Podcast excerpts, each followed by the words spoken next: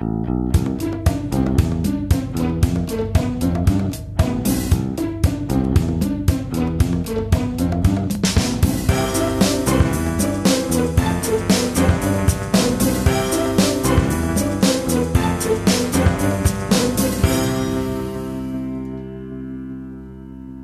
Es ist der 19. Januar 2017. Ganz Deutschland friert. Es ist klirrend kalt, aber es gibt einen warmen Ort im Podcastland. Und das ist der Sendegarten. Herzlich willkommen zu der Sendung unterm Heizpilz, wo es kuschelig ist und warm. Und ich begrüße ganz herzlich meine Mitpodcaster, in diesem Fall den Sebastian. Guten Abend, Sebastian. Ja, guten Abend. Ist dir schön warm? Ja, doch. Kann man. Also, ich bin drin, ich bin nicht im Garten, aber. Was? Ja. Na, wie, wie können wir nicht- dann miteinander reden? Das ist ja ein Wunder. Aber das liegt daran, dass der Jörg die Zentrale macht. Guten Abend, Jörg. Ja, Zentrale hier, Zentrale. Hallo. Und gerade eben frisch eingetroffen, vor wenigen Minuten vom Bahnhof gekommen, der liebe Marc. Guten Abend, Marc. Einen schönen guten Abend allerseits. Du bist warm, ne? Durch, durch erhitzt vom Rennen. Äh, Ja, also vom, von der körperlichen Betätigung, ja, definitiv. Ähm, allerdings muss ich jetzt gestehen, ich glaube, ich muss mir echt meine Jacke anziehen. Das Büro war die ganze Zeit jetzt nicht beheizt die letzten Tage. Hi- Hier ist ein bisschen kalt. Aber wir haben können doch ja im Garten ein bisschen näher zusammenrücken. Ja, eben. Ja, es dauert ja, bis, bis oben das Ding so richtig glüht, ne, dieser Schirm. Naja, Wir sind wird ja schon. schon eine halbe Stunde da.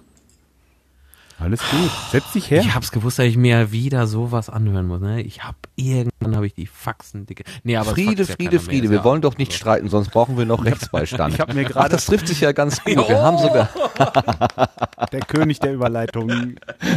Ja, ey, wir begrüßen ganz herzlich heute Abend zu Gast im äh, Sendegarten Dr. Thomas Schwenke. Guten Abend, Thomas. Hallo allerseits. Ja, also ähm, wenn wir dich begrüßen, begrü- begrüßen wir eigentlich auch den Markus Richter mit. Wir haben nämlich die Rechtsbelehrung als Podcast sozusagen eingeladen. Aber der Thomas, der ist, ach der Thomas, der Markus ist noch unterwegs. Der wird sich im Laufe des, der Sendung hoffentlich äh, nahtlos einschalten. Und wir schauen mal, wie weit wir kommen. Ähm, Thomas Schwenke wird man kennen, denke ich, äh, eben als, als der Rechtsbeistand, von dem wir gerade gesprochen haben, als Anwalt, als Rechtsanwalt aus der Sendung ähm, Rechtsbelehrung, wo wir eben belehrt werden, wenn wir das hören und warum der Titel so ist und was die Sendung für ein Konzept hat und so weiter. Da werden wir gleich eben, ähm, denke ich mal, wenn wir auf der Gartenbank sind, in aller Ausführlichkeit drüber sprechen. Aber zunächst einmal gucken wir einmal noch so zurück. In der letzten Episode war der Martin Fritze zu Gast, der Meta Martin, äh, also der Martin vom Metacast. Und äh, dazu hat es auch noch ein paar Bemerkungen gegeben. Also jetzt erstmal die neue Ernte.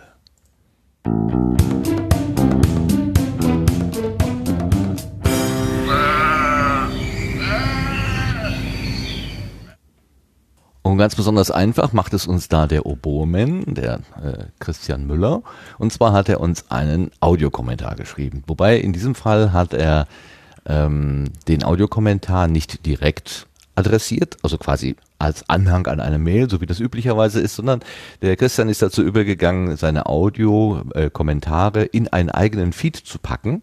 Und dieser Feed ist sehr selbstironisch, das finde ich sehr schön benannt, mit Senf, Senf dazugeben. Ähm, da kann man im Prinzip seine Audiokommentare, die er zu verschiedenen Angeboten macht, dann einfach äh, hören. Senf dazu site.wordpress.com wäre die Seite und was er uns geschrieben hat, ja, er schreibt Audiokommentare, äh, das hören wir jetzt hier. Hallo liebes Sendegarten-Team, hier ist der Oberman mit einem Audiokommentar zu eurer letzten Sendegarten-Folge Nummer 14, bei dem der Martin vom Metacast zu Besuch äh, war. Ja, habe ich sehr gern gehört. Ich äh, mag es dem Martin zuzuhören und fand es auch sehr interessant, was er noch alles über seinen Podcast berichtet hat, so ein bisschen das Geschichtliche, aber auch das Technische hat mich sehr interessiert. Auch insgesamt der Sendegarten, äh, ich hatte gesehen, die Folge dreieinhalb Stunden, da zögert man erstmal und dann habe ich es angeschaltet und dann verlief es, also die Zeit wie im Flug. Von vorne bis hinten kann ich das alles sehr gut anhören und äh, merke also gar nicht, dass es äh, doch äh, recht lang ist. Von daher ist es mir auch egal, ob ihr irgendwelche Sendeteile von vorne nach hinten schiebt oder in die Mitte oder wohin auch immer. Die Idee mit äh, den Podcasts, die en sich entschieden haben aufzuhören, aus welchem Grund auch immer, äh, darüber zu berichten, das fände ich eigentlich schon eine ganz gute Geschichte. Ähm, wenn man mitbekommt, irgendjemand äh, stellt also den Podcast ein, wird aber vielleicht doch die Folgen noch eine Zeit lang im Internet lassen, ähm, dann kann man sie ja sich äh, noch schnell runterladen. Vielleicht stößt man auch auf einen Podcast, den man dann zu dem Zeitpunkt noch nicht kannte. Und ähm, das ist ja das Schöne am Podcasten. Auch wenn jetzt einer aufhört, es ist ja nicht gleich alles verschwunden. Von daher wäre wahrscheinlich der Ausdruck Kompost auch nicht der richtige. Da müsste man noch mal nachdenken, was da das Passende wäre. Das ist wie so ein alter knorriger Baum, der vielleicht nicht weiter wächst, aber doch noch da ist. Da findet ihr bestimmt irgendwas Nettes. Äh, noch kurz zu meiner letzten Bemerkung im letzten Audiokommentar. Da hatte ich gesagt, diesmal hat's geklappt. Das, damit meinte ich, dass ich die meisten Podcasts, die ihr sonst so vorstellt, eben schon kenne und eben nicht neu für mich sind, aber der ESC-Schnack war neu für mich und deswegen hat's geklappt. Ja, so viel für heute. Macht's gut. Ciao, der Oberman. Ganz herzlichen Dank, Christian. Großartig. Äh, für, den, Schön. für den Audiobeitrag. Ne? Ja, genau. Großartig kann man nicht anders sagen. Und äh, diese Kategorie Kompost, ja, die haben wir ja sowieso ähm, quasi schon abgeschrieben, ähm, mit deinem Hinweis, äh, dass das vielleicht Sachen sind, die so mehr oder weniger außer ja, so ein bisschen saftlos geworden sind. Da fiel mir sofort das Wort Trockenblumen ein. Vielleicht können wir das ja als Kategorie einsetzen. Mal sehen. Das würde zumindest in unseren Gartenmotiv reinpassen. Diskussion, sicherlich.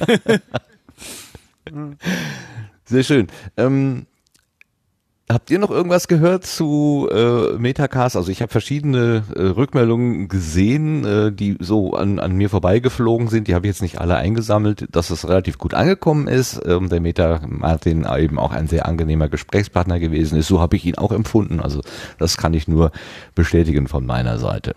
Bei euch noch irgendwas angekommen? Nee, also bei mir nicht. Ich äh, habe bloß festgestellt, dass es echt ein cooler Podcast ist und habe erstmal die letzten zwei Sendungen nachgehört jetzt. Ja. Genau, ich habe ja den Gegenbesuch vom Sendegarten quasi übernommen und war dann letzte Woche auch dort. Also ja, war auch schön dort. Ja, das habe ich mit Freude gehört, dass ihr auch so, also nochmal so richtig Studio Link aufgerollt habt. Also der Martin ist ja in der ersten, in den ersten fünf Sekunden vom Metacast ist er ja schon in Medias Res gegangen. Also so richtig, keine, keine, der hat nicht lange gefackelt, sondern zack und äh, am Ende auch die Frage, was ist, wenn du vom Bus überfahren wirst und solche Geschichten. Ja, also du wurdest schon mehrmals, mehrmals vom Bus überfahren. ja, sehr schön. Aber ähm, äh, naja, ähm, interessante Fragen und interessante Antworten. Ich fand, ich habe auch noch mal wieder was gelernt, muss ich sagen. Also es ist immer wieder interessant, dich reden zu hören. Ich hoffe, du machst das hier auch ganz oft und viel. Gerne. Dann haben wir noch eine Rückmeldung bekommen, ähm, und zwar ging es um die Bemerkung, die ich gemacht habe für Publishing, äh, beziehungsweise für Live-Publishing. Ich hatte ja gesagt, dass ich ähm, die Berlin, also die, na, wie hieß es denn, ähm, muss ich mal eben gucken, Xenim, so, ich vergesse immer den Namen, dass Xenim eine Berliner Geschichte ist, ähm, ein Berliner Sendeding, habe ich gesagt, ähm, und man da nicht so ohne weiteres reinkommt. Ich hatte mal eine Anfrage gestellt und die war negativ beschieden worden, also dann gesagt, nee, wollen wir nicht, dein Angebot. Das war allerdings schon, ist schon eine Weile her. Und der Kato, so heißt der Betreiber mit Spitznamen, ähm, der hat wohl oder die Gruppe hat wohl auch so ein bisschen die äh, das Konzept geändert. Also früher war das wohl stärker kuratiert, da haben sie genau drauf geguckt, äh, wen sie da in ihre Gruppe aufnehmen und wen nicht. Das ist nach dem, was ich im Sendegate jetzt so mitgelesen habe, also es ist keine direkte, keine direkte Auskunft, ist das wohl nicht mehr so streng, sondern sie sind da relativ offen geworden.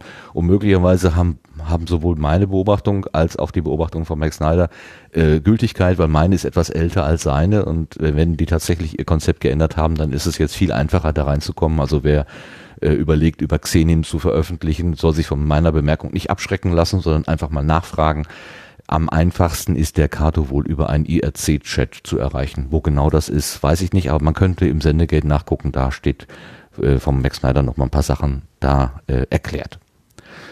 Okay, dann haben wir unsere neue Ernte schon durch und dann können wir auf die Gartenbank gehen. Denn wir haben ja die Setzlinge nach hinten gelegt. Das ist vielleicht nochmal für alle, die, die jetzt äh, das letzte Mal nicht reingehört haben, die Idee, äh, um unsere Gäste früher zu Worte kommen zu lassen. Und da haben wir die Setzlinge nach hinten geschoben. Das ist vielleicht für alle etwas angenehmer und es, ich glaube, es hat sich auch bewährt. Also fühlte sich beim letzten Mal ganz gut an, glaube ich.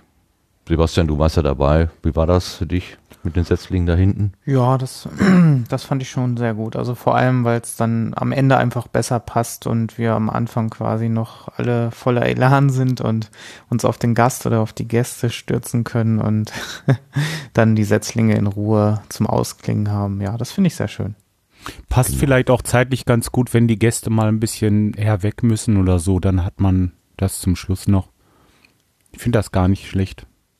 Genau. Einen Hinweis würde ich gerne noch geben, weil das gerade im Chat angefragt wurde. Thomas, ähm, du kannst dich in den Chat hinein äh, begeben. Unter sendegarten.de-live gibt es die Möglichkeit, einen Webchat zu betreten. Also wenn du nicht so ein Chatprogramm benutzen willst, kannst du einfach einen Webchat benutzen.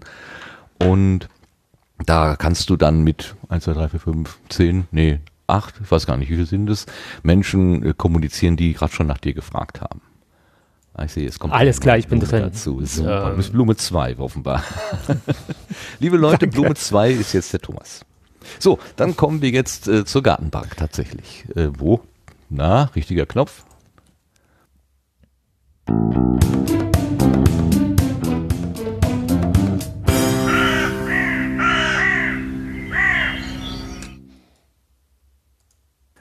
So, und ich habe mir überlegt, womit steigen wir eigentlich in dieses Gespräch ein? Und es gibt so viele Aussagen. Wir haben ja gerade schon so die eine Aussage gehört. Alles, was sie jetzt sagen wird und kann gegen sie verwendet werden, das ist natürlich sehr naheliegend. Aber mir ist noch eine andere eingefallen. Ähm, und die habe ich mal ausgeschnitten aus der Rechtsbelehrung 39. Da heißt es so. Es kommt jetzt darauf an. Warte, wir sind bei Minute. Ähm, meine Zeitanzeige ist kaputt.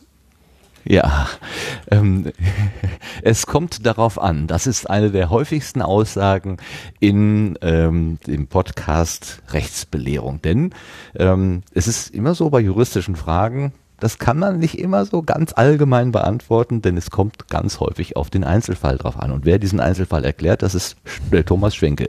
Dr. Thomas Schwenke, darf ich sagen. Und ähm, ja, doch erst nochmal herzlich willkommen hier auf unserer Gartenbank. Ja, hallo, ich bin sehr gespannt, Frau Misia. Ich bin jetzt erstmal im Chat drin und muss mal gucken, wie das mit dem Multitasking bei mir funktioniert. Bin auf jeden Fall erfreut zu sehen. Ich war schon lange nicht mehr im ERC drin, also früher habe ich es häufiger benutzt, aber angenehme Gefühle, es wiederzusehen, obwohl es natürlich ein Webchat ist und nicht ERC.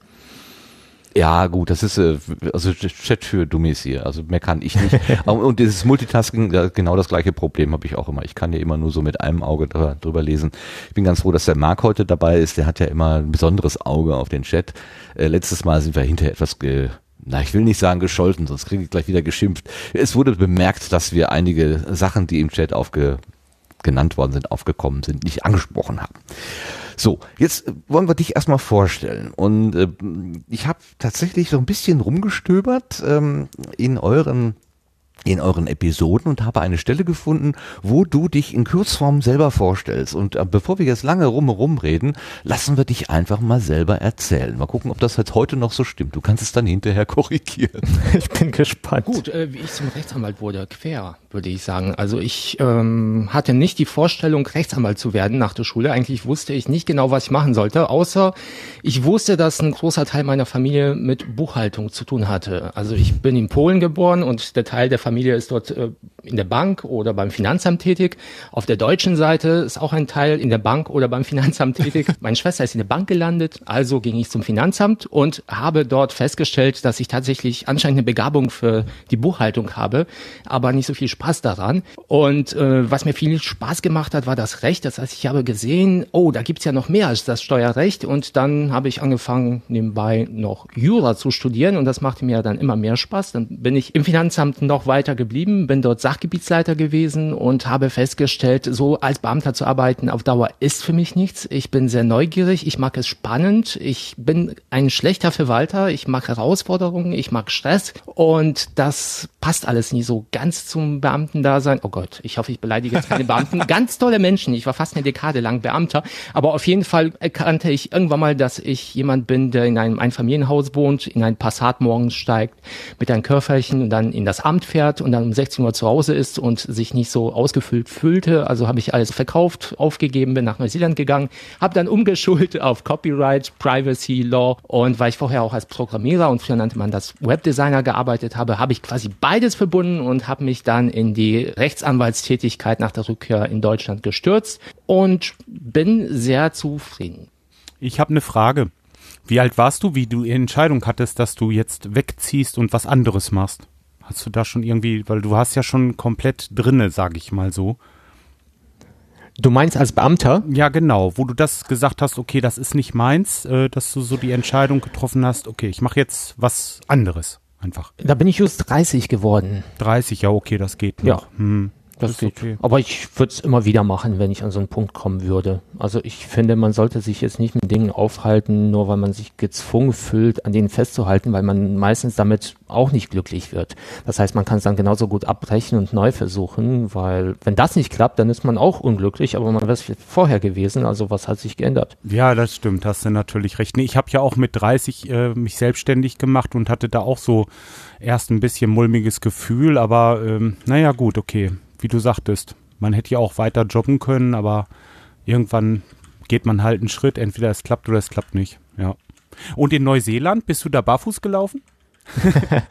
äh, tatsächlich ja, sehr, ja, sehr ne? häufig. Also dort ist es eigentlich ganz normal, dass man wieder barfuß oder halt in Flipflops rumläuft und das war tatsächlich schwer, sich umzugewöhnen, hier in Deutschland ganz halt nur mit festem Schuhwerk herumzulaufen. Ja, weil ich mache das auch leidenschaftlich gerne und deswegen habe ich jetzt mal so eine Frage am Rande. Ja, schön. Gut. Dass ich ja. möchte da gern mal hin. wir, wir hätten ja auch ähm, einfach mal auf deine Schulter gucken können, weil wir gerade von Lebenslauf sprechen.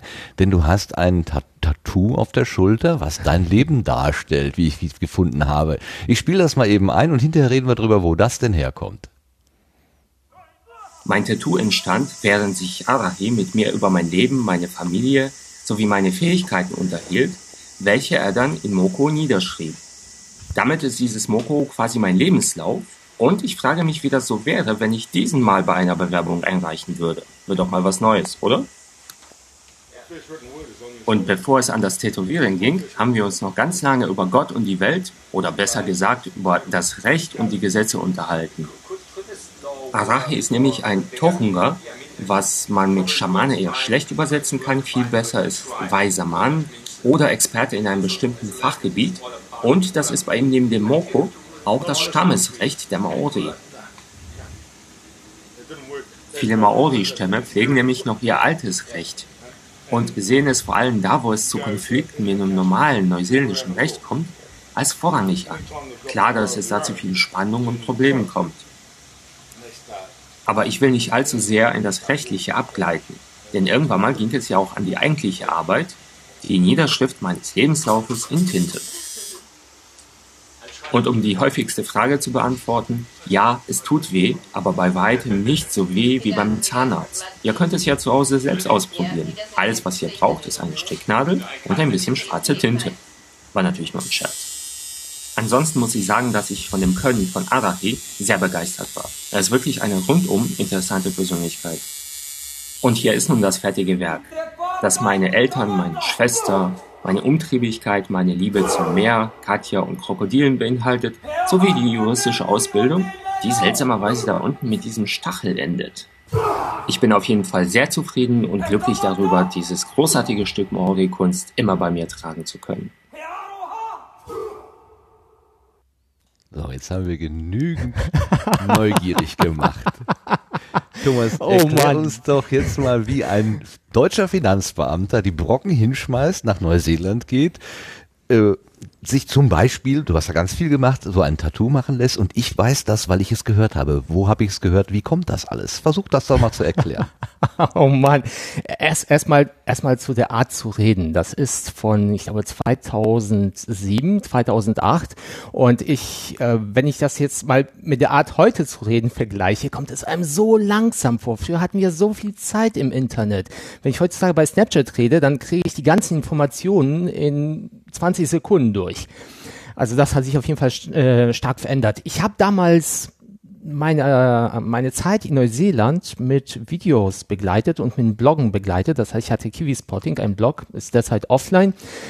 Und ja, dann habe ich halt diese Videos aufgezeichnet, um einfach zu berichten, wie es so halt in Neuseeland ist. Und wie ich dorthin gekommen bin, ja, das hatte ich, glaube ich, in dem ersten Einspieler erzählt. Ich war im Finanzamt gelandet, also eigentlich dort, wo ich hin wollte. Ähm, also ich bekam sozusagen das, was ich wollte, aber nicht das, was ich brauchte. Das habe ich dann festgestellt, als ich dann morgens immer ins Büro ging und mich so ziemlich langweilte, weil ich viel mit der Verwaltung zu tun hatte, also Statistiken erstellen, Leuten die Hände schütteln, aber halt eher wenig mit praktischem Recht. Und dann hatte ich halt ein Einfamilienhaus, ein anständiges Auto. Also ich war wirklich in so einem in der Bürgerlichkeit gelandet. Und dann merkte ich, dass mir das überhaupt nicht gefiel. Meiner Frau gefiel es auch ähm, gar nicht, noch weniger. Und dann haben wir halt einfach beschlossen, alles zu verkaufen, nach Neuseeland zu gehen. Und das macht man nicht einfach so. Ich habe mich dort beworben für ein Masterprogramm an der Uni, wurde dort angenommen und hatte, man muss das auch schon sagen, ich war vorher in Neuseeland und ich hatte ein Praktikum bei einem neuseeländischen Rechtsanwalt gemacht und der ist von der Einstellung ein bisschen ähnlich wie ich. Das heißt, wir hatten gerne viel Spaß. Und ja, dann habe ich halt dort studiert und versucht, mich so ein bisschen in die Kultur einzufüllen.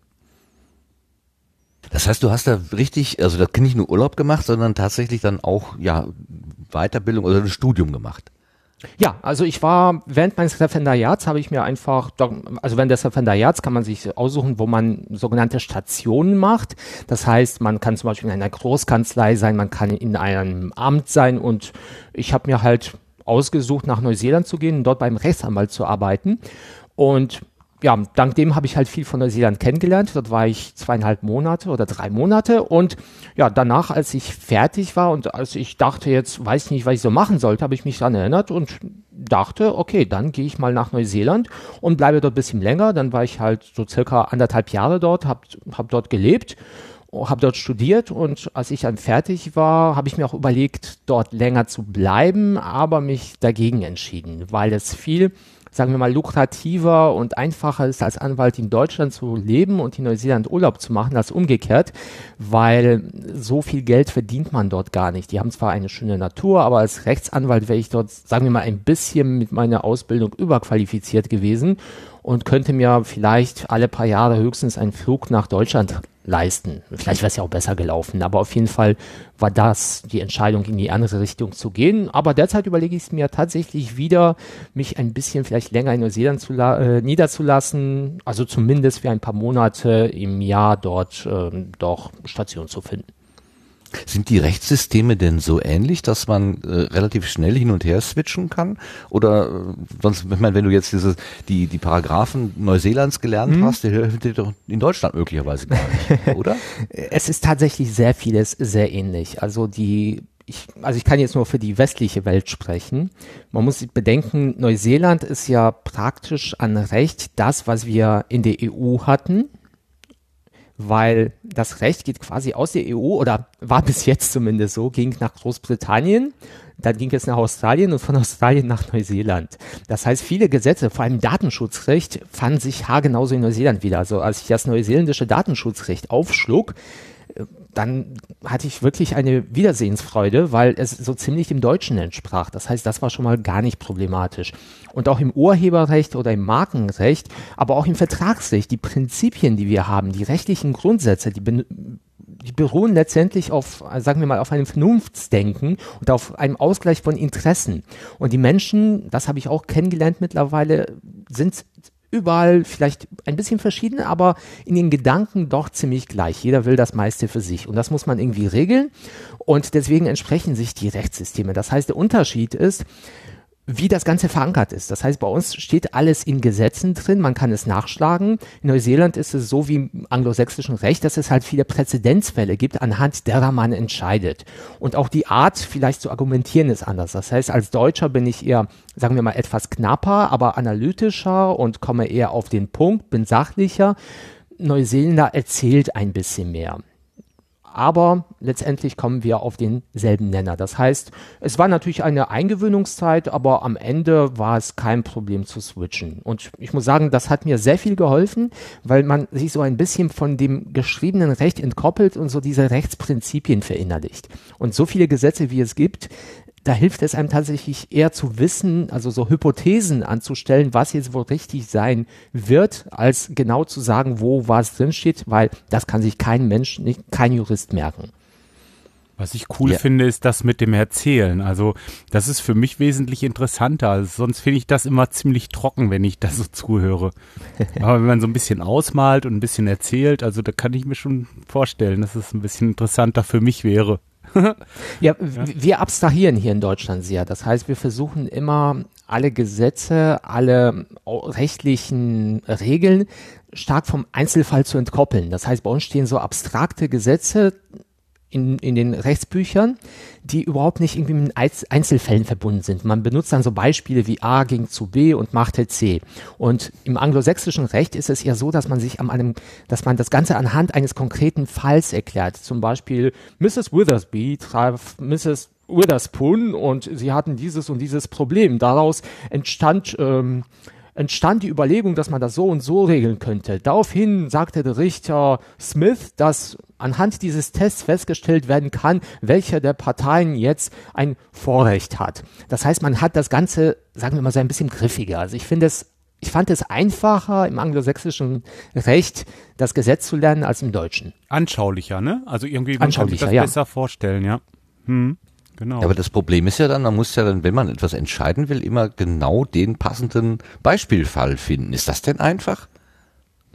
Es gibt Standardfälle, auf die man immer zugreifen kann. Und ansonsten ist es so, dass man dann halt recherchiert und den passenden Fall findet. Also Research also der Begriff Research, das heißt, dass man sucht nach passenden Fällen, das hat dort eine viel größere Bedeutung als bei uns. Weil bei uns ist es halt eher entkoppelt und dort hangelt man sich sehr durch die ganzen Gesetze durch. Also ich, ich fand es spannend. Ich weiß nicht, ob ich es auf Dauer wirklich so gerne hätte, aber ich fand es spannend, wenn ich irgendwelche Fälle zu lösen hatte oder hm, Hausarbeiten erstellen musste, dass ich mich zum Beispiel durch irgendwelche Folianten aus dem 19. Jahrhundert wühlen musste, die so angestaubt waren, aber ich daraus Erkenntnisse zog, die ich auf Probleme im Jahr 2000 angewandt habe. Das war schon sehr spannend und ich muss sagen, in dem Bereich, wo ich tätig bin, also so Urheberrecht, Datenschutzrecht, da gehen wir immer mehr auch in diese Richtung, weil das sind Rechtsbereiche, wo im Gesetz relativ wenig drinsteht und das meiste tatsächlich aus äh, Gerichtsentscheidungen abstrahiert wird. Das heißt, ich würde sagen, im Urheberrecht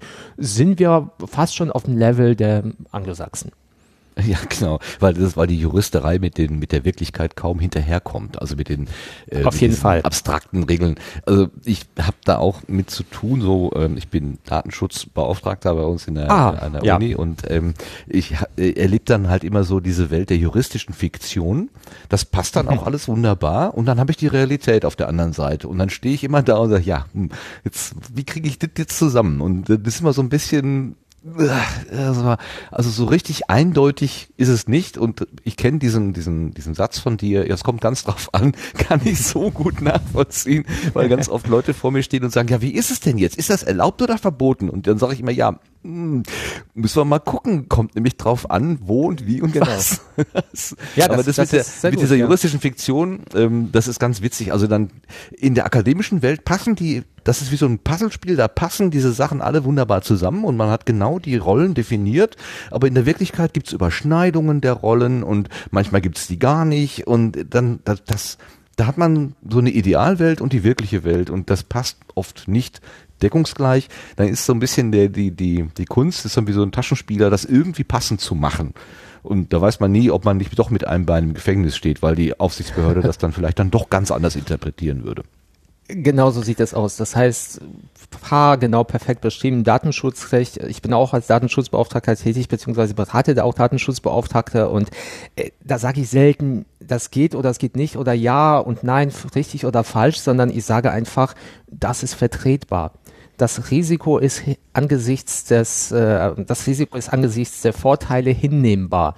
Das heißt, man sagt, man stellt einfach eine Wahrscheinlichkeitsrechnung und eine Risikorechnung und wägt dann ab, ob es sich lohnt, etwas zu tun. Das ist natürlich auch das Problem des Datenschutzrechts heutzutage. Aber ja, klare Aussagen gibt es nicht. Eine ganz kurze Wortmeldung aus der Jury. der Markus ist da. Hallo Markus. Hallo und guten Tag. Wunderbar, schönen guten Abend, Markus. Äh, guten Abend. Ich Hallo Markus, schön, dass du da bist. Äh, ich, ich freue mich froh, auch weil sehr. Ich, ich, ich, ich, hatte schon Angst, dass gleich technische Fragen kommen, die ich gar nicht beantworten könnte. Deswegen. Ach so, ich dachte, du hast uns um Kopf und Kragen geredet. Ich bin, ich bin drauf und dran, aber du bist zeitig hm, gekommen. Also wir Sehr haben gut, im Moment den Scheinwerfer ganz auf seine, auf seine Vita gelegt und versuchen erstmal rauszukriegen, warum Um er das Gottes ist, Willen. was er heute ist. Nein, du hast ja schon angefangen. Wir haben dich schon gehört. Äh, Wir haben nämlich einen Spieler gehabt, wo du auch dabei, du hast ihn dann äh, so, so gut befragt, dass er das in einer Minute 38 zusammengefasst hat. Äh, Das besprechen wir gerade sozusagen. Kannst du ein ich habe da in dem Zusammenhang noch, noch eine, Markus? Ein bitte? bisschen, bisschen runter mit dem Markus, äh, weil der ist zu laut, der klippt hier ein bisschen. Oh nein, da werde ich mich gleich ein bisschen leiser stellen. Ah, so super. ungefähr? Und, Ja, und so ist habe, gut. habe, habe Angst, Markus. Die haben ihm eine Aufnahme von vor elf Jahren von mir ausgegraben. Genau. Wow, oh mein Gott. Hier kann alles Hoffentlich- kommen. Hoffentlich haben Sie nicht mein erstes Stu- Studiogespräch. Das ist das Schlimmste, was ich jemals produziert habe. Ich höre mir das heute manchmal noch an, wenn ich mich zu wenig über mich selbst schäme. Okay. Also wir hören im Moment die Stimme von Markus Richter. Das ist der Markus Richter, der äh, Radiomensch ist und auch Podcaster, der ganz viele Angebote hat. Ähm, um dich mal ganz kurz hier vorzustellen. Na, neben der Rechtsbelehrung hast du gemacht das Radiorollenspiel, du machst den Podcast der Weisheit. Es gab einen Podcast oder gibt ihn noch, der heißt Die Wahrheit. Du machst angespielt, äh, hast in die Fresse gemacht oder machst es noch. Du machst das Chaosradio. Im Deutschlandradio bist du zu hören. Und also du hast ein solches Portfolio, da kann man fast überhaupt nicht mal so reinstechen und versuchen, irgendwas rauszubekommen. Also da hatte ich bei Thomas noch eine Chance, bei dir habe ich glatt aufgegeben und gesagt, das müssen wir alles in der Sendung klären. Also, Ach, ach so, das Müssen wir sage ich. mal Habe, sehen. ich, ich habe so viel Inhalt produziert, dass es, äh, dass das Archiv so voll ist, dass man gar nicht in die schlimme Vergangenheit kommt, weil alles mit Ja. Gegenwart zu ist. Yes, Ganz der Plan genau, hat so funktioniert. Wunderbar. du hast uns einfach zugeworfen mit Informationen. Man sieht vor lauter Wald die Bäume nicht. ja, oder wie? Aber ich habe noch eine Frage, eine, eine Frage an den Thomas. Du hast nämlich vorhin bei der Beschreibung des Tattoos, hast du gesagt, meine Liebe zu Krokodilen ist da abgebildet. Ähm, warum liebst du Krokodile? Ich finde Tiere einfach sympathisch und äh, Krokodile besonders. Ich finde, die haben ein klasse Leben. Die liegen rum, sonnen sich und sind trotzdem dabei sehr mächtig. Und das finde ich Reden wir gerade wieder über. Rechtsanwälte? Absolut. Ah, gut. Naja, ich äh, weiß, dass du ein Buch geschrieben hast bei äh, in dem Verlag O'Reilly und die haben ja immer gerne vorne Tiere drauf. Und äh, als du gerade das so sagtest mit dem Krokodil, also ich habe dir das schon ein paar, paar Mal angehört, aber ich bin nicht auf den Gedanken gekommen zu gucken, ist denn auf diesem Buch vorne auch ein Krokodil? Und wenn ich das richtig sehe, ist es eins oder ist es ein Alligator? So genau kenne ich mich damit nicht aus. Ich weiß nicht, was sie genommen haben, aber ich, ich glaube, das dürfte ein Krokodil sein. Oder ich meine, auf den ersten Blick sieht man die Unterschiede eh nicht. Aber eigentlich wollte ich zuerst einen tasmanischen Teufel drauf haben. Den mag ich nämlich auch sehr, weil ich so viel Zeit in Tasmanien verbracht habe. Und da hat man mir aber gesagt, äh, dass er einfach zu gefährlich aussieht, weil das sind ja sowas wie, die haben so eine Größe wie Hunde und die haben so Mäuler, die sie weit aufreißen können mit ganz starken Zähnen, mit denen sie Knochen zerteilen können. Und da hat man mir gesagt, nee, das könnte vielleicht dann doch abschreckend sein. Haben Sie vielleicht was anderes? Und dann habe ich halt gesagt, okay, Krokodile. Und dann sagten sie, okay, das ist jetzt auch nicht viel anders, aber mh, doch besser.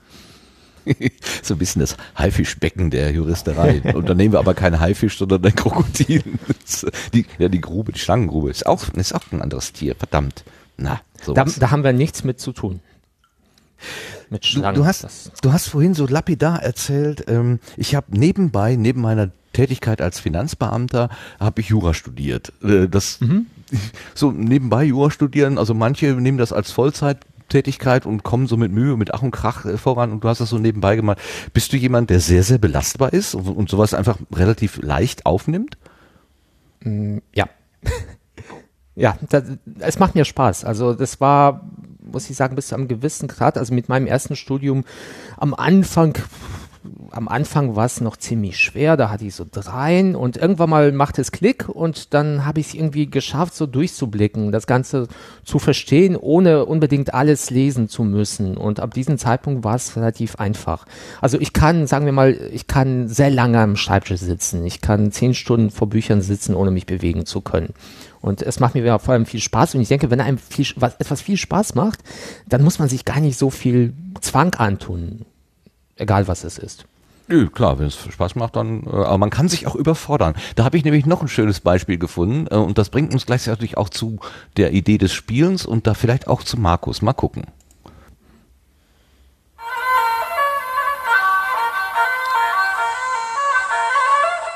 Vielen Lara Croft-Fans wird diese Kulisse vielleicht noch aus dem ersten Tomb Raider-Film bekannt sein. der einen regelrechten Tourismusboom in Kambodscha ausgelöst hat. Woran man sich bei den Tempelbesichtigungen gewöhnen muss, sind die vielen Verkäufer, die einen belagern, bevor man einen Tempel betreten kann und versuchen einem ein T-Shirt oder ein Buch zu verkaufen. Aber wenn ich mit meiner linken Hand spreche, trauen sie sich nicht, mich anzusprechen. Okay, ich lag total falsch. Sie trauen sich doch anzusprechen. Okay, you buy my T-shirt, okay? Somebody you buy I want my a book, T-shirt, okay. sir. Book in German, okay. Ja. Das ist hier also das Paradies für alle Freunde von Tempeln und Ruinen.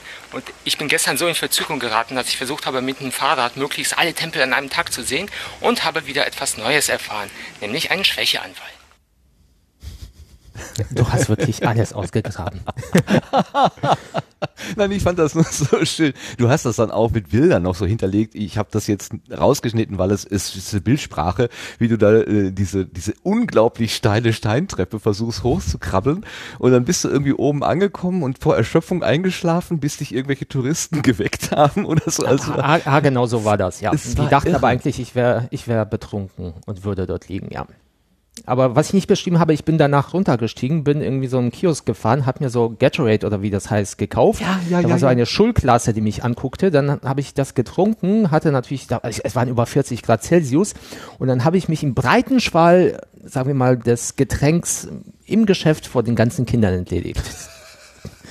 Gut, dass ich das nicht aufgenommen habe. Das So, jetzt kommen wir zu Markus. Ich will nichts mehr. Ich will das nichts mehr. wäre gekommen, garantiert. Hier, Das heute. ist so schön, so schön beschrieben an der Stelle. Ähm, eine Frage vielleicht noch, also man findet diese ganzen Sachen äh, bei YouTube in dem Kanal von Thomas Schwenke. Da sind also unzählige Videos. Ich habe da einfach nur mal so ein bisschen reingepiekst.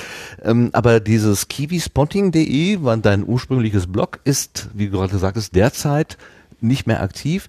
Ist das Vergangenheit? Willst du das eigentlich aus dem Netz raushaben? Hätte ich das jetzt vielleicht lieber doch nicht erwähnen sollen? Oder wie stehst du da dazu, zu diesen alten Nee, dann, dann hätte ich es gelöscht. Also kiwispotting.de ist einfach down, weil ich, ähm, weil ich gerade meinen Hoster wechsle und auf HTTPS umstelle und deswegen habe ich die Seite einfach runtergenommen, bevor ich sie wieder hochtue.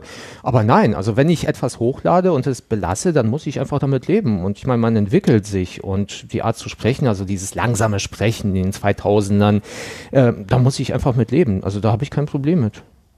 Mir gefällt das sehr gut, äh, dieses langsame Sprechen, muss ich gestehen. Aber ich bin ja auch schon ein altes Semester, was das angeht. Aber Lara Croft Tomb Raider, das ist natürlich so ein Stichwort für Markus. Markus, du bist ein Spieler, bist du äh, durch und durch Spieler? Äh, ähm, hm. Ich weiß tatsächlich gar nicht, wie, wie die Frage gemeint ist. Aber was, was ist jemand, der durch und durch Spieler ist? Jemand, der nichts anderes macht? Dann nicht. Nein, ähm, ich, ich bin selber überhaupt kein Spieler und deshalb äh, finde ich es immer interessant, wenn jemand so kompetent über Computerspiele berichten kann. Und du bist einer derjenigen, der, äh, was das angeht, für mich so die, die erste Person ist, die mir einfallen würde, wenn mich jemand fragen sollte, kennen Sie jemanden, der sich mit Spielen auskennt? Da würde ich sofort sagen, ja, Markus Richter. Wäre das falsch? Äh, nee. Aber ich bin vielleicht auch nicht so tief drin wie jemand, der nichts anderes macht. Also die, ähm, also weil diese Welt ist ja wie alles sozusagen unglaublich groß. Und ich konzentriere mich schon auf das sozusagen, über das ich auch berichte. Und äh, noch ein bisschen, also quasi noch eine Ebene weiter. Und das war es dann aber auch sozusagen irgendwie, ist aber nicht so zum Beispiel wie ein, ähm, wie ein Fußballfan, der weiß, welcher, also im übertragenen Sinne sozusagen, welcher Spieler jetzt die Mannschaft wechselt. Also ich verfolge zum Beispiel nicht so genau, welche großen Namen und Designer sich jetzt gerade mit wem verkracht haben und die Firma wechseln und so. Das kriegt man ab und zu sozusagen mit. Ähm, das reicht aber auch. Also ich bin tatsächlich sozusagen selber auch da, wie ich berichte, nämlich an der Schnittstelle zwischen ähm, sozusagen ganz tief in, dem, in diesem Hobby, in dieser Welt drin sein und äh, wie soll ich sagen, zu, zu den anderen, die das nicht machen. Weil das ja auch meine Auf, weil das ja auch meine Aufgabe ist, mehr oder weniger. Aber Ja, du bist äh, schon so, Entschuldigung, du bist schon irgendwie Gerne. so wie der, wie der Thomas jetzt, äh, der ja gerade gesagt hat, wenn etwas Spaß macht, dann ist das kein Problem. Dann kann man sich da stundenlang mit beschäftigen und nimmt das einfach auf. Und das ist bei dir auch so. Also du hast schon Spaß zu den Spielen. Oder mh, wie kann Äh, ich das? na, na ja, also, also klar, also Spielen gehört zu meinem Lebensalltag. Also ich, ich spiele viel und äh, sozusagen, man kann glaube ich tatsächlich sagen, es vergeht kein Tag, an dem ich nicht spiele. Ähm, das muss man das Smartphone dann halt mit dazu nehmen, äh, aber das stimmt dann schon so. Und es ist schon so, dass ich das also global gesehen immer gerne mache. Im konkreten Fall kann das anders sein. Also, weil es gibt, wenn man über Spiele berichtet, äh, setzt man sich halt so eine Stundengrenze, wo man sagt, okay, ich möchte mindestens so und so viel von dem Spiel äh, gesehen haben, bevor ich darüber was sage. Und wenn das Spiel schlecht ist, dann kann das schon wirklich sozusagen zur Qual werden. Also, weil das, das Ding ist sozusagen, man weiß dann, also man kriegt ja mittlerweile dann schon auch ein Gefühl dafür ne, und man weiß meistens auch, okay, das wird einfach nicht mehr besser, aber man muss halt. Also ich weiß nicht, ob Thomas irgendwie dann beim Jurastudium sozusagen trotz der Begeisterung auch so Fachgebiete hatte, wo er so dachte, so, nee, das kann überhaupt gar nicht sein. Wo man sich so aber circa 50 Prozent davon. Aha, genau, so und so ist halt Also ein, ein Beispiel aus dem letzten Jahr. Das letzte, Im letzten Jahr gab es sehr viele äh, Stealth-Action-Games, das heißt also Spiele, die dem, die äh, aus der Ego- oder Third-Person-Perspektive stattfinden, wo man also durch eine Welt geht und dann sozusagen einen Auftrag hat und dabei entscheiden kann, schleiche ich mich dadurch und niemand sieht mich und vielleicht erwürge ich ab und zu mal eine, also nicht erwürge, sondern würge eine Wache bewusstlos, also niemand muss sterben oder gehe ich halt so ganz blazing da rein und walze mit einem kugelrotzenden Rotationsgewehr einmal quer durch den Level. Diese Entscheidung kann man treffen und ähm, also in dieser Reihe von Spielen gab es eins, das ist Technomancer. Und das war unglaublich mittelmäßig. Und das ist total anstrengend. Also wenn es wirklich ganz schlecht ist, dann geht es auch wieder. Das ist auch sozusagen dann eine eigene Erfahrung. Aber so, so eine, so eine fade Mittelmäßigkeit, die ist einfach richtig enervierend. Und bei dem Spiel war es zum Beispiel so, dass die, dass, dass sozusagen der Unterschied, ob man böse in Anführungszeichen oder gut war, war, die, Geg die am Gegner, äh, die am Boden liegenden Gegner konnte man nochmal anklicken und hat sozusagen so ein bisschen Ingame-Spielgeld dazu bekommen. Und damit hat man sie aber auch umgebracht. Und das war das, das war das Einzige, was das Spiel in dieser, in dieser, die hatten in dem Werbetext also groß angekündigt, ja, sie können das auf zwei verschiedene Arten und Weiten entscheiden sie, gut oder böse, bla bla bla. Und das war wirklich äh, unglaublich. Und wenn man sowas hat, in dem Moment denkt man schon so, ach, könnte das nicht vielleicht jemand anders machen? Das wäre schon gut. und das, das andere, ähm, was hartes ist, ähm, wenn man, also man hat halt sozusagen wenig Zeit für sich zu spielen. Weil das, was daran liegt, dass man ähm, oft, also wenn man was spielt, was man noch nicht rezensiert hat, überlegt, ob man sich vielleicht rezensieren könnte. Oder man spielt was, was man sowieso rezensieren will. Und es ist ganz selten, dass ich was spiele, was ich, wo ich sicher weiß, da werde ich nie was zu machen. Aktuell ist das Shadow Tactics. Das ist ein Spiel aus dem Dezember. Und da habe ich dann aber auch bis jetzt nur ein Level gespielt. Und wo ich das, und diesen einen Level mag ich unglaublich, aber ich komme halt nicht dazu. So, und das hört sich jetzt an, als ob Spieletester der schlimmste Beruf der Welt ist. Das sage ich, habe ich natürlich alles nur erzählt, damit niemand sonst auf die Idee kommt, den Beruf zu ergreifen. nee, das ist schon sehr gut. Und tatsächlich zu sagen, lebe ich auch, also auch in einer für Spieletester sehr komfortablen Situation. Also je nachdem, wie man es nimmt, ich teste, ich, also beruflich teste ich ja für Deutschland Radio Kultur und da ist das Thema sozusagen noch nicht so weit vorgedrungen. Das heißt, es gibt alle zwei Wochen einen Test. Und das ist also, um davon leben zu wollen, wäre das natürlich viel zu wenig, aber ich mache auch noch andere Sachen am Radio. Und vom Spielerischen her ist das deswegen komfortabel, weil ich wirklich mir die Sachen aussuchen kann. Also natürlich müssen da sozusagen klassische Relevanzkriterien auch irgendwie vorliegen. Aber ich bin halt nicht gezwungen, jede Woche zwei Sachen und dann sozusagen, da kommt man halt zwangsweise auf Mist und ich kann halt wirklich also aussuchen. Und das macht halt, das macht halt schon großen Spaß und ist wirklich sehr komfortabel. Ich weiß nicht, ob ich die Frage jetzt beantwortet habe oder einfach nur 20 Minuten geredet habe. Oh, nee, das ist egal. Du hast dich warm geredet, das ist sehr gut. Es gibt ja inzwischen auch diese äh, diese E-Sports äh, Veranstaltungen. Wahrscheinlich gibt es die schon seit ein paar Jahren und ich habe die einfach nur nie wahrgenommen. Äh, so große sogar äh, Fußballvereine halten sich inzwischen oder versuchen sich eine Abteilung für E-Sportler aufzubauen. Schalke. Ja, zum Beispiel. ich glaube Bochum, VfL Bochum auch irgendwie, also okay. da war irgendwas. Wolfsburg, ähm, glaube ich auch, ja, ja, die sind. Äh, äh, oder Wolfsburg, genau, kann sein, das andere mit O, genau.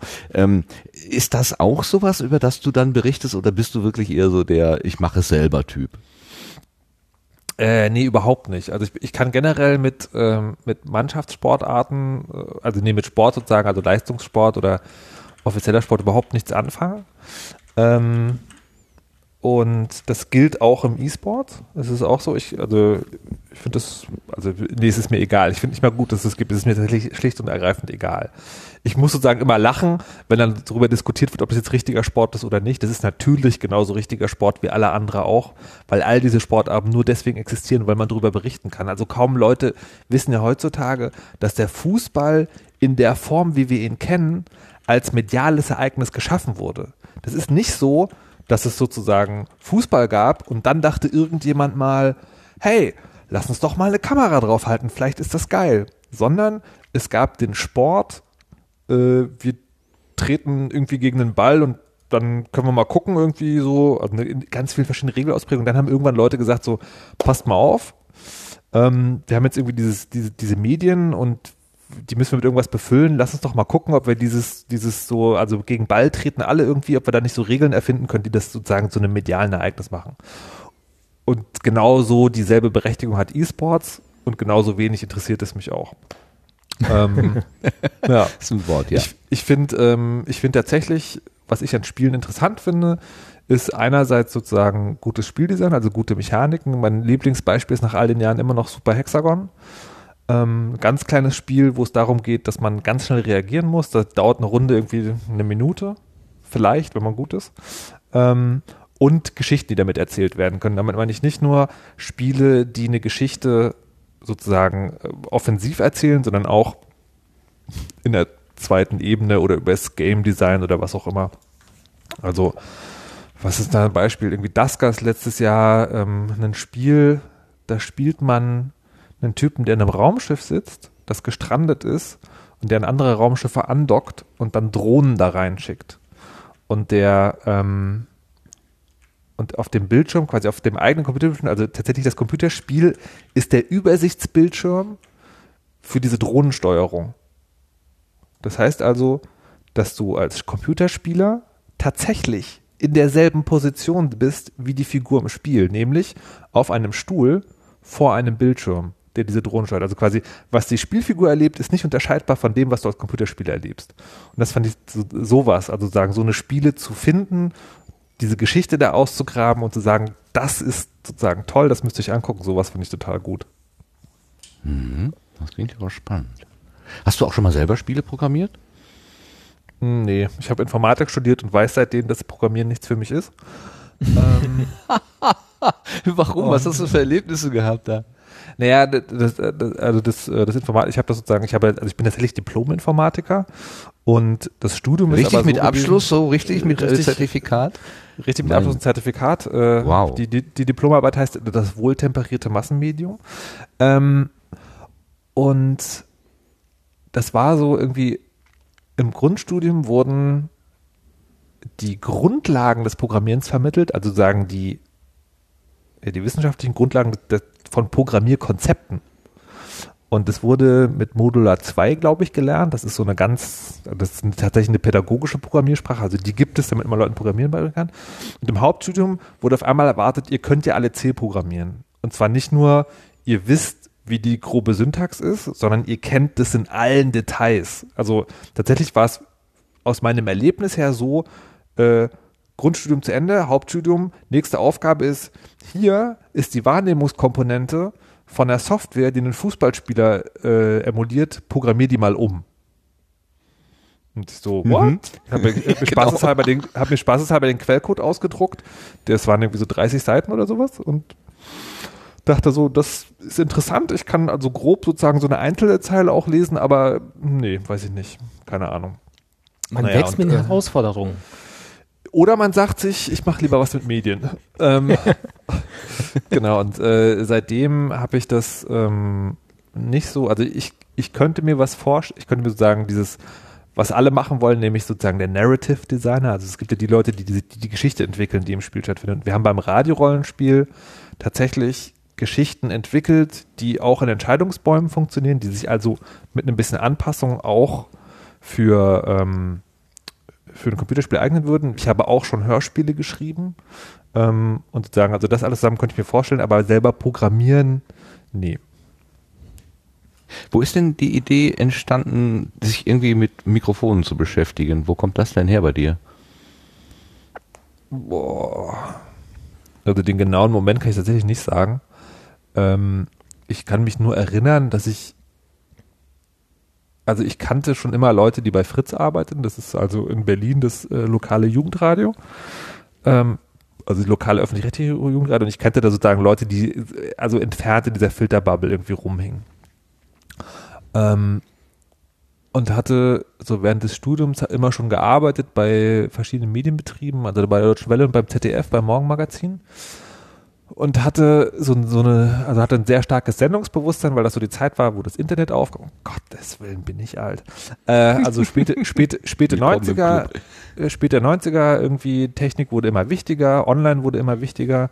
Und es war damals sozusagen abzusehen, dass wir in einer Welt enden werden, wo die Leute lieber WhatsApp und Facebook nutzen, als sich darüber so also Gedanken zu machen, was die Technik verursacht, die sie, die sie sozusagen benutzen. Und aus dieser Befürchtung slash Erkenntnis hatte ich, dachte ich schon immer so, ich, ich will da eigentlich sozusagen gerne was ändern.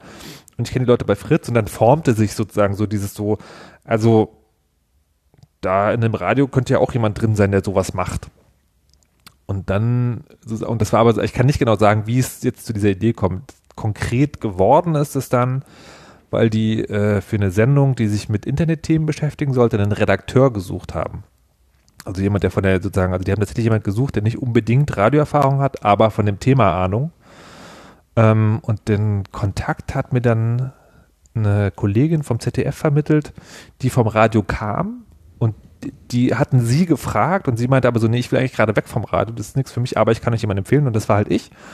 Ähm, und dann haben die, äh, oh Gott, also wer mich, wer mich sozusagen schon länger zuhört, ich entschuldige mich, dass ich die Geschichte nochmal hören muss, aber in einem Vorstellungsgespräch hat äh, dann der Chef, nee, habe ich dann sozusagen gesagt, also hier, ne, ich habe auch bei der Hörspielwerkstatt von der Humboldt-Universität Berlin mitgemacht, ich habe auch Stimmtraining gemacht und der Chef meinte so, das ist alles gut und schön, aber du sollst sowieso nicht vors Mikrofon.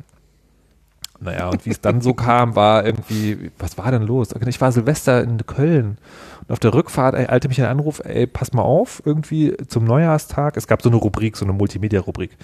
Ähm, die äh, wir haben vergessen, jemanden damit zu beauftragen und jetzt ist natürlich keiner da. Kannst du das machen? Ich so, natürlich kann ich das machen. ja, hat mir dann irgendwie so einen Text abgebrochen.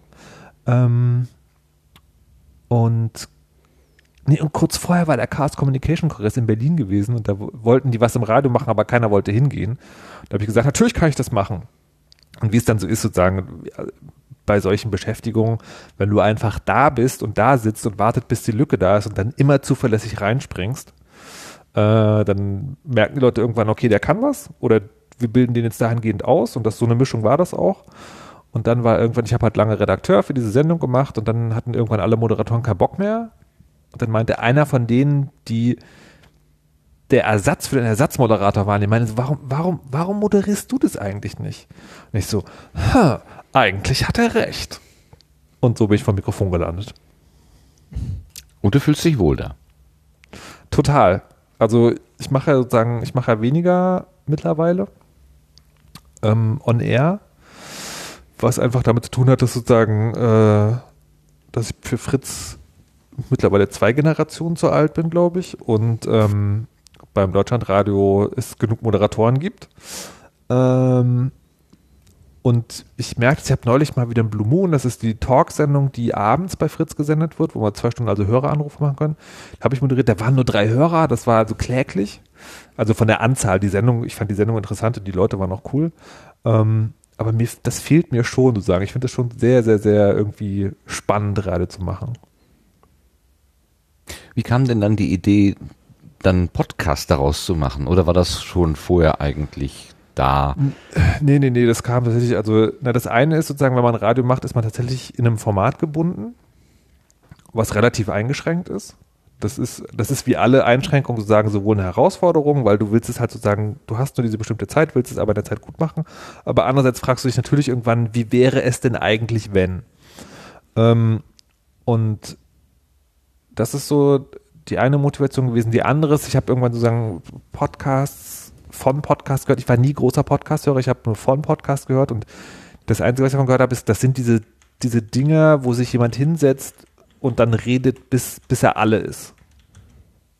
Und dachte ich so, naja, wenn man das aber verbindet, also sagen, so ein bisschen Moderation da reinbringt, also den Anspruch, das eine Sendung zu machen und nicht einen Podcast, aber sozusagen gleichzeitig nicht dem, dem Format unterliegt, dass man irgendwie Musik spielen muss und sowas. Vielleicht lässt sich ja daraus noch sowas irgendwie was Neues oder zumindest eine Ausprägung entwickeln, die irgendwie was Cooles hat. Und das andere war, dass ich tatsächlich eine Vorwand gesucht habe, Audiotechnik zu kaufen. ja, da haben wir es wieder, ist, genau. äh, Die, naja, es ist schon so quasi äh, die, also Heimproduktion, also quasi fürs Radio zu Hause produzieren, ist noch, also ist mittlerweile schon verbreitet her, aber war damals noch was ganz Neues. Und ich habe halt wirklich äh, mal zwei Jahre lang, also echt viel Geld in die Hand genommen, ähm, um mir ein Setup zuzulegen, was sozusagen Radiosound macht. Und ähm, dann war es sozusagen, also die, natürlich konnte ich dann auch zu Hause produzieren und hatte auch dann irgendwann äh, einen Techniker, der mir bestätigt, okay, das Signal, das von dir kommt, ist genauso gut wie das, was wir hier bei Fritz haben. Ähm, aber das war dann natürlich sozusagen auch so dieses, diese Lust, also äh, die Lust, sozusagen diese Technik auszuprobieren und mir auch ein Sendungssetup zu basteln, also eine Live, Live-Sendungssetup, als auch ähm, also, sagen, also sagen die Rechtfertigung vor sich selbst. Okay, du hast jetzt dieses Ding hier hingestellt, diese, diese, diese Kanone, ähm, dann müsste sie aber auch benutzen. Und auch wenn ich damit mal sozusagen auf Spatzen schieße, ähm, äh, ist das auch so, glaube ich, eine Motivation dafür gewesen. Ja. Du hast ja als einer der wenigen tatsächlich eine Zeitvorgabe, also zumindest in dem, in dem Podcast der Weisheit. Ähm, Was kaum jemand weiß, außer die aufmerksamen Hörer, ist auch bei der Rechtsbelehrung haben wir eine Zeitvorgabe. Echt? Wir, Natürlich. Wir, wir Die nennen wird sie aber relativ Burger. lasch gehandhabt, oder? Nee, nee, wir nennen sie Burger Time. Okay. Aber nicht mit, äh, mit Geräuschen, die andeuten, noch Nein, äh, nein, 30 Minuten, noch 10 Nein. Minuten, noch äh, ein paar wenige Sekunden oder so. Ähm, Nee, nee, das das, ist der das, das, hast du relativ, das hast du relativ feste durchgezogen. Also 60 Minuten sollte das sein. Und Christian Bettnerek, der Vater der Hörsuppe, hat ja daraus einen Richter gemacht. Also Ja. das ist eine tatsächlich quasi offizielle Zeiteinheit. Genau, naja, das, also die, die Idee dahinter war tatsächlich, das kommt tatsächlich auch aus diesem, ich möchte eine Sendung machen. Ähm, und nicht einen Podcast. Ich, ich will jetzt nicht sagen, ich, das soll nicht heißen, nicht nur einen Podcast, sondern das war mein Anspruch. Ne? Also ich, das ist ja aber heutzutage sehr wichtig, das dazu zu sagen, das ist nicht mein Anspruch, dass alle so sein müssen. Ich wollte rausfinden, was man mit dem Format machen kann, wenn man sich diese Beschränkungen auferlegt. Ähm, und weil das, weil ich das aber immer mit Leuten gemacht habe, die das nicht, die sozusagen nicht trainiert sind, also die nicht aus dem Radio sind, ähm, hatte ich das mit den, also ist quasi das mit den, mit den Soundelementen, das ist tatsächlich eher für die Mitpodcastenden als für die Hörer. Aber weil ähm, gerade am Anfang sozusagen äh, wir immer auch darauf reagiert haben, auf diese Soundsignale, also es kommt in, nach einer halben Stunde eins und bei 50 Minuten eins, ähm, habe ich das habe ich also habe ich die auch drin gelassen. Und dann waren sie irgendwann sozusagen Bestandteil der Sendung. Also sie jetzt rauszunehmen, finde ich auch komisch. Ich habe tatsächlich mal probeweise gemacht und dann, wie es immer so ist, denkt man, äh, man denkt dann so, ja, diese Soundsignale, auch egal, hört eh keiner und dann so, hey, wo sind die Soundsignale? Ich fand das mal sehr gut zu wissen, wenn eine halbe Stunde rum war. Genau. Äh, Oing, genau, oing, oing. genau, und seitdem, äh, seitdem sind sie wieder drin und werden da auch bleiben. Super. Es gab eine Folge, da ist dir zwischendurch mal der Rechner stehen geblieben und du musstest irgendwie neu starten. Und dann hattest du dieses begleitende Band nicht mehr. Ja. Das fand ich total süß, dass das wirklich so, so als essentielles Problem empfunden wurde. Ach du lieber Gott, jetzt müssen wir auf die Uhr achten. Wir wissen ja nicht mehr, wo wir sind. Das war wirklich Ja. witzig. Ja, das zu ist, erleben, ja, so. ist natürlich sozusagen die, wie soll man das sagen? Äh, da ist man an der Ehre gepackt.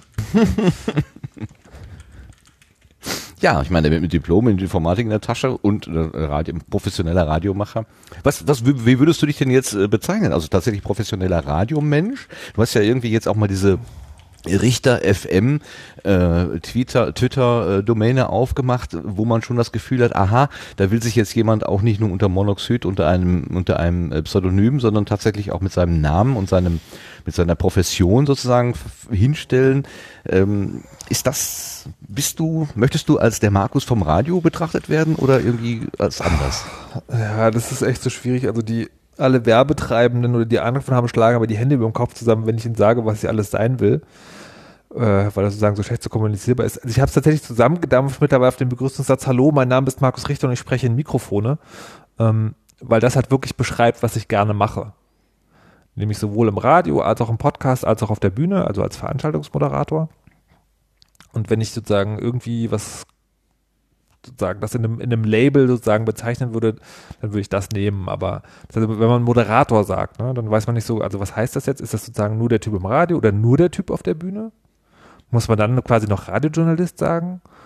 oder wenn ich sage Journalist, ist das dann nicht, wenn ich dann als, also ich weiß es nicht. Und diese Richter FM-Nummer war tatsächlich, ich hatte mal die Idee, wie wäre es denn sozusagen einfach unter dem richtigen Namen aufzutreten und hatte dann auch so eine, also wie, wie, das manche Leute auch versucht haben, so einen privaten Twitter-Account und einen professionellen, habe irgendwie gemerkt, das ist totaler Quatsch. Also A, geht das für mich nicht und B, sozusagen ist dieses Richter FM sinnvoller, also was es mittlerweile ist, ist ja einfach sozusagen, das ist der Twitter-Feed. Also für das, was auf der Seite erscheint. Ähm, ich habe das, glaube ich, auch in der Bio mittlerweile geändert. Ähm, und ja, also ich, tatsächlich sozusagen dieses Monoxid ist mittlerweile so, ich weiß nicht, gelernt oder sagen, oder ein akzeptiertes Label, dass ich das auf Dauer behalten werde. Okay, also bleibt uns die Schirmlampe noch eine Weile erhalten. Auf jeden Fall. Das, das, ich habe schon ganz, ich habe hab immer wieder darüber nachgedacht, ob ich bei Twitter mal nach einem blauen Haken frage. Ja. Äh, bin mir noch nicht ganz sicher. Und da ist ja sozusagen, und eines der Kriterien, also man, niemand weiß es ja genau, ne, aber angeblich ist eines der Kriterien, dass das Gesicht auf dem Foto zu sehen ist. Und da habe ich mir, ich arbeite schon an Textbausteinen, die also sagen, ja, nee, das ist sozusagen, also das, dieses Lampenbild, das ist halt mein, eines meiner Markenmerkzeichen. Und deswegen ist es essentiell, dass es natürlich auch in einem Twitter-Account drin ist, weil mich sonst ja sozusagen die Leute gar nicht mehr erkennen. Ganz genau. So, jetzt müssen wir mal unbedingt zur Rechtsbelehrung kommen. Ähm, es ist nämlich so, dass, du wusstest es auf der Bühne beim, in, in Hamburg nicht, aber ihr habt schon 42 Sendungen zusammen, die magische Zahl.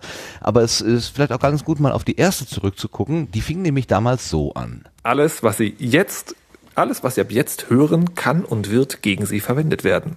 Herzlich willkommen zur ersten Rechtsbelehrung, einem derzeitigen noch Podcast-Experiment, das zwei Menschen äh, veranstalten, die versuchen wollen, den Nebeldunst dessen, was für viele ich sage mal normale Menschen, der juristische Fachgebrauch ist, zu lichten. Einer dieser Menschen ist Thomas Schwenke. Hallo und guten Tag.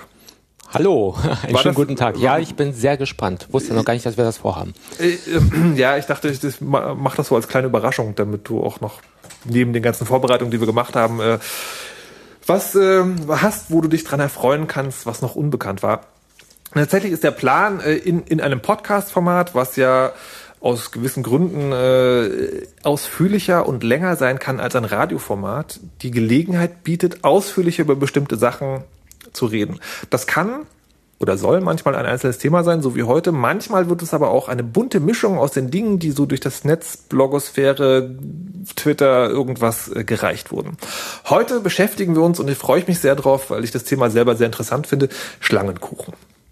Ja, was Schlangenkuchen ist, das wollen wir gleich mal klären. Aber jetzt erst einmal, wer von euch hat denn da jetzt eigentlich wen überrascht? Also wer hatte denn die Idee zu diesem Angebot? Offenbar wusste Thomas ja nicht so ganz genau, worauf er sich eingelassen hat.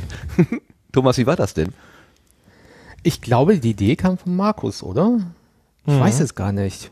Ja, ich glaube, ich wir hab, haben ja, wir haben ja vorher Interviews gemacht. Genau, also die, äh, es ist, die Idee ist sozusagen, ich glaube sogar älter als ich äh, Thomas kenne.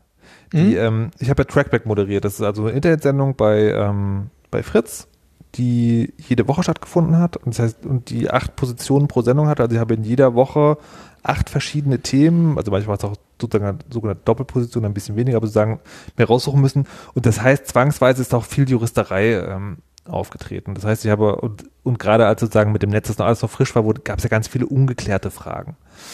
Ähm, und es gab dann auch immer mal wieder Anwälte, die irgendwie so um die Ecke kamen, so einen Blog aufmachten oder sowas. Und mit ein paar habe ich auch Interviews gemacht und ich dachte immer wieder so, ich hätte eigentlich gerne so einen Podcast, wo man da, darüber mal ausführlich redet. Ne? Also nicht nur sozusagen diese acht Minuten, die man bei Trackback mal reißen kann, äh, sondern halt sozusagen wirklich, man nimmt sich ein Thema und dekliniert jetzt mal durch. Und habe festgestellt, Rechtsanwälte reden sehr ungern frei in der Öffentlichkeit, weil sie dann sich nicht sozusagen ganz genau vorbereiten können und sozusagen das geschriebene Wort nur zählt, sondern da muss man, da begibt man sich so eine Situation, das ist so ein bisschen unsicher und dann wissen die vielleicht gar nicht, was man fragt und dann verreden sie sich vielleicht um Kopf und Kragen und so. Das war also wirklich, das war also auch bei der Interviewsuche war das oftmals ein großes Problem. Ähm, aber auch sozusagen, ich habe also vorher auch so mal ein bisschen rumgefragt, ähm, wie, also nur sozusagen nur so, so, so vorsichtig diplomatisch, ne? wie wäre es denn mit der Idee, komm mal das? Und dann sagt er, ja, nee, mh. Mm, ah. Und Thomas Schwenke war der erste und einzige, der sich damit sozusagen hinter den Kulissen hervorgetraut hat. Worauf, wofür ich ihm immer noch sehr, sehr, sehr, sehr, sehr dankbar bin. Oh ja, oh ja. Und ich finde es immer noch schlimm. Ah, das glaube ich nicht. Das glaube ich ehrlich gesagt nicht. Nein, das du ist- magst das ist für mich Bühne. tats- Du magst doch die Bühne, oder? Ich, ja, ja, ich bin schon eine Rampensau, das stimmt schon, aber es ist tatsächlich so, dass ähm, jeder Podcast, vor jedem Podcast ist es ein bisschen so für, wie vor der mündlichen Prüfung im Staatsexamen. Das heißt, ich weiß, ich sitze da jemand gegenüber, der keine Rücksicht auf mich und meine Wissenslücken nimmt und ich weiß, ich weiß nicht alles. Ich kenne ja seine Fragen nicht. Wir bereiten das alles nicht so ausführlich. Also ich versuche mich auf die Themen irgendwie vorzubereiten. Aber es ist wirklich so, dass ich da mit einer großen Anspannung hineingehe. Und hinterher, nach jeder Sendung, denke ich mir, oh Gott, oh Gott, was hast du wieder erzählt? Das hättest du und dies hättest du besser machen können. Aber es ist tatsächlich so, ich bin rappensauig und ich mag Herausforderungen. Ich mag es, wenn ich Dinge angehe, bei denen ich denke, dass ich wahrscheinlich scheitern werde. Und deswegen mache ich einen Podcast. Naja, bei 42 Episoden darf sich ja schon ein bisschen sowas wie Routine einstellen und auch Zuversicht. Oder ist es wirklich jedes Mal so ein Gang auf die Planke und vielleicht falle ich runter? Absolut. Die Zuversicht ist, dass garantiert irgendeine Frage kommt, auf die ich keine Antwort habe. Da weißt du, Markus, immer gezielt, was, wo, wo die Lücken stecken oder wo man nicht gerne drüber redet. Das heißt, wenn man von sich aus spricht, als Jurist, dann sagt man natürlich das, wovon man weiß. Und da, das breitet man nach Möglichkeit ganz weit aus. Und leider habe ich da jetzt jemanden daneben sitzen, der dann tatsächlich immer die Fragen stellt, die die Leute interessieren, aber die nicht so genau zu erklären sind. Und ich denke, das ist eben der Erfolg unseres Podcasts, dass Markus da sitzt und tatsächlich mich quasi von dieser Monologschiene runternimmt und mir Fragen, Fragen stellt, wo ich tatsächlich erstmal kurz nachdenken, schlucken muss, wie ich das jetzt beantworte, ohne dass ich irgendwie komplett irgendwelche Fehler begehe. Und das Lustige ist, wenn ich es mir hinterher anhöre, denke ich, da ist was Großartiges zustande gekommen und das kriegen wir auch als Feedback, dass die Leute eben es gut bei uns finden, dass sie nicht einfach irgendwie so Informationen präsentiert bekommen, sondern den Weg, wie man zu diesen Ergebnissen kommt. Das ist ja teilweise auch, äh, wenn man diese juristische Fiktion, die ich gerade schon mal angesprochen hatte, dann eben bedient, ist es ja auch manchmal etwas für den Laien doch skurril, wie dann da die Entscheidungen fallen. Ich finde das immer ganz interessant in, in eurem Zusammenspiel, wie Markus tatsächlich versucht, diese Gedanken nachzuvollziehen. Sehr exemplarisch ist mir das jetzt bei dem Gespräch in, in Hamburg auf der Bühne halt aufgefallen.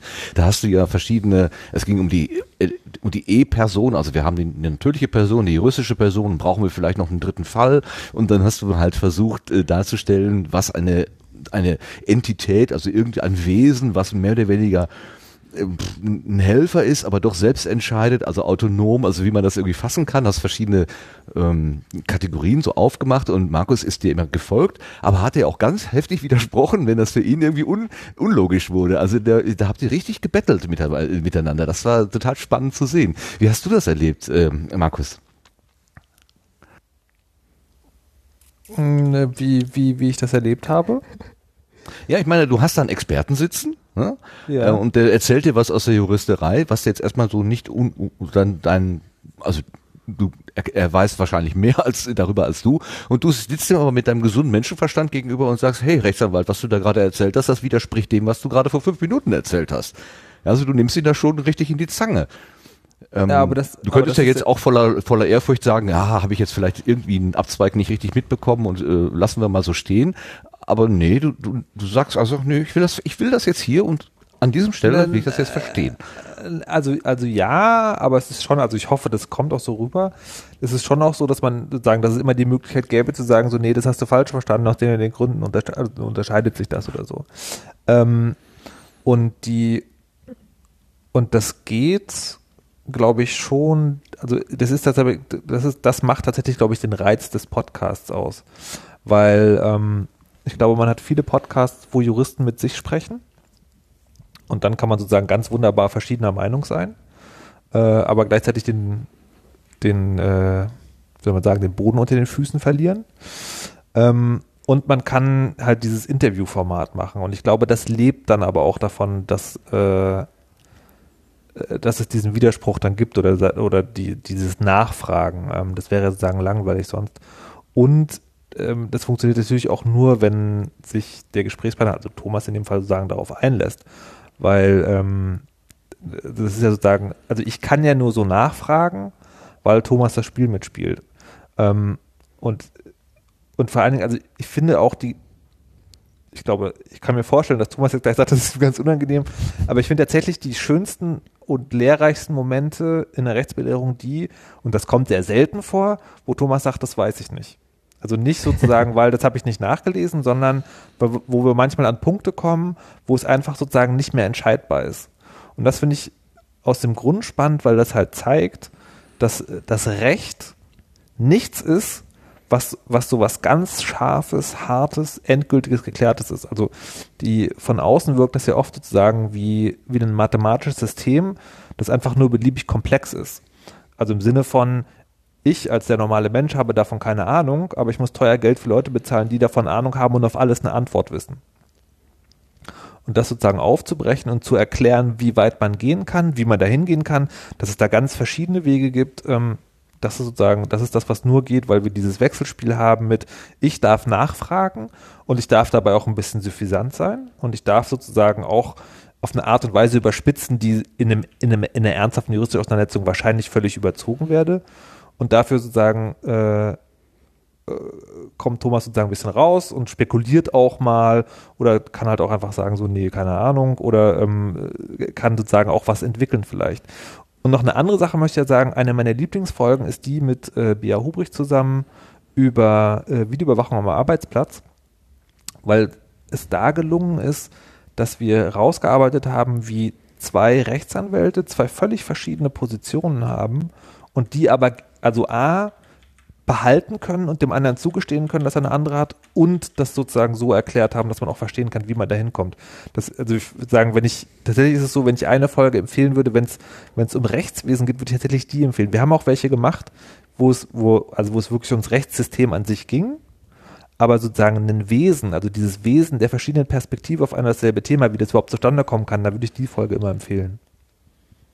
Hm. Ja, du das störst stimmt, immer, ich finde, du, du verstößt immer gegen eins der Grundprinzipien der juristischen Kommunikation. Das ist, wenn du etwas nicht erklären kannst, dann verwirre wenigstens. Und das haut nie hin. Wobei ich eigentlich, ich bin jedes Mal begeistert, um letzte Folge, die Nummer 42, als wir auf der Bühne saßen, ich ja. erkläre, wie die juristische Analogie funktioniert und bin dann erstaunt, dass Markus das sich alles merken und alles wiedergeben kann. Das heißt, ich habe zu keinem Zeitpunkt irgendwie das Gefühl, juristisch im Überlegen zu sein. Also eigentlich könnte ich genauso gut gegenüber einem Juristen sitzen. Nein, sagen wir mal so, würde ich gegenüber einem Juristen sitzen, würde ich mich, ähm, sagen wir mal, weniger bedrängt fühlen. Aber ja, der würde den Menschenverstand aus, der würde sagen, das, das, muss dem Menschenverstand nicht entsprechen. Das ist juristischer Verstand. Markus sagt, genau. das muss auch dem Menschenverstand entsprechen. Ja, das, das sind gut. Ansprüche, oder? Ja. Ähm, du sagtest gerade, äh, du wärst suffisant. Das ist ja interessant. Äh, nimmst du das als Stilmittel? Ja, natürlich. Also quasi die, ich, ich krieg's jetzt nicht mehr genau zusammen. Es, es war ja sozusagen, ähm, das ist auch mehrfach jetzt, also von, sozusagen vom Publikum irgendwie bemerkt worden. Es gab ja gerade in dieser letzten Rechtsbelehrung vom Chaos Communication Kongress, da habe ich ja sozusagen, wie lange hatten wir Sendezeit? Anderthalb Stunden, oder? Mhm. Da habe ich ja sozusagen irgendwie bei, keine Ahnung, eine und eine Viertelstunde was vorgeholt, was Thomas irgendwie in Minute 15 gesagt hatte. Und sozusagen, und sozusagen das total überzeichnet, ne, um sozusagen so, um so riesen Gegensatz aufzumachen.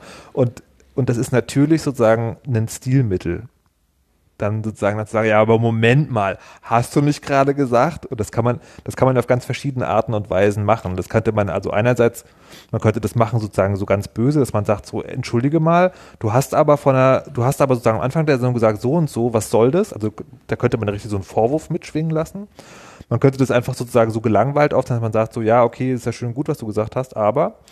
Oder man kann halt sozusagen dieses, ich finde, kumpelhaft ist zu viel, aber sozusagen dieses, ähm, wie soll man das sagen, sozusagen, in, in so einem, also ich, ich, ich empfinde das an der Stelle schon sozusagen wie so ein, wie so ein freundschaftliches Fechten, dass man sagt, ne, dass man sozusagen, also gut gelaunt, aber dennoch deutlich sagen kann, ja, aber. Merkst du selber, so. ne? War, war eine gute Finte, aber ich habe pariert oder so. Ja, okay. mhm. Ja, ja. Nee, nee, eine Finte unterstellt schon wieder Vorsatz. Oh, das, das, ja, gut. Das ist tatsächlich nicht der Fall, sondern sozusagen, das, das Ding, wir reden ja über super komplexe Sachen.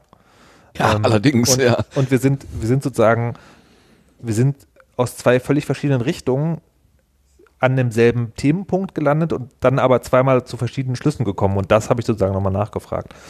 Und dann ist, glaube ich, suffisant ist, Thomas hat mir mal erzählt, ähm, was ich auch die, das schönste Feedback fand für die Rechtsbelehrung, das wir jemals bekommen haben. Thomas, erzählst du einfach von dem, von dem Juristen und seiner Freundin? Erinnerst du dich? Bitte? Erinnerst Nein, du dich von, überhaupt nicht. Ah, okay. Hör ich mir denn zu? Gut, also es ist, angeblich soll es so gewesen sein, dass, äh, dass ein Jurist ankam und meinte so, ja, also diesen, diesen Ah. Podcast, den, den höre ich wirklich sehr, sehr, sehr gerne, aber der Richter unterbricht ja immer sozusagen dann, wenn es spannend wird und es so Ja, in totalen Details abgleitet und meine Güte, reg ich mich da auf. Und dann seine Freundin nämlich halt so, ja, ich finde das total super, dann verstehe ich nämlich auch, worum es geht. Und das ja, ist das stimmt, das stimmt tatsächlich, ja. Das ist mir auf einer Konferenz passiert, ja. Genau, und sozusagen, und das, und ich glaube sozusagen, dass man diese, diese Brüche auch gut dadurch hinkriegt, wenn man sie halt genau so gestaltet. Also ich kann auch meistens gut folgen. Also jetzt gerade speziell in dieser Folge 42 habe ich dich, Markus, echt bewundert, dass du in dieser Situation auf der Bühne vor den, vor den Leuten ohne ähm, die technische Ausstattung, die dir eigentlich zugesagt gewesen ist, also sprich kein Netzwerk und so weiter, dass du dann so hochkonzentriert gewesen bist und dich an wirklich die einzelnen Worte und Ausführungen, was echt schwierig und kompliziert gewesen ist, fand ich jedenfalls, dann tatsächlich wortgetreu erinnern konntest äh, nach 30, 40 Minuten. Also da habe ich echt so gedacht, Hut Also ab, vielen Dank. Ich muss aber, ich muss aber auch sagen, das ist, inner, das ist innerlich alles andere als genauso. Mir geht's auch wie Thomas. Ne? Also Thomas hat ja gesagt, er findet sich jedes Mal für, wie vor der mündlichen Prüfung und ich fühle mich auch jedes Mal wie vor so einem quasi, so Herr Radiomoderator, jetzt zeig mal, was du kannst. Wir setzen dir hier jemanden vor, der Ahnung hat und der weiß, wie man argumentiert, wenn man nachfragt. Und es ist tatsächlich sozusagen, also die, äh, es, ist- es ist auch so, dass ich mich nach der Sendung häufig frage, so, was, was ist da gerade passiert? Also wie, also wie aus so einem Rausch aufwachen quasi. Okay, es war irgendwie sehr unterhaltsam und informativ, aber ich habe keine Ahnung, was passiert ist und ob ich nicht totalen Unsinn geredet habe.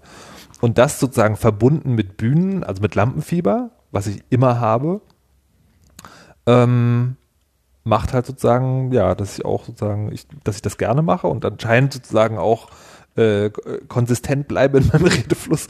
Aber wenn zwischendurch sozusagen, äh, also, also ich glaube, was zum Beispiel schwierig wäre, ist, die Sendung zu unterbrechen für eine halbe Stunde und dann weiterzumachen. Das ist schon sozusagen so ein sehr organisches Ganzes. Hat einen Flow, ne? Hat einen gewissen entspannten, also dramaturgischen Bogen oder wie auch immer. Also man merkt schon, äh, wie ihr einsteigt und euch richtig vertieft und dann langsam wieder aus dieser aus dieser Grube sozusagen herauskommt. Das merkt man Mhm. schon, wie das so sich entwickelt. Ähm, eine, eine Kl- Nebenbemerkung, wenn du professionelles Radio machst, dann hast du ja gelegentlich einen Redakteur, der mit dir hinterher so einen Aircheck macht oder sowas, der dir dann genau sagt, an der Stelle war das aber nicht so gut und hier nicht so und so. Ähm, das hast du auch schon mal öffentlich gemacht. Also da habe ich so ein bisschen meine eigene Radioaffinität und wenn ich, ich wollte ja auch mal Radiomensch werden, ähm, da habe ich auch gedacht, meine Güte, da musst du ordentlich einstecken. Das hast du so bist du begeistert von deinen eigenen Ideen und dann erzählte da so jemand, ja, das hättest du mal weglassen sollen und hier viel mehr und da doch. ne. Also der, der kocht dich dann so runter. Ist das nicht eine fürchterliche Situation? Mm.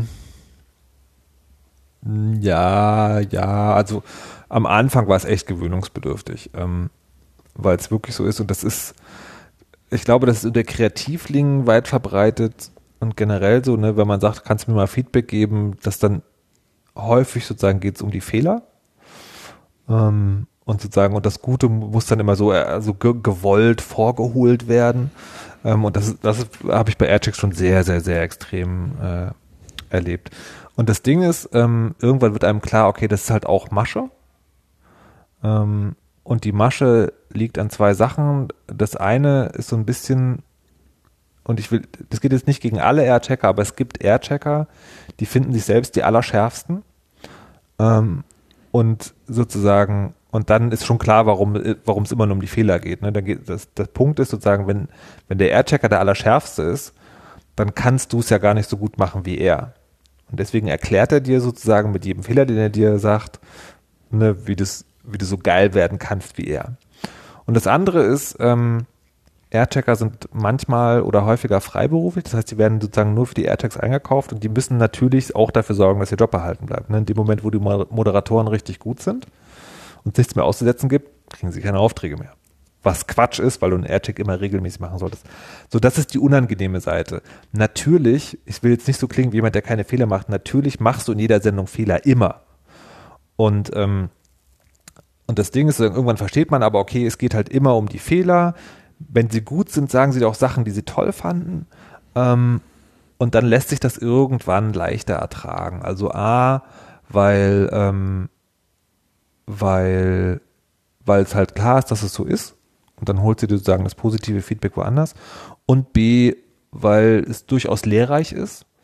Ähm, weil die, selbst die Sachen, für die man eine gute Idee hat und die der doof fand, ähm, hat man dann nochmal eine andere Perspektive und das hilft tatsächlich. Ähm, und C, weil man irgendwann lernt, den Unterschied zwischen ich habe was verpeilt und ich hatte da eine andere Idee. Ich hatte gerade heute wieder eine Schulung, äh, eine Moderationsschulung ähm, beim Deutschlandradio und da gab es tatsächlich die Situation, äh, wo er gefragt, ging da ging es um Ram Talk, also dass man am, am Anfang auf dem Intro von der Musik, ob man darauf redet oder nicht und wie man die Musik reinfährt und an welcher Stelle. Und dann hat er sozusagen gesagt, wie er das findet und dann hat eine Moderatorin gesagt, sie findet das aber anders und hat er gesagt, das ist auch okay. Was er erreichen möchte ist, dass die Sachen, die on air passieren, gewollt sind, also dass wir die so entschieden haben und dass sie nicht einem passieren. Ne? Also wenn quasi ein drei Sekunden Sendeloch ansteht, dann soll das nicht sein, weil du schlecht vorbereitet bist, die Knöpfe nicht gefunden hast und irgendwie gerade eh verpeilt bist, sondern soll das sein, weil du gedacht hast, an dieser Stelle möchte ich ein dreisekundiges Sendeloch, weil ich einen Punkt machen möchte. Ähm, und wenn man das alles verstanden hat, also es, es kann nur um die Fehler gehen, weil es der Verbesserung dient und es geht nicht nur, es geht sozusagen in dem Moment nicht darum, dass, dass deine ganze Sendung scheiße ist, sondern es geht darum, wie du in Zukunft an dir arbeiten kannst und es trainiert eigentlich nicht so sehr also natürlich auch, aber nicht nur die konkrete Moderationsfähigkeit, sondern vor allen Dingen hält es dich an, dir Gedanken zu machen. Wenn man das sozusagen begriffen hat, dann geht das alles. Dann ist das sozusagen hart, aber dann ist es ertragbar. Ja, ich stelle mir das halt so vor, gerade also diese Situation, entweder du kommst da berauscht raus, weil du das Gefühl hast, die letzte Stunde ist irgendwie ja, richtig flüssig dahergekommen, oder eben so nach dem Motto, oh, was ist denn da gerade passiert? Ich kann mich an nichts erinnern. Und dann versucht dich jemand da so äh, so in so eine Rechtfertigungshaltung, so, warum hast du das denn so gemacht? Warum hast du das so gemacht? Ähm, ja, ich stelle mir das schon ein bisschen schwierig vor. Allerdings, ich sehe natürlich auch klar, ähm, es ist immer gut, dass ja jemand steht und sagt, bei mir ist das so und so angekommen. Hast du das auch so gewollt oder ist das ja, nur ja. so passiert? Das finde ich einen sehr interessanten Gedanken, ja. Ja, man muss tatsächlich sagen, auch den zugutehalte, was tatsächlich auch schon passiert ist, ist, also es, es, es geschieht dieses Wunderding, du kommst raus aus der Sendung und denkst, geilste Sendung aller Zeiten und alle so, mm, aha, nee, mm, ach, mm. Und es gibt aber auch Tage, wo man so quasi alles zerstört, irgendwie alles schiefgelaufen, Stau, äh, Stress, mit Freunden und es ist alles fürchterlich und gefrühstückt hat man auch nicht und es ist alles schlimm und die Sendung ist die, die schlimmste aller Zeiten, die du jemals moderiert und gefahren hast.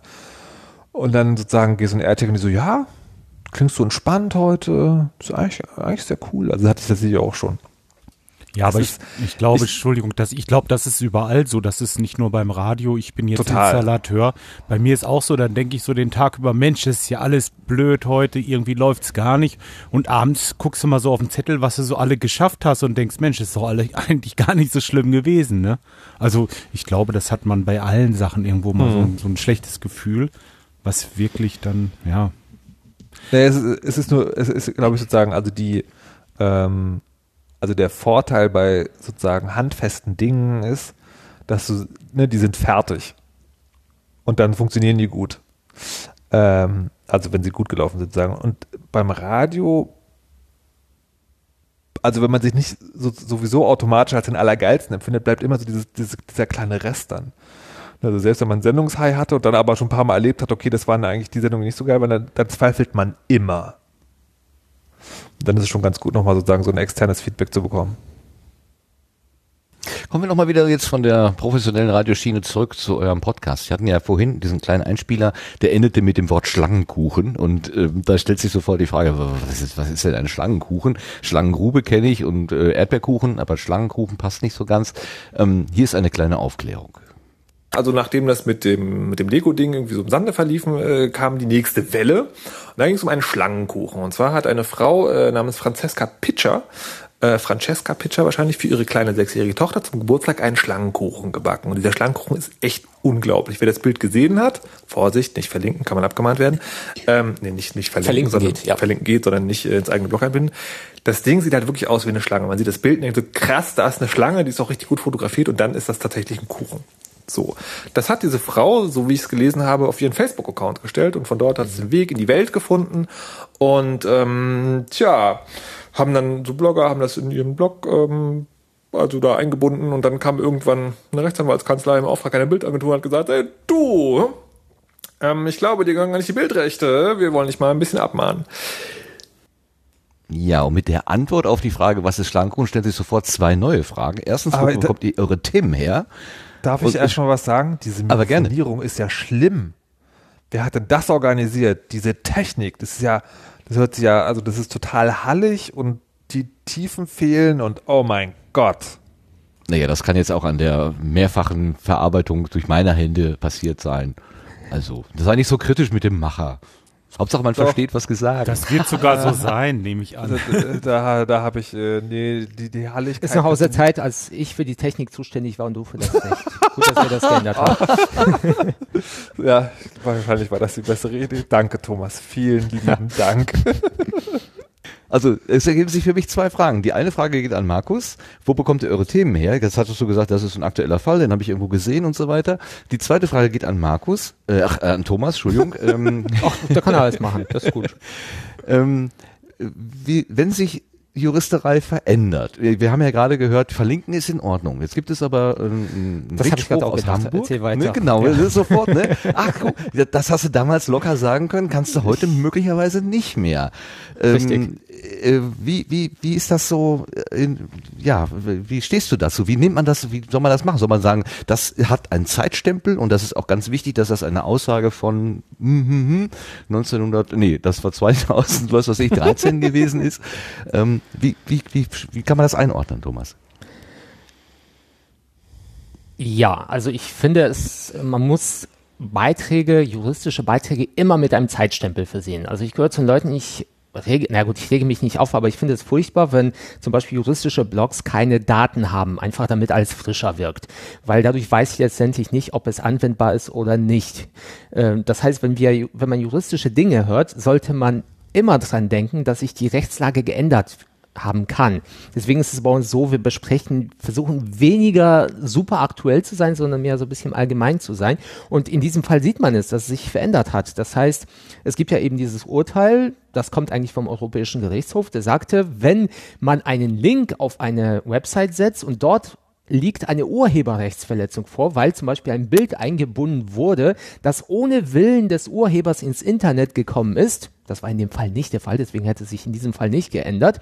Und diese Einbindung im kommerziellen Umfang erfolgte, äh, im kommerziellen Rahmen erfolgte und man sich nicht hinreichend bemüht hat zu klären, ob das Bild tatsächlich dort recht, rechtmäßig war, dann haftet man mit für die Urheberrechtsverletzung was sich natürlich total, sagen wir mal, für einen Menschen, der mit dem Internet arbeitet, darin quasi aufgewachsen ist, eigentlich albern anhört. Weil wie soll ich, wenn ich einen Link setze auf eine Website, prüfen, ob alle Inhalte dort urheberrechtlich zulässig sind. Das heißt, müsste dort eigentlich hinschreiben, sind die Inhalte bei Ihnen rechtmäßig oder nicht? Und jetzt gab es eine Entscheidung vom Landgericht Hamburg und das Landgericht Hamburg hat eigentlich, sagen wir mal, für sich keinen Fehler gemacht. Die haben eigentlich die Rechtsprechung des Europäischen Gerichtshofs wiederholt. Das heißt, in diesem Fall war es jemand, der hat ein Bild genommen, äh, ein Bild unter Creative Commons, hat das Bild bearbeitet, aber die Lizenz nicht beachtet und das auf seine Website eingebunden. Ein anderer hat auf dieses Bild verlinkt äh, Entschuldigung, hat er auf diese Website verlinkt und ist dann abgemahnt worden von einem Rechteinhaber, also von demjenigen, der die Rechte an diesem Creative Commons Bild hatte und hat vom Landgericht Hamburg verloren. Gut, er hat natürlich den Fehler gemacht, er hat gesagt, nö, ich habe mit Absicht überhaupt nicht überprüft, ob da die Urheberrechte äh, gesichert sind, weil ich finde, das muss man nicht machen. Da haben die Richter natürlich gesagt, okay, wenn sie gar nichts gemacht haben, dann haften sie natürlich. Die Frage ist, was hätte er sagen sollen? Ich habe den Website-Inhaber angeschrieben und er hat mir gesagt, dass es in Ordnung geht. Wer macht das schon? Ich fand es so schön, als Jörg Heidrich vom Heise Verlag das Landgericht Hamburg angeschrieben hat und die gefragt hat, liebes Landgericht Hamburg, wir möchten vom Heise Verlag zu euch verlinken. Könnt ihr euch, uns bestätigen, dass alle Inhalte bei euch urheberrechtlich rechtmäßig sind? Da hat das Landgericht Hamburg gesagt, nein, das können wir nicht. Und das zeigt, das zeigt, wie absurd diese Rechtsprechung ist. Entschuldigung, ich rege mich, glaube ich, jetzt ein bisschen auf. Es ist ja auch ein sehr Aber nur ein emotionales Urteil. Ja. Ja, das ist einfach, äh, man sieht so ein bisschen, wie das Internet immer, immer weiter eingeengt wird. Das ist vielleicht für jemanden, der, sagen wir mal, mit dem Internet nur am Rande beteiligt ist oder vielleicht mit diesen Umständen schon aufgewachsen äh, ist anders, aber ich kenne das Internet quasi seit Mitte der 90er Jahre oder teilweise sogar noch ein bisschen früher, wenn man das äh, größer, wenn man den Begriff größer ausweitet. Und damals war es halt ein bisschen freier. Gut, man kann sagen, Napster war vielleicht gegenüber den Urhebern nicht wirklich nett, aber solche Regelungen, äh, die sind von kaum einem Menschen nachzuvollziehen. Vor allem sowas zu sagen, L äh, Linksetzung im kommerziellen Umfang. Wenn ich mir das anschaue, bei mir kann ich zwischen privaten privater Internetnutzung und beruflicher Internetnutzung praktisch gar nicht mehr trennen. Das heißt, ich müsste bei jedem Link, den ich setze, bei jedem Posting, das ich teile, bei jedem Tweet, äh, den ich teile, müsste ich prüfen, ob an der Quelle irgendwelche urheberrechtlichen Inhalte sind und die Urheber, äh, Entschuldigung, die Website-Betreiber fragen, ob sie mir auch ein grünes Licht für die Verlinkung geben. Das, naja gut, da brauche ich, glaube ich, glaub ich, nicht weiter auszuführen, was man davon halten soll. Und das Aber heißt, wir haben jetzt sozusagen so ein, so ein, quasi so ein Rechtsvakuum. Wir machen das, wie wir es bis jetzt gemacht haben und hoffen, dass es nicht so schlimm sein wird. So habe ich schon nach dem EuGH-Urteil gedacht. Jetzt war das Urteil vom Landgericht Hamburg. Und sagen wir mal so, meine Hoffnung stirbt nicht aus und ich passe mich nicht an. Ich hoffe, das hört jetzt nicht jemand, der mir eine Falle stellt und mich auf irgendeine Website verlinken lässt, wo ein Urheberrechtsverstoß vorliegt. Weil das wäre relativ einfach, falls jemand ein Geschäftsmodell braucht. Ja.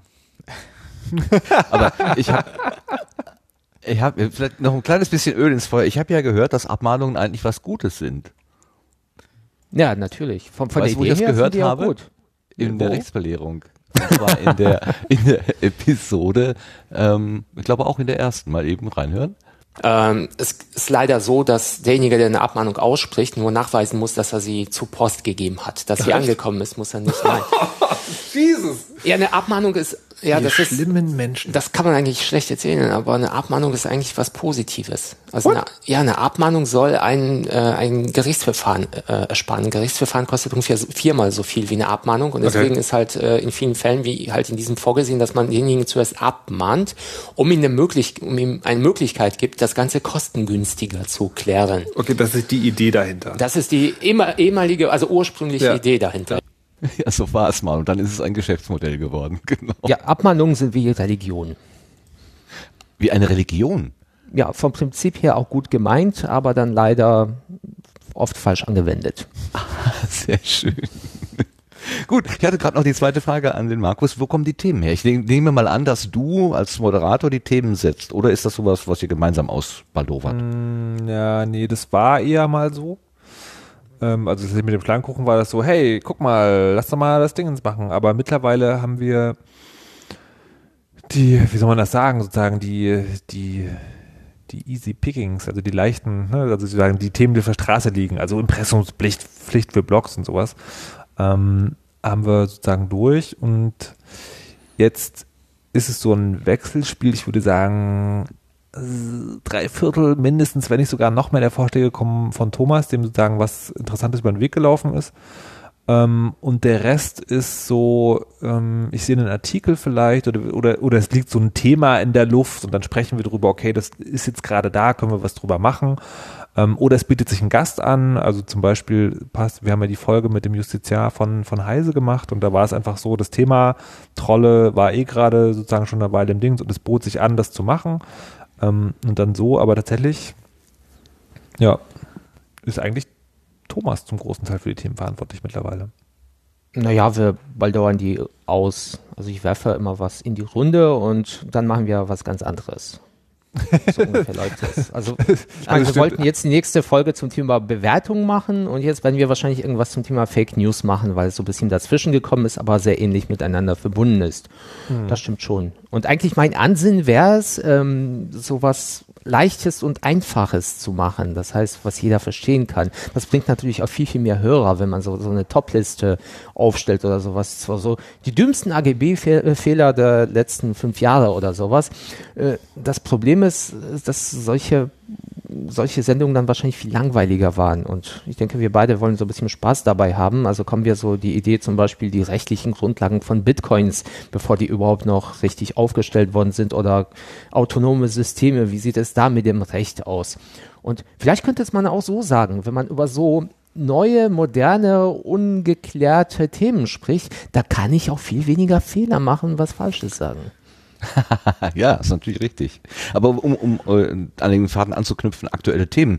Der Sebastian hat ein Thema mitgebracht, was uns letzte, in der letzten Sendung beschäftigt hat, nämlich die äh, diese Plattform radio.de, die da einfach Content benutzt. Sebastian, stellst du deine Frage einfach mal?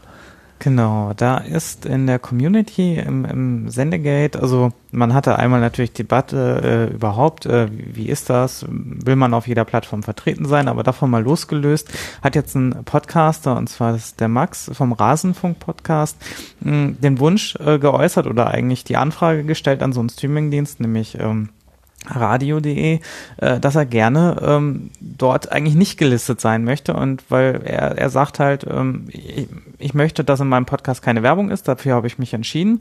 Radio.de spielt Werbung ein oder vielmehr äh, zeigt Werbung auch an auf der Webseite und äh, hat auch den Player dort. Das heißt, die greifen zwar äh, technisch gesehen schon den Content von seinem Server ab, aber der Player und der Benutzer bleibt eigentlich auf der Radio.de Seite. Deswegen hat er gesagt, er möchte da gerne entfernt werden und daraufhin hat ähm, ihm die Abteilung zurückgeschrieben und ich lese mal ein kleines Zitat aus, dem, aus der E-Mail vor. Und zwar, um den Nutzern ein offenes, breites und diskriminierungsfreies Angebot zu bieten, sehen wir grundsätzlich davon ab, einzelne Streams aus dem Angebot zu entfernen. Dabei bedarf die Einbettung der frei zugänglichen Radiostreams in unsere Plattform keiner Erlaubnis der Betreiber der jeweiligen Streaming-Angebote. Und jetzt stellt sich natürlich erstmal die Frage, ähm, es gibt zwar natürlich einen anderen Haken, wo ich denke, wo es relativ einfacher ist zu argumentieren, aber generell mal die Frage, wie siehst du das, Thomas? Ähm, Streaming, ist das so schon mal recht, rechtlich äh, richtig formuliert von dem Anbieter oder ist da eigentlich schon ein Haken zu suchen und äh, die müssten ihn auf jeden Fall rausnehmen? Das kommt drauf an. ja, da ist es. Nicht mit Absicht, aber tatsächlich. Und ich glaube auch, äh, ich weiß, an welchen Hacken du denkst. Ähm, also erst einmal ist so ein Podcast rechtlich geschützt. Das heißt, nach dem Urheberrechtsgesetz ist jede Audioaufzeichnung geschützt. Und wenn ich die wiedergeben möchte, ob, ob ich die jetzt sende oder öffentlich zugänglich mache, dann brauche ich eine Einwilligung der Urheber, der Rechteinhaber. Und diese Einwilligung muss ausdrücklich erfragt werden. Das heißt, was ich mich frage, der Stream, der dort läuft, der abgegriffen wird vom Server, erscheint er zufällig unter einer Creative Commons Lizenz? Äh, in dem Fall, ich bin mir jetzt gerade nicht sicher, äh, ist der Podcast unter keiner Lizenz nach außen dargestellt. Das, das heißt, heißt, er ist urheberrechtlich er, absolut geschützt. Er steht natürlich im, äh, also die ziehen ihre Informationen natürlich aus dem iTunes-Verzeichnis. Jetzt weiß ich nicht, wie, inwiefern dadurch, dass Max den äh, Feed öffentlich gemacht hat und damit bereitgestellt hat, inwiefern die dann, äh, ja, sag ich mal, darauf scheinen die sich ja zu berufen. Es ist irgendwie schon öffentlich vorhanden, also darf ich es auch weiterhin öffentlich äh, zur Verfügung stellen oder weiter verbreiten. Ja, das ist einer der grundlegenden Mythen des Internet. Alles, was öffentlich ist, darf frei kopiert werden. Das stimmt überhaupt nicht. Das heißt, wenn ein Podcast ins Netz gestellt wird, dann darf der Podcast dort bleiben und dort gehört werden. Also die Nutzung ist frei. Die Vervielfältigung, die Versendung, die ähm, meinetwegen auch Bearbeitung, das sind alles Nutzung, die einer Einwilligung bedürfen. Das heißt, ich darf jetzt zum Beispiel nicht einfach, sagen wir mal, irgendwelchen Radio, äh, Radio, äh, Radiostream anzapfen und bei mir über die Website streamen, nur weil das Radio öffentlich gesendet wird oder Fernsehprogramme übertragen. Ich denke, keiner würde auf diese Idee kommen. Warum sollte jetzt für Podcasts etwas anderes gelten? Das heißt, äh, Radio, radio.de heißt es, kann sich nur dann auf das Recht zu streamen berufen, wenn sie eine Einwilligung erhalten haben. Ein anderes Wort für eine, für eine Einwilligung ist eine Lizenz.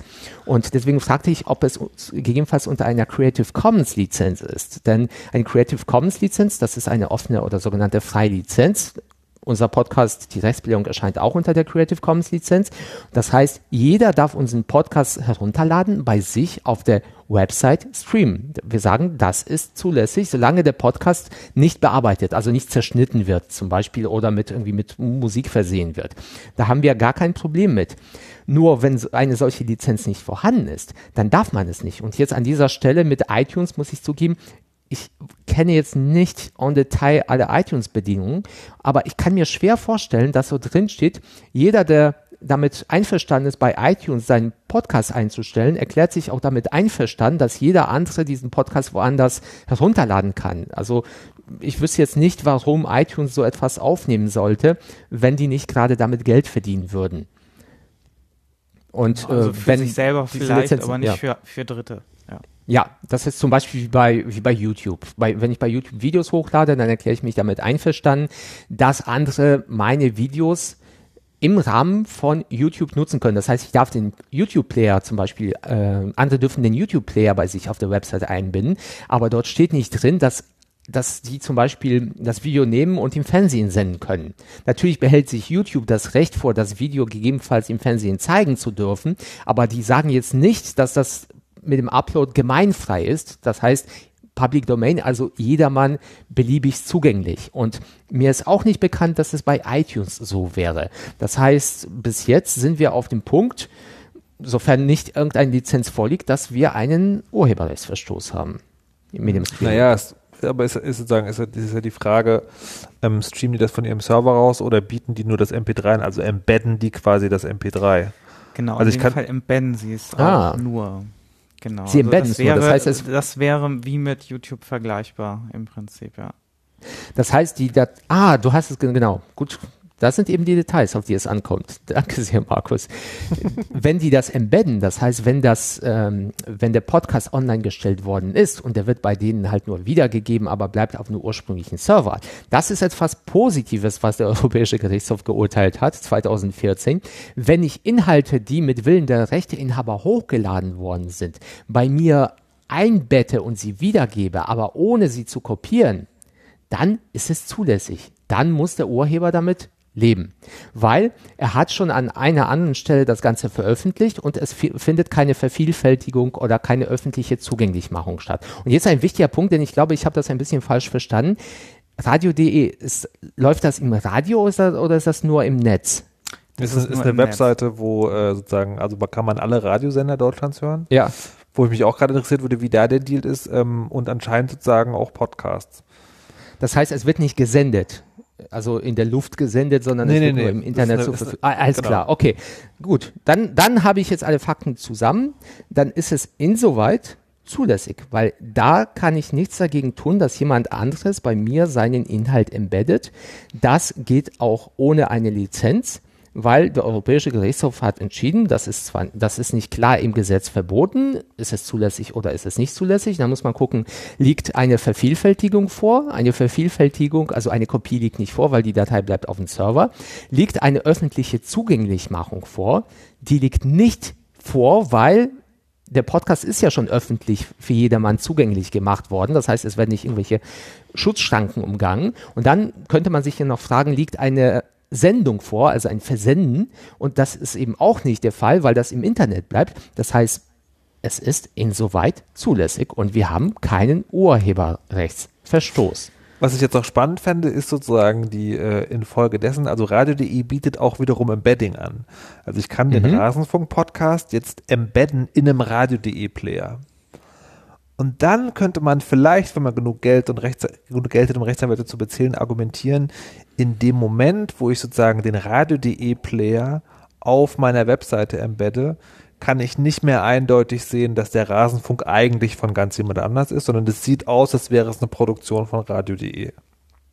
Ist ein sehr guter Gedanke. Allerdings haben, sind die Richter auch auf diesen Punkt eingegangen und die haben gesagt, die Nennung des Urhebers ist in diesem Fall nicht notwendig, weil eben keine urheberrechtlich relevante Nutzungshandlung stattfindet. Das heißt, man könnte sagen, Sie haben gesagt, solange die, es eingebettet wird, dann kann es beliebig genutzt werden, ohne auf den Urheber hinzuweisen.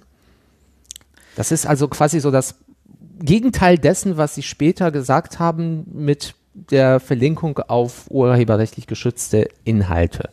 Hm. Das ist halt der Nachteil von Audio sozusagen, weil das Audio an sich enthält natürlich sozusagen die unveränderte Sendung und dann da ist mhm. sozusagen mhm. eindeutig zu erkennen, wer der Urheber ist und nicht. Und das Problem ist, wenn es ein Artikel wäre, würde man es auf den ersten Blick sehen. Wenn es ein Video wäre, ja. würde man es auch auf den ersten Blick sehen, weil dann sozusagen ganz klar die Trennung wäre zwischen, das ist der Rahmen, den Radio.de vorgibt und das ist sozusagen der eigentliche Inhalt.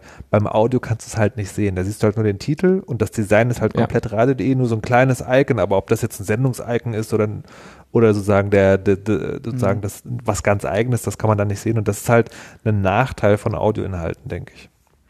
Ja, ähm, das ist das tatsächlich ist ein Nachteil und damit, ja, muss man leben, ja. Das ist ein spannender Punkt, den du ansprichst, weil ich glaube, darüber wird es rechtlich wiederum äh, schwieriger, äh, für zumindest für radio.de, weil was sie nämlich auch machen ist, sie laden das äh, ähm, Episodenbild runter und binden das wirklich in ihre Seite an und auch die Show Notes. Das heißt, die halt halt, äh, sie binden ein, meinst du, sie laden es bei sich hoch? Genau, es ist ein, okay. äh, auf deren Server dann. Und ähm, ich glaube, das ist das Argu entscheidende Argument, das meinte ich mit dem kleinen Haken an der Geschichte, mhm. weil selbst wenn das Streaming, das habe ich mir nämlich fast schon gedacht, dass das äh, rechtlich einwandfrei sein könnte, aber dadurch, dass sie natürlich Inhalt wirklich kopieren auch noch, und zwar äh, das Podcast-Episodenbild und auch die Show Notes, ähm, und das auf der Seite einbinden, ich glaube, spätestens da ist es doch wirklich so, dass es rechtlich einwandfrei ist, äh, zu sagen, äh, da äh, muss eine Entfernung stattfinden, wenn das vom Inhaber gewollt ist. Und das hätte eigentlich eher auch umgekehrt eine Frage an den Inhaber der Rechte äh, erfolgen ja. müssen vorab, oder? Das heißt, in einem solchen Fall würde ich als Rechtsanwalt dem Mandanten sagen, dass er zwar nicht gegen die Einbindung des Audios vorgehen kann, aber er kann der Gegenseite einen auswischen, indem er sie wegen der unberechtigten Bildnutzung abmahnt. Ob er das machen möchte, also ich bin nicht jemand, der Leute Richtung, äh, Ab, der Richtung Abmahnung schiebt, aber generell kommt jemand zu einem Anwalt, weil er sein Recht durchsetzen möchte oder möchte ein bestimmtes Ziel erreichen, nämlich er möchte den anderen zeigen, dass er nicht das will, was sie mit ihm machen. Und dann sucht man halt nach verschiedenen Wegen. Da mhm. sagst du Hagen auch richtig, wenn die Texte, wenn die Bilder eingebunden werden, dann haben wir immer noch Urheberrechtsverstöße. Das heißt, man kann nichts gegen die Einbindung des Audios tun, aber man kann den trotzdem sozusagen man kann sich an den, ja, rächen ist vielleicht das falsche Wort, aber einen, äh, an Schaden zufügen. Nun ja, ein Argument äh, quasi anführen, weil er möchte ja nicht dort vertreten sein und das ist ja ein schlagendes Argument, äh, dass sie zumindestens dann äh, die Bild- und äh, Shownotes äh, auf jeden Fall entfernen müssten. Aber dann, ja. über, dann, dann, dann, ergibt sich natürlich sozusagen wieder ein, ein interessanter Druck für den Hersteller so eines Podcasts. Ne? Es ist ja, also jetzt nur theoretisch ausgedacht, ist es ja möglicherweise ein Verbreitungsweg, der relevant ist. Ne? Also Leute kommen irgendwie auf radio.de, suchen nach Fußball, finden Rasenfunk, hören das, tausende Hörer. Und jetzt kann man das natürlich machen, dass man sagt, so also, liebe Leute, so nicht. Und dann können wir natürlich sagen, na gut, dann blenden wir halt in Zukunft unser irgendwie äh, Archivbild für dieser Podcast hat kein, hat kein Foto ein und äh, übernehmen vielleicht nur, keine Ahnung, den nicht urheberrechtlich geschützten Titel einer Folge. dann hat man also seinen eigenen Podcast äh, mit einem mit einem schlechten Bild und unzureichenden Shownotes. Und das ist sozusagen, das ist interessant, wo man, wo man wieder erkennt, ne, dass Recht und Gerechtigkeit nichts zu tun haben. Das ist einfach wirtschaftlicher Druck, der da ausgeübt wird. Ne? Die sitzen am längeren Hebel im Zweifel und können halt sagen, okay, alles klar, dann machen wir es halt so, dass es scheiße aussieht. Also man Ähm, kann sich da schon vorstellen, wirtschaftlichen Druck auszuüben, auf eine gewisse Art und Weise. Wobei, Genau. äh, ein Punkt noch, weil im Chat wurde gefragt, dieses Embedding, ist es ähm, zulässig, wenn es im kommerziellen Rahmen erfolgt? Das heißt, wenn ich zum Beispiel den Podcast in eine Website einbinde, auf der Werbebanner laufen, wie wohl anscheinend auch bei radio.de, ja, auch in diesem Kontext ist es zulässig. Genau genommen hat der Europäische Gerichtshof diese Entscheidung im kommerziellen Rahmen getroffen. Das heißt, äh, ob es kommerziell oder nicht kommerziell ist, ist egal. Aber wo- woran ich jetzt so als Rechtsanwalt denken würde, also das, mein Hirn springt ja in solchen Momenten an. Ich würde zum Beispiel in einem Podcast ein Musikstück abspielen, das einem Urheber gehört, vielleicht einem bekannten Musiker. Ähm, und sagen wir mal so, dieses Urheberstück ist dort ohne den Willen des Urhebers hineingelangt. Ich sage nicht, dass man lügen muss. Äh, und dann könnte der Urheber radio.de abmahnen, weil die ein Musikstück, äh, weil die einen Podcast eingebunden haben, in dem ein Musikstück läuft, äh, zu dem der Urheber keine Einwilligung gegeben hat, dass es im Podcast ist. Und quasi die Einwilligung müsste dann radio.de nachweisen, nicht der Podcast-Inhaber. Und es wird schwer fallen, radio.de nachzuweisen, dass äh, der Podcast-Inhaber dieses Musikstück mit Willen des Urhebers eingebunden hat. Natürlich klingt es vielleicht ein bisschen komisch, aber der Urheber könnte zum Beispiel sagen, natürlich wende ich mich lieber an radio.de, weil es einfach ein solventerer Gegner ist. Oder weil ich die weniger mag. Das ist für eine Abmahnung egal. Und dann könnte man auf diese Art und Weise den Gegner ne? schon Ja. in die Knie zwingen. Ja, Der sogenannte ja. trojanische also bedeutet das Podcast, dann auch, ja. dass, Ja. bedeutet das dann auch, dass radio.de, also Beispiel jetzt, ja, radio.de dann auch verantwortlich ist für, für die Inhalte, die dort stattfinden, also Ja. außer jetzt eben bei diesem, bei diesem GEMA-Zeugs und so weiter und so fort. Ach so, äh, ob es auch jenseits von Urheberrechten Genau. der genau. Fall ist, wenn ich, wenn ich auf die Inhalte verlinke. Naja, es Nein. kann ja jeden, jeder Inhalt sein, ne? Das, ist- Ja. Also wir müssen immer unterscheiden, wenn es um Rechtsverletzungen geht. Es gibt ja Persönlichkeitsrechtsverletzungen, das ist eine wesentliche Gruppe. Zum Beispiel, wenn ich irgendwelche Menschen beleidige oder falsche Tatsachen behaupte, beziehungsweise irgendwelche falschen äh, Behauptungen aufstelle. Und auf der anderen Seite haben wir so die Markenrechte oder beziehungsweise im Podcast-Bereich eher die Urheberrechte. Und bei Urheberrechten ist es so, dass man wie gesagt, im kommerziellen Rahmen automatisch für die Urheberrechtsverletzungen haftet, wenn man sich nicht erkundigt hat, ob die Inhalte tatsächlich online gestellt werden dürften. Das heißt, radio.de, um sozusagen dieses Risiko sich zu nehmen, müsste radio.de bei den Podcastern nachfragen, hört mal, die Inhalte, die ihr bei euch im Podcast habt, sind die urheberrechtlich einwandfrei? Das müssen die zumindest fragen. Und wenn der Podcaster sagt, hm, nein, und sie, dann dürften sie es eigentlich nicht mehr einbinden. Das wäre der einfache Weg. Bei Persönlichkeitsverletzungen sind wir, Klammer auf, noch, Klammer zu, nicht so weit. Das heißt, für Persönlichkeitsrechtsverletzungen haftet man grundsätzlich erst ab dem Zeitpunkt der Kenntnis und oder, äh, das heißt, man wird darüber informiert und ähm, ja, oder es hätte einem unbedingt auffallen müssen, aber das wird bei automatisch eingebundenen Podcasts nicht der Fall sein. Das heißt, die haften nicht für Persönlichkeitsverletzungen, aber für Urheberrechtsverstöße.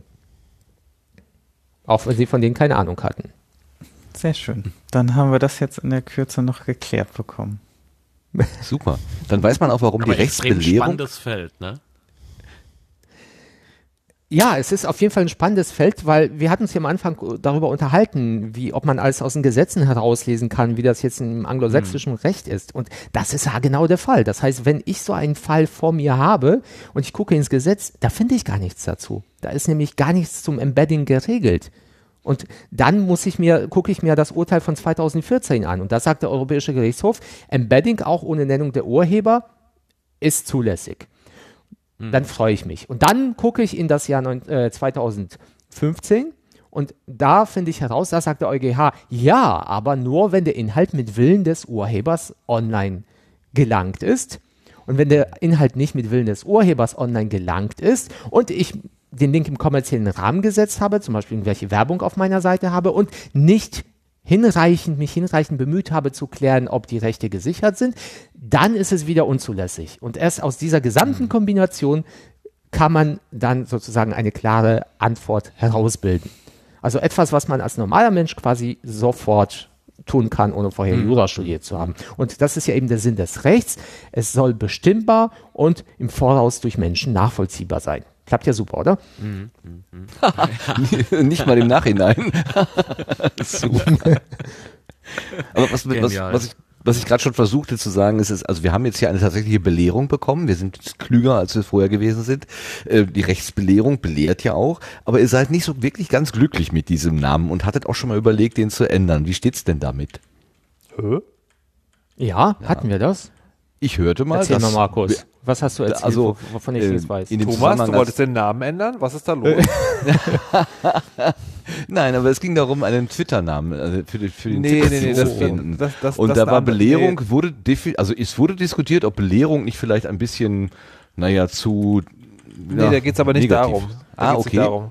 Sondern es geht darum, der Account ist, hatte ja wie gesagt mal diese Idee, die- diese, diese Richter-FM-Marke zur Weltherrschaft zu benutzen und habe dann überlegt, wie machst du es auf Twitter und dachte so, ah, es wäre voll geil, wenn man sozusagen RFM als so wie so ein Senderkürzel an alle Podcasts, wo ich mitmache, dranhängt und RBL, RFM wäre voll der geile Name und alle so, nein, Markus, das ist totaler Quatsch und Markus so, doch.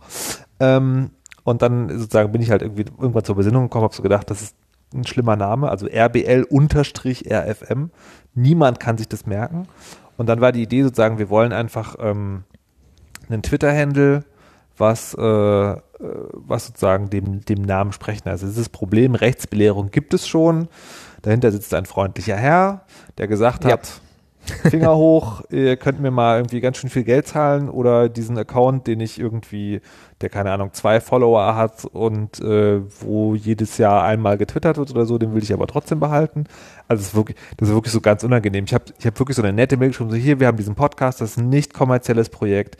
Wie wär's? Könnten wir Sie vielleicht dafür interessieren? Das dann hat er geschrieben, ja hier Summe X und wir so, what? Auf gar keinen Fall, wir verdienen damit kein Geld, was ist los? Ähm, und, und, und er, dann hat er sowas zurückgeschrieben, so, ha, dieses lachhafte Angebot, da gehe ich nicht mal drauf ein. Naja, gut, was auch immer. Und dann war sozusagen der, ähm, äh, da haben wir also ganz klar, wie das so ist, wenn man sich einen Namen überlegt, haben wir irgendwie Rechtscast und R-Belehrung. Und Rechtscast war dann der als eindeutige Feedback, das klingt zu sehr nach Nazi. Und deswegen sozusagen ist es jetzt R-Belehrung. Ich bin jetzt nur noch nicht dazu gekommen, das, den Twitter-Account umzuziehen, weil wir haben den, ich habe den Namen schon registriert und jetzt muss man irgendwie den Namen austauschen. Und ich weiß noch nicht genau, wie man das macht, dass einem sozusagen, ich habe ja den Verdacht, dass es so Bots gibt, die einfach nur darauf warten, dass, dass so ein Username frei wird. Ähm, ja, mal gucken, wie wir das machen. Vielleicht ziehen wir auch, vielleicht lassen wir einfach den Account so, wie er ist und sagen, hier geht alle dorthin, weil dort gibt's das jetzt oder so, keine Ahnung. Aber das ist auf jeden Fall die Idee, das sozusagen neu zu machen. Äh, dazu möchte ich noch mal kurz anmerken, dass Mhm. derjenige, dem der Account gehört hat, sich den Umständen nach angemessen verhalten hat und keineswegs die Grenzen der sittlichen oder sonstigen Ordnung überschritten hat in seiner Kommunikation. Eben also der Vorgang keineswegs zu Lasten ausgelegt werden kann. Aha, Disclaimer Ende. sehr gut. Es könnten aus dramaturgischen Gründen drei Sekunden Stille folgen. Lassen wir aber nicht. Ähm, ihr macht heute, seid ihr ja an verschiedenen Orten und über Studio Link sind wir alle miteinander verbunden. Ist das so eine typische Situation für euch auch, wenn ihr aufnehmt, dass ihr an verschiedenen Orten seid oder sitzt ihr üblicherweise an einem Tisch? Ich habe ja vorhin erzählt, dass ich für viele tausende Euro unglaublich viel Studiotechnik gekauft habe. Und deswegen, äh, und weil es danach meistens Burger gibt, Und danach sprechen Äh, wir über Computerspiele. genau, äh, podcasten wir oft zusammen. Was tatsächlich auch dem Cast gut tut. Ja. Ich glaube, wir haben bis jetzt zweimal nur äh, genau, nach dem nach dem ersten Mal hast du mich dazu gebracht, mir vernünftiges Audio-Equipment zu kaufen. Stimmt. Und das zweite Mal habe hab ich, äh, hab ich glaube ich, aus Australien. Genau, ich war in Australien, Ja. du warst in Berlin und danach musste ich so viel Zeit mit dem Rausschneiden der Pausen verbringen, so dass ich dann doch lieber vor Ort podcaste. Was Das ist denn für euch ja. vernünftiges Equipment? Wo fängt das denn an? Na, das gibt, ähm, es gibt von Focusrite diese kleine Soundkarte, das Scarlett 2i2 heißt die, glaube ich. Das gibt auch noch eine Nummer kleiner. Ähm, also es ist einfach sagen, kaputt gegangen. ein USB-Audio-Interface, das normalerweise einen sehr guten Ruf hat. Ähm, und das Bayer Dynamics Headset, was fast alle Podcaster benutzen, was auf den formschönen Namen DT297 hört. Echt, das habe ich? Mhm. Eine Sekunde, ich setze mal kurz ab. Tatsächlich. Tatsächlich. Faktencheck, Faktencheck. Habe ich nie gelesen, was auf der Seite steht. Genau, sozusagen, das ist, ähm, es gibt ja im Sendegate äh, gibt es ja diese Anleitung, ne, hier diese USB-Soundkarte oder Mini-Mischpult von Behringer und dieses 20-Euro-Headset. Ähm, das habe ich im näheren Umfeld mittlerweile auch im Betrieb. Und das ist auf jeden Fall eine viel billigere Variante, um auf ungefähr denselben Sound zu kommen. Finde es aber tatsächlich ein bisschen frickliger und ähm, würde also sagen, habe, hätte jetzt heute die Auswahl gehabt, von dem zu senden, aber bin doch lieber bei meinem Gewohnten geblieben. Ja, also ich bin auch sehr zufrieden damit, weil es hat nicht so viele Knöpfe. Das ist für mich, also ich habe, Moment, wie heißt das nochmal, was du mir empfohlen hast? Scarlett Solo. Ja. Äh, wie nennt man das mal? Sound Interface? Äh, Wie nennt das? Audio-Interface. Audio-Interface, genau. Und das hat halt nicht so viele Knöpfe. Das heißt, ich vertue mich sowieso jedes Mal mit den Steckern, wo ich sie hineinstecken muss. Aber ich kann damit umgehen. Und ich bin absoluter Noob, was Audio-Equipment angeht. Und wie gesagt, ich bin damit schon durch die Welt geflogen, habe es an verschiedene Computer angesteckt und es funktioniert überall. Also ich bin sehr, sehr zufrieden. Kriegt man dumme Fragen gestellt, wenn man am Flughafen mit einem Equipment ankommt? Oder ist das okay? Mm, Nein, nein. Also neben der üblichen Sprengstoffuntersuchung wird da keine besondere Aufmerksamkeit dem Gerät gewidmet. Ich glaube, es gibt selten irgendwelche Terroristen oder böse Menschen, die mit äh, Audioaufnahmegeräten durch die Gegend reisen. Warum sollte man das Wer tun? weiß, keine Ahnung. Meine Worte sind wie Dynamit. Autsch. Ja, so, ja, ja, wegen, Autsch. wegen schlechten Geschmacks müssen wir sie leider zur Einzeluntersuchung suchen. Genau. In dem Moment hörst du so den Gummihandschuh fluppen, ne? So. ja. Super, super. Ja gut, meine schlechten Fragen sind jetzt durch. Äh, Ich frage mal in das Team, habt ihr noch äh, bessere als ich? Vielleicht. Für Genau, habt ihr euch Ach, vorbereitet? Meinst du? Ja, wir sind schon weit Meinst über die Zeit, die Thomas eigentlich Thema, äh, vorgenommen hatte. Deswegen Ja. ähm, müssen wir vielleicht ein kleines bisschen. Weil ich habe ja, ich habe ja wichtige Dinge zu tun. Ich muss noch Witcher 3 mal fertig spielen. das nehmen wir jetzt persönlich, wirklich. Also, also wir sind, Nein. wir haben Ihr, noch ihr seid großartig. Also vom, vom Sound her seid ihr großartig, aber Witcher ist die Grafik einfach besser. Okay, das kann man verstehen. Das, kann wird nicht niemand- besser. Nein, ja, ich finde es halt ähm, generell mit euch beiden kann man kann man noch Stunden weiter quatschen. Eh, Da, daher muss man ja irgendwann mal einen Strich ziehen, ne? Aber vielleicht kommt ihr dann irgendwann mal einfach wieder.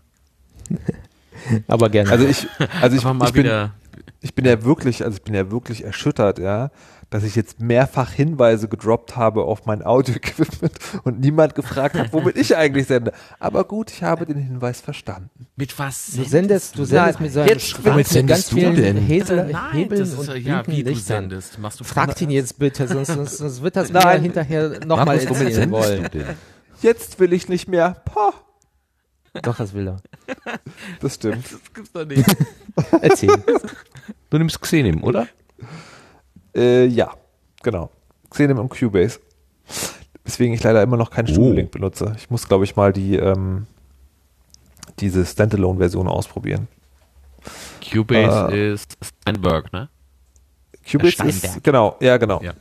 Ja. Steinberg. Da hatte ich mal äh, beim, bei meinem Zoom-Rekorder hatte ich mal so, einen, so eine Light-Version dabei liegen, aber alleine für die Berechtigung, das Ding benutzen zu dürfen, musste ich mich nochmal irgendwo anmelden, um mich dann irgendwo anmelden zu können, um mir dann irgendeinen Schlüssel geben zu lassen. Und dann habe ich vor diesem Ding gesessen mit einer Million Einstellungen und war komplett am, am Ende, wusste überhaupt nicht, was ich tun sollte. Dann habe ich weiter mit Audacity gearbeitet. Das fand ich. Genau, dam, damit kann ich ja umgehen. Aber hier aus dem Chat höre ich gerade, Sie möchten mehr Tech-Porn von Markus hören.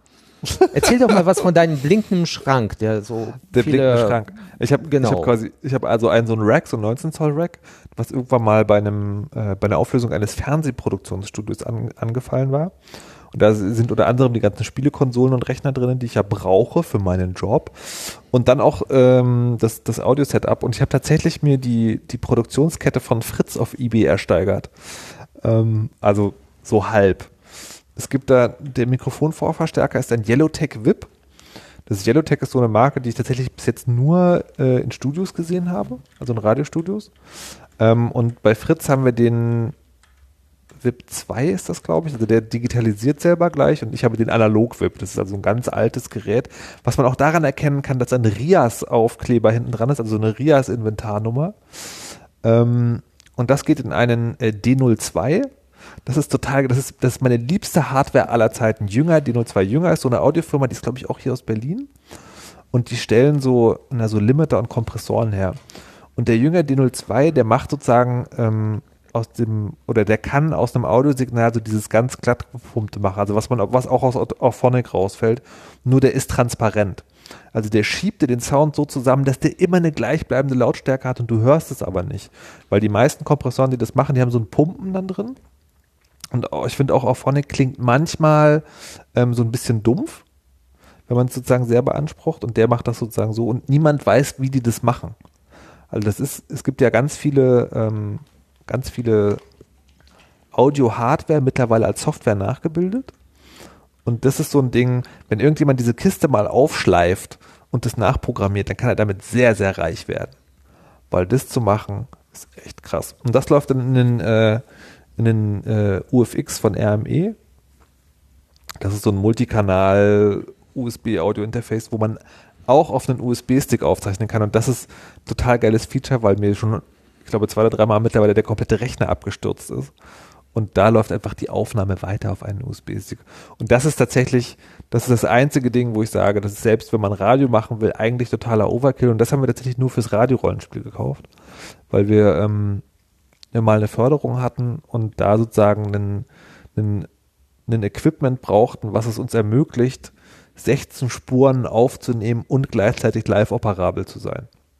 Sind solche, Entschuldigung, ein kurz, kurzer Einwurf, sind solche Förderungen nicht zweckgebunden? Ja. Da war es ja Darfst du danach, aber was ist, wenn der Zweck ausgelaufen ist? Darf man die dann behalten? Ja. Ah, gut.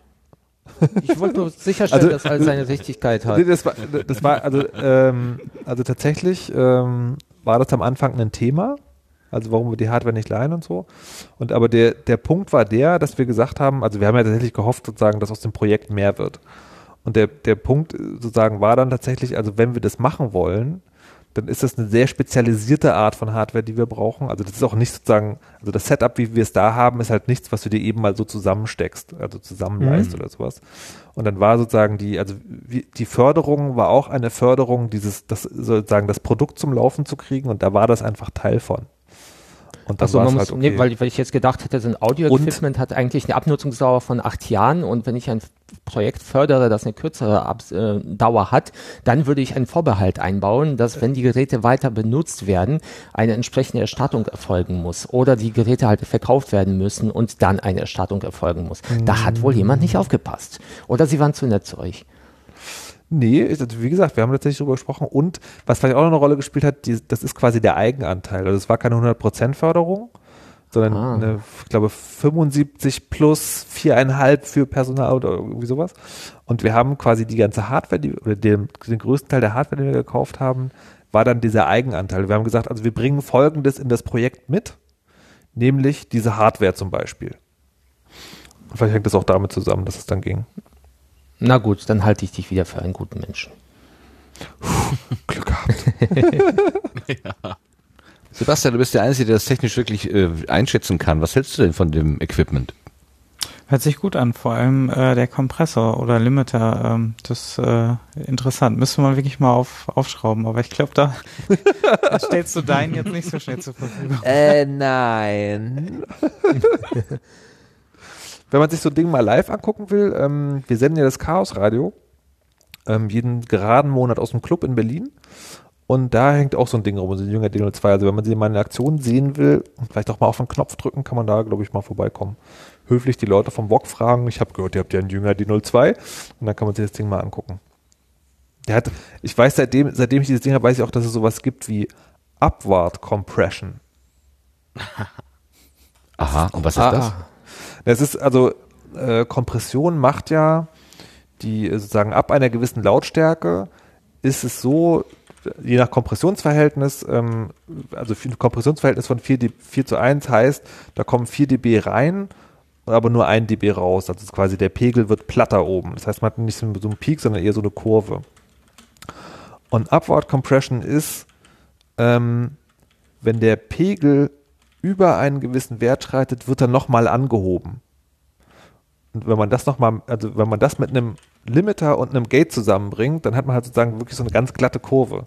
Ne, alles, was leiser ist als, wird noch leiser gemacht. Alles, was lauter ist als, wird noch lauter gemacht. Aber alles, was zu laut ist, wird leiser gemacht. Und dann ist man sozusagen an diesem Punkt, wo man quasi nicht mehr den Pegel hat, sondern so eine glatte Linie. Ja, warum, warum will man das so haben? Warum will man das so glatt geschliffen? Na, die, ähm, also die Idee ist sozusagen, dass du, also weil Radio ja in ganz vielen verschiedenen Abhörsituationen stattfindet, ist, dass du eine möglichst gleichbleibende Lautheit hast. Also das, das ist wie mit Abmahnung. Ne? Das Positive ist, du willst ein Signal, was möglichst wenig Pegel hat, aber möglichst transparent, also sozusagen noch variabel klingt ähm, damit sich die Leute ständig an der Lautstärkeregelung äh, rum, rumdrehen müssen. Die Pervertierung davon ist, dass du ähm, dass Lautstärkemessung im Radio ganz, ganz lange pegelbasiert war. Das heißt, du hast immer auf den Peak geguckt. Also der Peak eines Audiosignals soll bei minus 9 dB sein. Und jetzt ist es natürlich so, wenn du so eine Durchschnittslautstärke davon bildest, dann ist sie natürlich viel geringer. Weil ab und zu piekt es halt mal, aber die ist halt viel geringer. Wenn du so ein Ding da reinsetzt, also nicht das Gerät, aber so ein Gerät, das sowas macht, dann ist der, und du hast ja diese ganz glatte Kurve, dann kannst du sozusagen, und du setzt die bei minus 9 an, und dann ist das Signal immer minus 9 laut, und das heißt, die gefühlte Lautheit ist dann viel größer. Und das wiederum sozusagen ist die Pervertierung davon. Dass man, das ist, das war, es gab früher mal diesen Effekt, dass Werbung immer lauter war als, äh, als der Rest mhm. des Programms. Und das kam unter anderem daher, dass sozusagen äh, die Werbung so hart komprimiert war, dass du halt sozusagen, dass sie pegeltechnisch oft immer auf demselben war, aber von der Lautheit her, das gibt es auch also Lautness sozusagen, es gibt die Loudness Wars tatsächlich im mhm. Radiobereich, ähm, ist das halt so, dass es quasi so oben anschlägt. Ah ja, also ein Kompressor ist eigentlich ein Lautstärkefeder, der automatisch funktioniert und der soll bestimmte Anteile des Sounds präsenter machen. Aber die Lautstärke wird zurzeit total übertrieben, eigentlich schon seit 20 Jahren. Da muss man aufpassen, ja. dass nicht totkomprimiert wird, nicht wahr? Nee.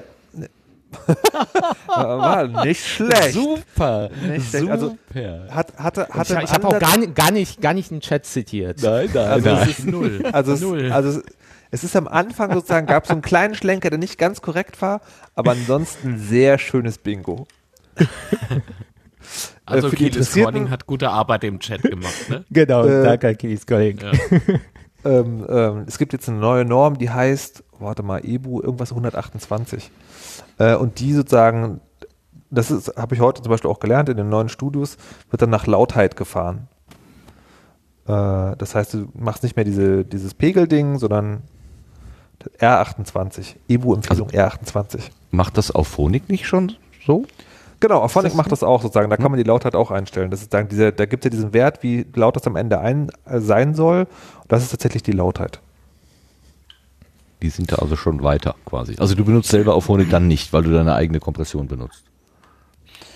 Ich bin, ich will jetzt gerade wieder mal gucken. Naja, nee, das, also das Ding ist, bei den, wenn man den D02 hat, dann äh, nimmt der mich ja auf, aber alles andere, ähm, also ich arbeite ja mit sagen, oft mit sagen Leuten, die ja nicht da sind. Und deswegen äh, nehme ich den, äh, sozusagen, packe ich es doch manchmal durch auf Phonic.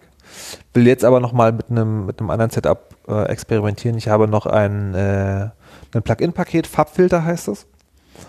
Und da gibt es einen Limiter, der auch sehr, sehr gut funktioniert. Ich will den nochmal ausprobieren, ob der sozusagen vielleicht ist. Weil ich habe das Problem, dass ich, also irgendwas ist in meinem Raum sozusagen noch so, also wenn ich das, wenn ich, wenn ich Radio mache, sitze ich da in, in so äh, Soundpolstern, ähm, die halt das schlucken, aber im, der Raum ist so ein bisschen mumpfig, sagt mein Haustechniker. Und ich habe das Gefühl, dass auf Phonic das noch ein bisschen breiter matscht, als es eigentlich ist. Und ich will nochmal jetzt sogar probieren, wie ich das mache. Mumpfig ist ja auch ein schönes Wort, habe ich noch nie gehört. Aber trifft das irgendwie, also ich, irgendwie kann ich mir was drunter vorstellen, ja. Sehr witzig. Ja, klasse, jetzt haben wir dann zum Schluss doch nochmal richtig schön in die Techkiste gegriffen. Ganz toll. Also ich bin jetzt wirklich durch mit Fragen liebe Mitpodcasterinnen und Podcaster. Also es heißt ja nicht, dass ihr, ähm, dass ihr, Thomas und Markus, dass ihr jetzt sofort von der Gartenbank verschwinden müsst. Im Gegenteil, ihr seid herzlich eingeladen, auch den Rest der Sendung bei uns zu verweilen und gelegentlich noch eure Kommentare dabei zu steuern. Nur ähm, wenn ihr jetzt weg müsst, äh, dann ist natürlich klar, da hat das Vorrang. Ich würde nur gerne, äh, wenn wir jetzt die Kategorie wechseln und kommen von der Gartenbank zum Querbeet, würde ich auf jeden Fall noch um eine kurze äh, Verweile, äh, also eine bitte bleibt einfach noch einen Moment da, ähm, weil ich noch auf ein etwas eingehen möchte, was der Thomas die Tage veröffentlicht hat. Aber erstmal kommt äh, Querbeet.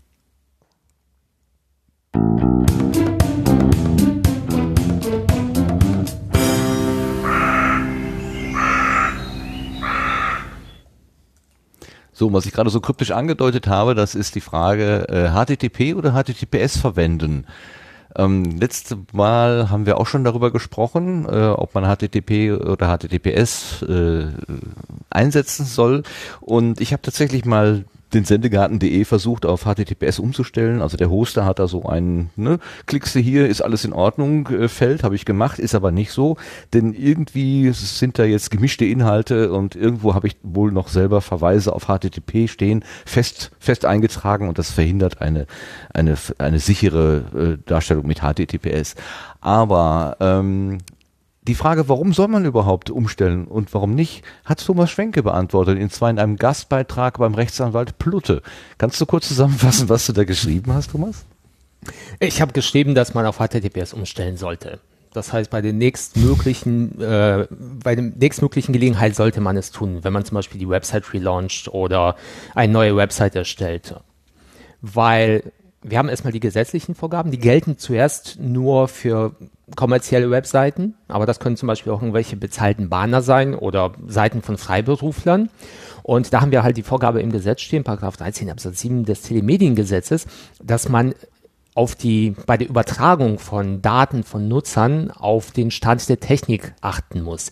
Und das heißt, ähm, wenn es um den Schutz geht, sollte man insbesondere Verschlüsselungsmaßnahmen anwenden. Und das ist eben HTTPS. Dabei werden halt die Inhalte verschlüsselt übermittelt. Das ist erkennbar in diesem S, das steht ja für Sicherheit, bei diesem Hypertext Transfer Protocol. Und neben den rechtlichen Argumenten, die vielleicht derzeit noch nicht so schlimm sind. Also die Datenschutzbehörden, so wie ich es mitbekomme, lassen Hinweise, beziehungsweise äh, die haben ja meistens so Fragebögen und dann weisen die immer darauf hin, dass zum Beispiel Kontaktformulare oder irgendwelche Bestelloptionen immer mit HTTPS erfolgen sollen. Und jetzt ist es auch so, dass zum Beispiel Google immer weiter und immer mehr Websites belohnt, die verschlüsselt äh, ausgeliefert werden. Dann soll noch in Firefox demnächst auch ähm, ein Hinweis kommen. Das heißt, wenn man Formularfelder nutzt und dort irgendwelche Einträge tätigt, dann wird direkt im Formularfeld erscheinen, Achtung, das ist eine unsichere Verbindung, passen Sie auf, was Sie hier eingeben. Das heißt, wir haben wirtschaftliche Argumente, wir haben juristische Argumente, die auf jeden Fall auf HTTPS hindeuten und ob, ob es jetzt im Stand der Technik entspricht, wie gesagt, kann man noch nicht sagen, aber ich gehe davon aus, in so ein bis zwei Jahren spätestens wird es der Stand der Technik sein. Und dann kann es tatsächlich passieren, dass man zum Beispiel von der Behörde angewiesen wird, auf HTTPS umzustellen oder schlimmstenfalls von einem Mitbewerber zum Beispiel abgemahnt wird, weil man sich nicht an den Stand der Technik hält. Ob die Abmahnung dann tatsächlich möglich ist und so kann man sich noch drum streiten, aber ich würde auf jeden Fall auf HTTPS umstellen. Und wer jetzt natürlich auf meine Website geht, sieht, da ist noch HTTP, aber ich ziehe seit sechs Monaten mit der Website um. Aber die Restbelegung ist schon unter HTTPS. Yes. Die Absicht zählt ja schon mal. Das wird ja schon mal gewürdigt. Ja, die haben wir ja schon. Genau. Die habe ich auch als erstes umgezogen. Ja, ist ja das liebste Kind. oh. Wir hatten auch dazu einen Kommentar bekommen äh, und da hattest du, Martin, ja darauf geantwortet, dass es, ähm, äh, weil da hatte ein, ein angehender Podcaster gefragt ähm, oder Podcasterin, ich bin mir jetzt gar nicht so sicher, ähm, ich glaube, es war ein Podcaster, ähm, dass, äh, dass er auch dann äh, den Podcast gehört hat und äh, ein, äh, quasi einen Baustein mehr hatte zum Umsetzen, äh, mit dem er sich zu beschäftigen hatte. Und da hattest du ja noch gesagt, ähm, Ähm, er soll einfach mal machen, dem pflichte ich gerne bei. Also man sollte nie versuchen 100 Prozent, sondern auch sich mal mit 80 Prozent und dann mit dem Podcast starten. Aber technisch gesehen ist es natürlich immer einfacher, auf einer grünen Wiese noch HTTPS äh, einzusetzen und umzustellen, als wenn man schon irgendwie einen Feed draußen hat, der umgestellt wird und dann äh, da irgendwas schief geht. Also mhm. und dann schiebt man es noch länger vor sich her. Also wenn man schon neu anfängt, dann sollte man vielleicht wirklich mit HTTPS in der heutigen Auf jeden Zeit Fall, starten. auf jeden Fall, ja. Und es gibt okay, ja auch kostenlose Angebote. Also let's, let'sencrypt.org, glaube ich, die bieten kostenlose Zertifikate, die alle zwei Monate erneuert werden, an. So wie ich es jetzt mitbekommen habe, im Feedback soll es dazu damit auch manchmal Probleme geben, aber ich konnte jetzt noch nicht eruieren, welche und mir sind bis jetzt noch keine aufgefallen. Aber es stimmt tatsächlich, wenn man einen Feed hat, äh, kann es problematisch werden. Obwohl aus eigener Erfahrung bei uns gab es, nee, bei uns gab es keine Probleme mit der Umstellung. Äh, da hat sich äh, ja was ergeben. Also iTunes akzeptiert mittlerweile die Let's Encrypt-Zertifikate. Ah. Karte. Wunderbar. Prima. Jo.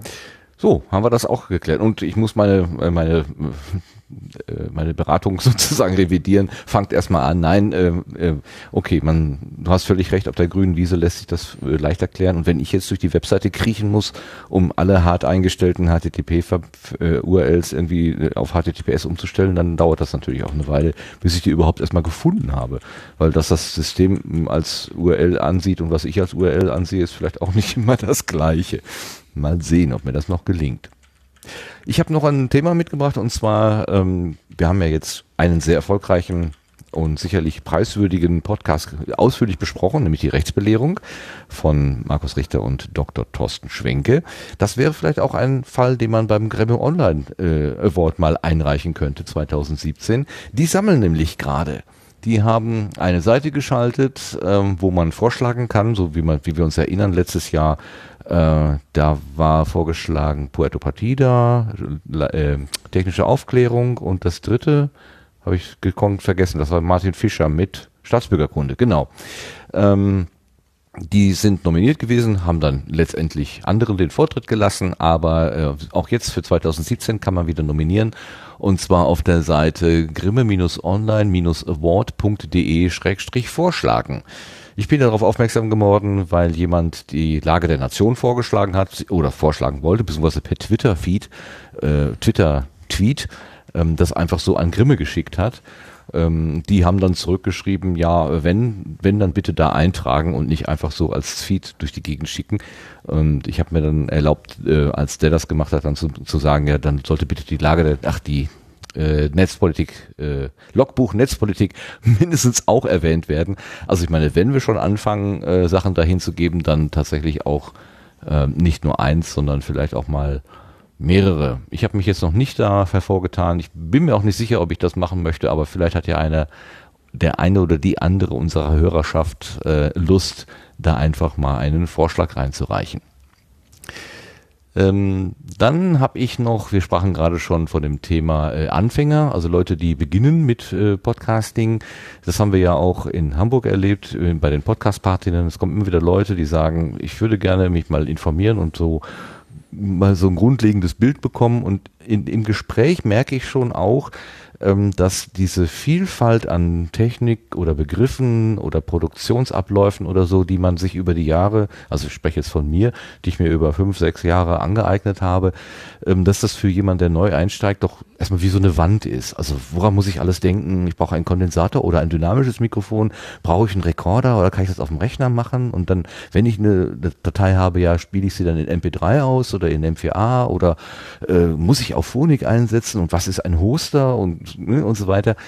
Ähm, da hat sich der Adrian Binninger, Binninger, den man unter Stilles Ö kennt, der auch ABC Oholics macht, ähm, hat sich mal hingesetzt und hat im Sendegate einen Text formuliert, wie das ja schon andere auch gemacht haben an anderer Stelle, aber der ist gerade neu.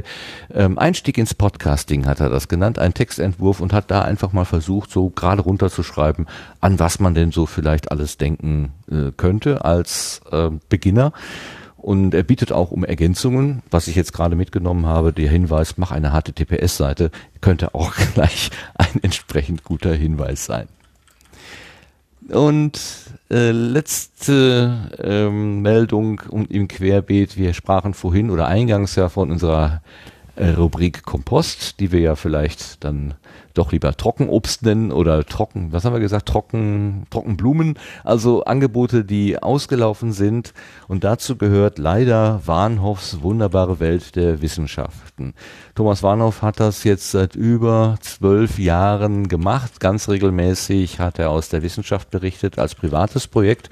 Ganz alleine hat er jeden Montag ähm, aus den, den Papers, die ihm zur Verfügung stehen, äh, mehrere äh, Untersuchungen und, und Studien vorgestellt, aber er hat jetzt festgestellt, das ist die, die, der Drive hat nachgelassen, er hat einfach den, den Schwung nicht mehr, er möchte nicht mehr, er möchte zwar noch bloggen, aber er möchte nicht mehr podcasten. Und er hat sein Angebot aufgehört. Also Warnhoffs wunderbare Welt der Wissenschaften, wer den im Podcatcher hat, ähm, da wird nichts Neues mehr kommen. Das nur mal so als Information und wer seinen Podcatcher ausmisten muss, ja, der kann dann an der Stelle tatsächlich auch auf Entfolgen drücken. So, das waren die äh, Querbeet-Geschichten. Ich habe nicht mehr. Habt ihr noch was? Ähm, äh, doch, du Marc, du hattest irgendwas spontan mitgebracht, ne? In der Tat. Ähm, jedoch habe ich das in meiner flapsigen Art und Weise, die aber immer sehr liebenswert ist, möchte ich noch mal kurz anmerken, ähm, leider falsch einsortiert ins Trello. ähm, die ist jetzt am, am richtigen Platz. Das ist eher mehr so ein Blütenschatz. Okay, ja, dann kommen wir ja gleich dazu. Aber wir kommen erst Genau. zu unseren Terminen, nämlich dem Blühkalender.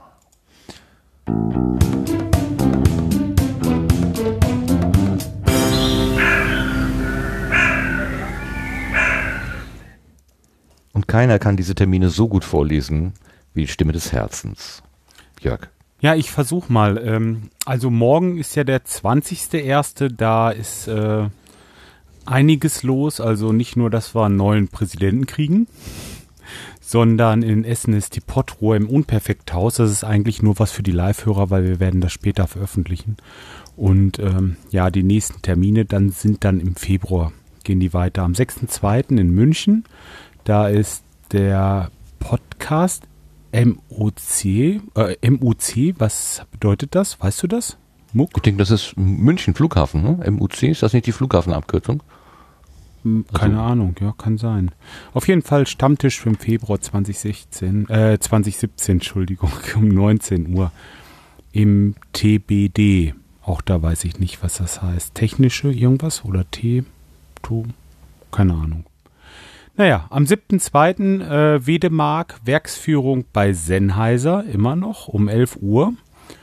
Weiß nicht, ob es da noch Anmeldungen gibt oder ob man dann noch mitmachen kann. Interessant wird's bestimmt.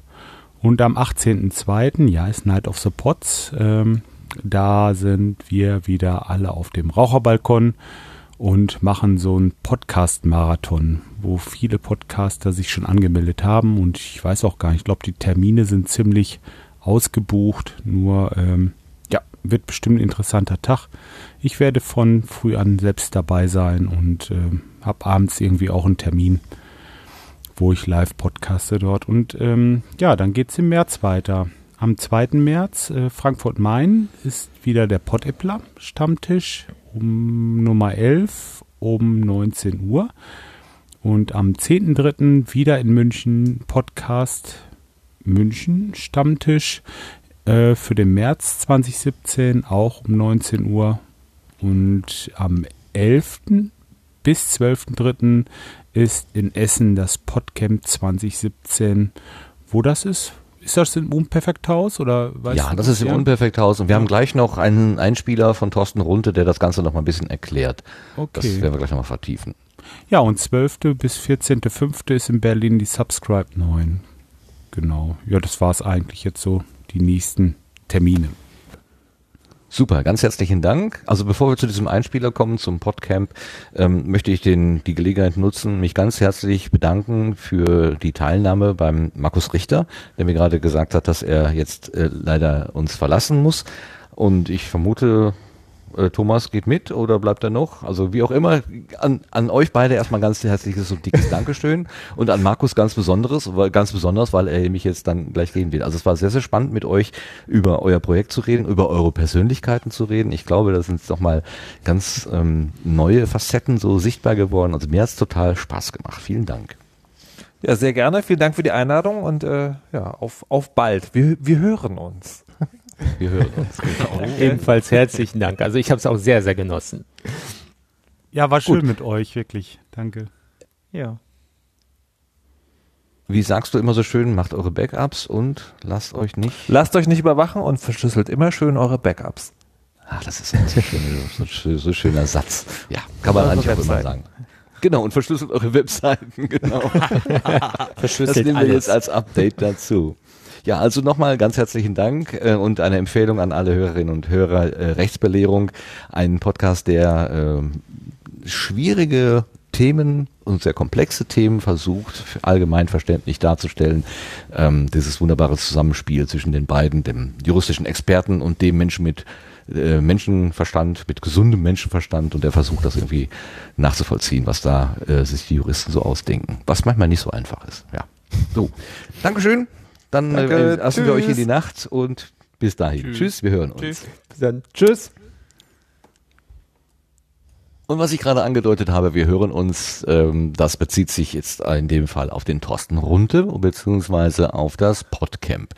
Ähm, doch bevor wir dahin kommen, würde ich ganz gerne, das habe ich gerade vergessen, noch einen Hinweis loslassen. Wir wurden gerade vom Sascha Erler, das ist ja der ähm, Macher des Pottwichtelns, ähm, gemeinsam mit dem, Ach Gott, dem zweiten.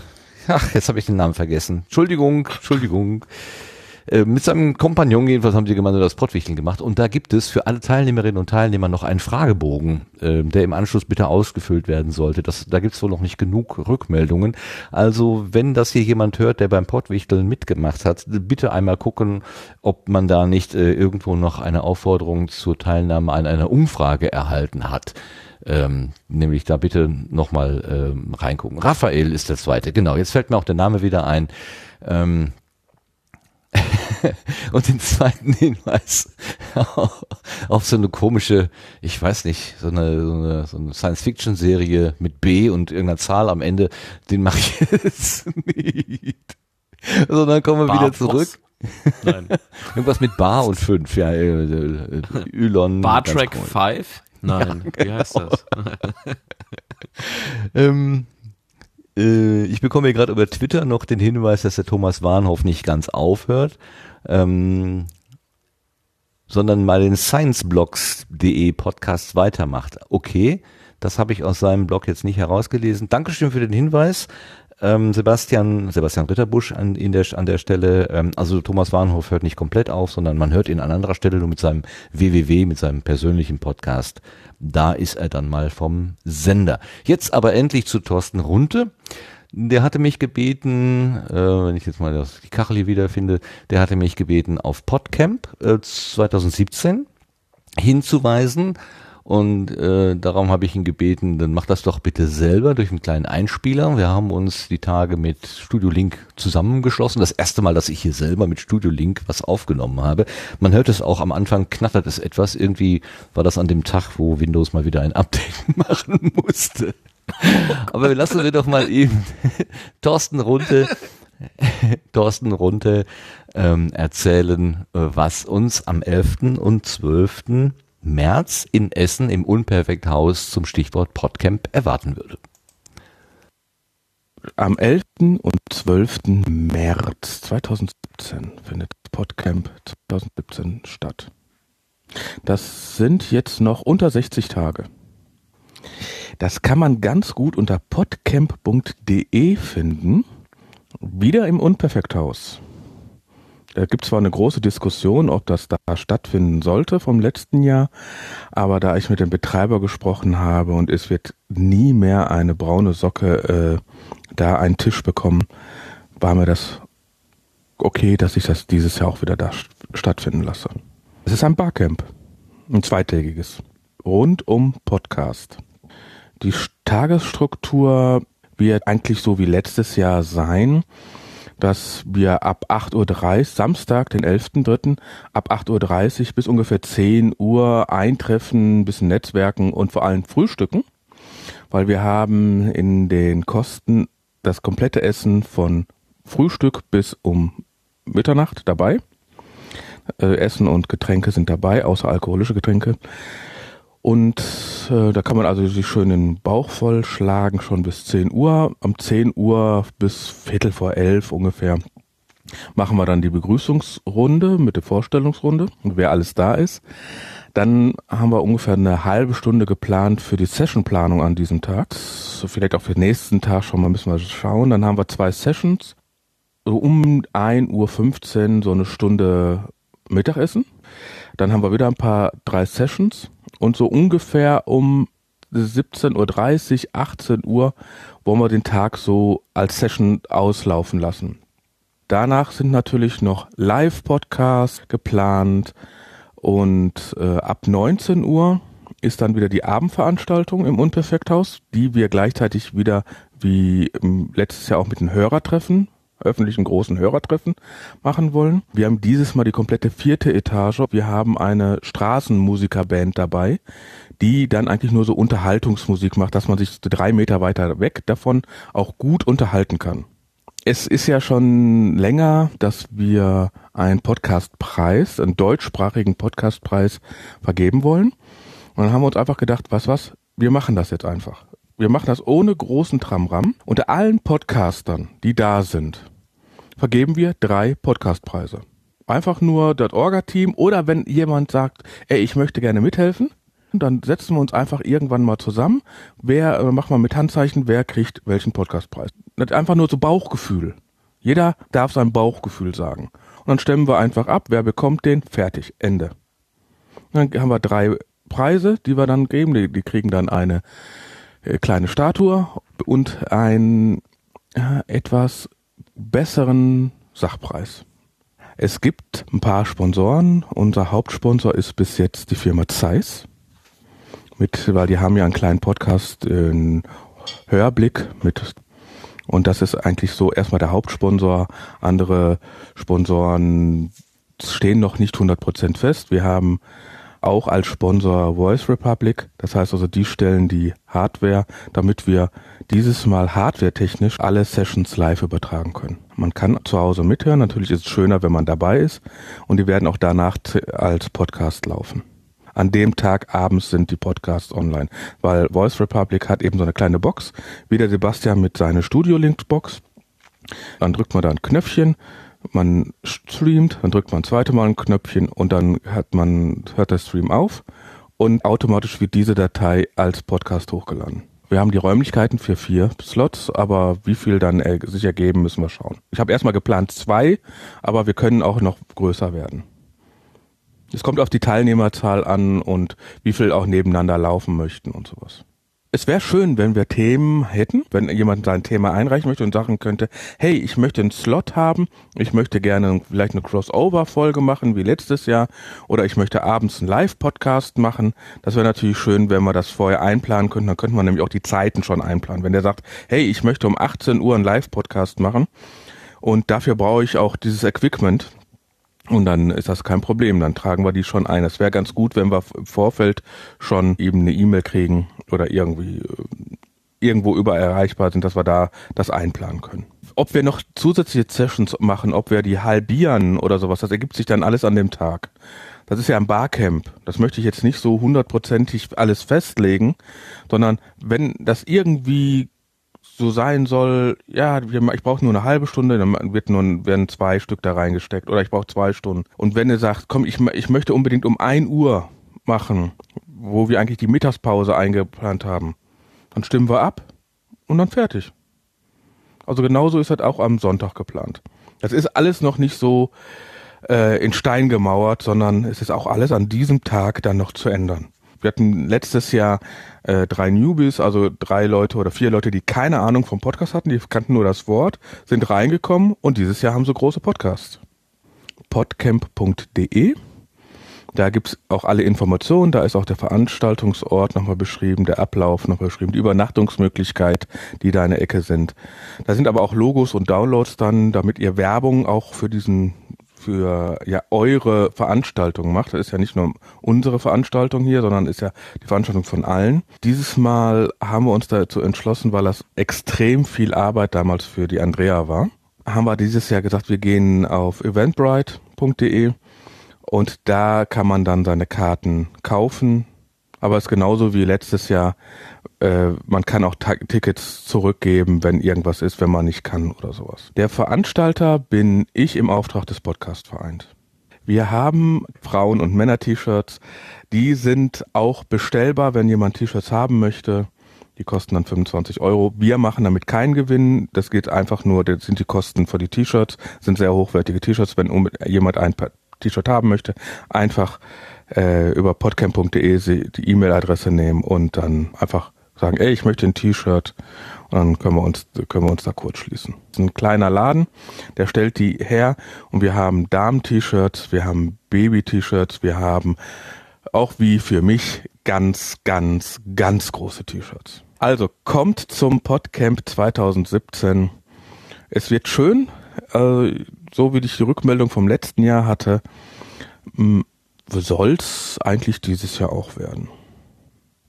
Wir haben ja nicht nur alle Radiogesichter.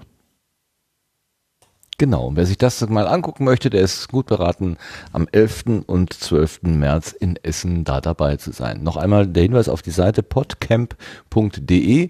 Da gibt es eben auch den Hinweis, äh, also wo man Karten kaufen kann, wo man ähm, die T-Shirts ordern kann und was es mit dem Podpreis auf sich hat, der da vergeben wird.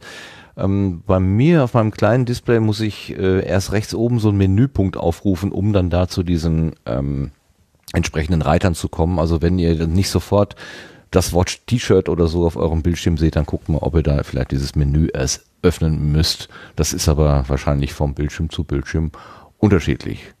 Ähm, so, das war der Hinweis. Dann kommen wir zu den Setzlingen.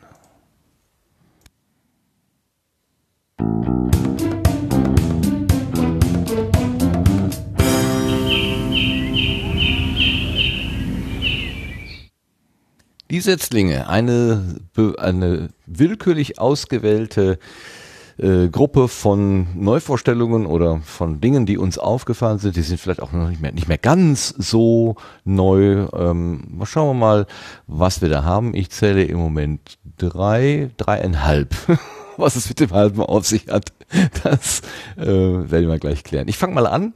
Und zwar ähm, gab es einen Podcast, der nannte sich Alps on Air.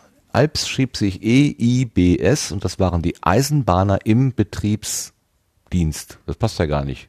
Ach Gott, es ist äh, keine Ahnung. Also das sind der Patrick, der Philipp und der Markus, die selber äh, Lokführer äh, oder Lokrangierführer oder Azubi in dem Bereich sind. Die haben über Eisenbahnen erzählt, äh, so aus der Praxis heraus, ähm, haben über Typen gesprochen und über was weiß ich Fahrplanprobleme und so weiter. Und die haben diesen Podcast jetzt beendet. Alps on Air gibt es nicht mehr. Auch was für den Kompost. Aber wie es beim Kompost so ist, es entsteht was Neues. Und sie haben den Zugfunk Podcast gegründet. Das ist im Prinzip, wenn man so will, die Weiterführung von Alps on Air und sie haben eine kleine Nullnummer, wo sie so ein bisschen beschreiben, was sie machen. Da hören wir mal eben rein. In der letzten Folge hörten Sie Willkommen zur letzten Folge Alps on Air. Irgendwas von letzte Folge habe ich da gehört.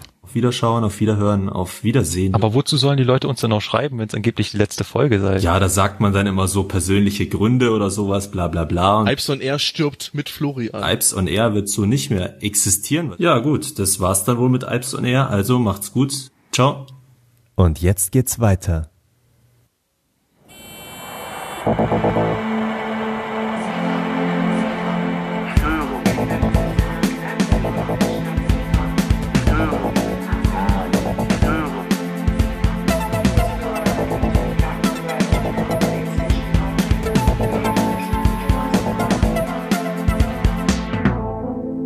Herzlich willkommen beim Zugfunk-Podcast. Die Eisenbahn aus Sicht der Lokführer.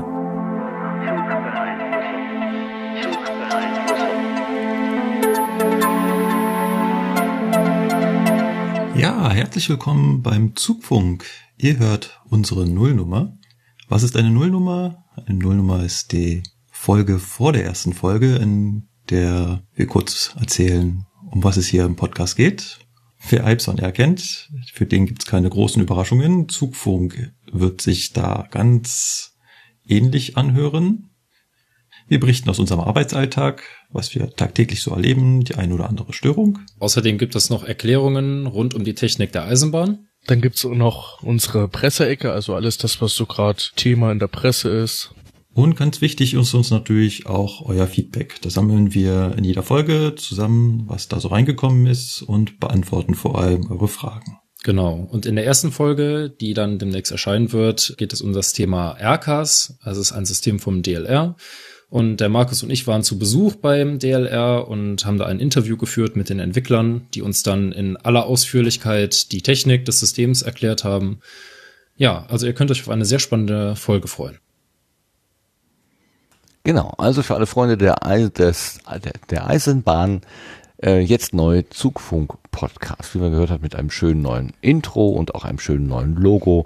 Alles so ein bisschen aufgehübscht und ja, eine Empfehlung, da habe ich immer rein, gerne reingehört in die Alps on Air und ich denke, Zugfunk wird an der Stelle genauso spannend sein. Ja, jetzt weiß man auch, was es ist. Also ich konnte mit Alps on Air gar nichts anfangen und äh, Zugfunk-Podcast irgendwie, hm. Ja, für ne? mich Ist auch- aussagekräftiger irgendwie, ne? Hm? Genau, genau. Das ist eigentlich auch schlauer. Wenn man gefunden werden will und auf, dann, ne, dann ist ein sprechender Name schon etwas besser. Ja. Muss ich leider sagen, meiner ist auch nicht so ausschlaggebend oder so, so vielsagend. Aber ähm, nee, das stimmt schon. Das ist, äh, ist richtig gut so. Gut gewählt. Naja, du bist Hm. ja auch dann, du bist die Person, ne? Dein Ja. Personal Podcast ist halt deine Person. Ne? Klar. Gut, äh, sprechende, sprechende Namen hat auch der nächste, der nennt sich Clean Electric. Den hat der Sebastian mitgebracht. Was hast du denn da gefunden? Genau, ich hatte auch noch nicht viel Zeit zum Reinhören. Den habe ich äh, in einem Kommentar auch von der Freakshow gefunden. Äh, da ging es letzte Sendung auch mal wieder um, um Tesla zum Teil. Und ähm, ja, da wurde dann halt auch so ein bisschen bemängelt, dass das nicht so großartig beleuchtet wurde. Und da wurde quasi auf diesen Podcast verwiesen, der sich quasi rund um das Thema Elektromobilität äh, dreht. Mm. Ja, und ich habe da mal in eine Folge reingehört. Da können wir, da geht's äh, im Prinzip um, um Anhängerkupplung, also um, an einer Stelle. Und den Ausschnitt, den können wir jetzt mal einspielen. Äh, den finde ich eigentlich sehr, sehr belustigend und macht Lust auf mehr, finde ich. Okay, ich starte dann mal. Eine gute Sache eigentlich. Hätte ich schon gerne ein, zweimal gehabt, weil ja jetzt der, der Stauraum in der Zoe nicht so groß ist. Mhm. Und man vielleicht doch mal ein Möbel kauft oder was für den Garten oder so, was Mhm. ganz schön wäre, den, den äh, Anhänger vom Nachbarn hinzuhängen und zum Baumarkt zu fahren. Ja. Das wäre schon manchmal ganz praktisch. Ja, also so eine kleine 750 Kilo Schaukel wird's sein, die da hinten Ja, ranpasst. das reicht ja auch. Ich meine, viel mehr kannst du auch nicht ziehen. Ja. Sonst fährst du vom Baumarktparkplatz runter und ist der Akku halt leer. Ja. Ja, oder du machst es so wie Tesla. Wie machen die das nochmal? Na, die haben doch ähm, dieses eine Drag Race gemacht mit dem Alpha. Achso, mit dem Alpha 4C oder wie Genau, der heißt, so. äh, wo sie gegen den Schönes gewonnen haben, Video, während ja. auf dem Model X Anhänger nochmal ein Alpha 4C Genau, drauf stand. mit Hänger, genau. Genau, das war auf jeden Fall ein sehr deutlicher Punkt, was, Ja, was Beschleunigung das fand ich klasse, ja. angeht. Ja. Das war schon ganz lustig. Es war auch schön gemacht, das Video, wo du halt dann den Supersportwagen siehst und daneben das fette Model X und dann zoomen sie so raus und du siehst dann, dass dann das gleiche Auto nochmal auf dem Anhänger hinten drauf steht und trotzdem ist das Ding schneller. Das ist ja schon beeindruckend. Ja. Ich glaube, da ist aber der Verbrauch auch relativ hoch dann. Ja, der hat für den Dreck gereicht. Na, wie oft, wie oft macht man das? Nicht so oft. Ja. Ja. Klingt sehr, sehr vergnüglich, was die beiden da treiben. Genau. Oder drei. Ich habe es noch nicht ganz rausgehört. Ähm, ich, äh, Ah. wie gesagt, ich habe selber noch nicht reingehört. Also einfach mal, genau. Also heißt cleanelectric.de, äh, clean, ja, äh, Electric mit C, also äh, die englische Sprachversion, klar. Das äh, ergibt sich ja dann aus dem Clean schon direkt. Habe ich direkt mal abonniert. Um, genau, dreht sich auch anscheinend auch nicht nur um Tesla, sondern halt um die gesamte Elektromobilität. Also insofern, ähm, ja, für alle was dabei. Und in den nächsten Jahren, das ist auch so meine Hoffnung, dass sich das Thema da ja, Verbreitung findet. Ja, irgendwann steht auch mal wieder ein neues Auto an und dann will man gut informiert sein vielleicht. Ja, auf der Webseite habe ich auch ein jeden Foto Fall. eines Motorrads gesehen, was, was offenbar elektrisch betrieben wird. Ja. Ja. ja. Marc, du hast doch immer elektrische Videokameras dabei, oder? Kann man Oh. auf den auch fahren? Nee. Kannst du ausprobieren, aber. In der Walpurgisnacht reitet er ums Haus darauf. Genau. Manch eine Hexe schnappt sich den Besen. Ich, ich setze mich einfach auf ein Objektiv drauf, ja, und, und äh, düst los. Genau. Hui. Genau. Ja, aber ich, ich finde dieses ähm, Elektro-Thema bei Autos, ähm, das, das, das, das wird sich jetzt so schnell weiterentwickeln und da tut sowas, glaube ich, ganz gut, wenn du da so zwei, drei Stimmen hast. Ich, ich kenne den Podcast noch gar nicht, den muss ich mir gleich auch abonnieren und mal durchhören, ähm, was sie so für, für nette äh, Schnacks da äh, von sich geben. Ähm, beispielsweise ähm, Akkuleistung wird ja ganz kurz mal angesprochen. Ne? Gerade was das betrifft, du, ey, das, das ist doch Wahnsinn. Das ist doch Wahnsinn. Innerhalb kürzester Zeitgefühl zumindest. Ne? Ähm, also gehen da oder finden da Quantensprünge statt. Ich bin sehr gespannt. Und vor allen Dingen, was, was äh, ah, diese E-Elektroautopflicht wurde doch auch vor kurzem wieder äh, diskutiert, ne, auf Bundesebene. War da nicht was? Ab Jahr 20 Blumenkohl nur noch Elektroautos oder irgendwie sowas. Kann ich jetzt im Moment nichts zu sagen, weiß ich gerade nicht. Hab Kann ich- sein, dass Naja, vielleicht mal einen Podcast hören. nicht Vielleicht mal-. Genau. Genau, vielleicht ist das ja Genau. das aufgeklärt. Das könnte ja sein. Kommen wir zum dritten in der Runde. Und zwar ist das äh, mal etwas Besonderes, nämlich ein englischsprachiger Podcast. Wir kennen Dirk Prims, das ist derjenige, der den Anerzählt-Podcast macht. Deswegen nennt ihn auch der ein oder andere Anerzähler. Der ähm, macht ja keine Hehl daraus, dass er bei Google arbeitet und der hat einen Kollegen gefunden bei Google, ähm, mit dem er die Kultur des Debattierens gerne irgendwie wohl aufleben lassen möchte. Die beiden nehmen sich jeweils ein Thema und dann äh, hat der erste von beiden zwei Minuten Zeit, ein Statement zu diesem Thema abzugeben. Dann bekommt der andere zwei Minuten. Sie können dann seine Argumente reingeben. Dann gibt es jeweils drei Minuten für den ersten, eine Erwiderung auf das zu geben, was der zweite gesagt hat. Dann gibt es drei Minuten für den zweiten, um zu erwidern, was der erste, zu erwidern auf das, was der erste gesagt hat. Dann gibt's noch mal eine Minute, um so, so einen Abschluss zu machen. Also die haben ein sehr strenges, strukturiertes Debattenformat, was sie ausprobieren. Und die nennt sich auch Two Debate Podcast, wobei dieses Two als zwei geschrieben ist. Two Debate Podcast von Dirk Prims und seinem Mitpodcaster Sebastian Trzynski-Clement. Oder Cle, na, ich versuch's gar nicht. Erst, das ist der Ed Google Sebastian. Und da hören wir doch auch einfach mal hinein.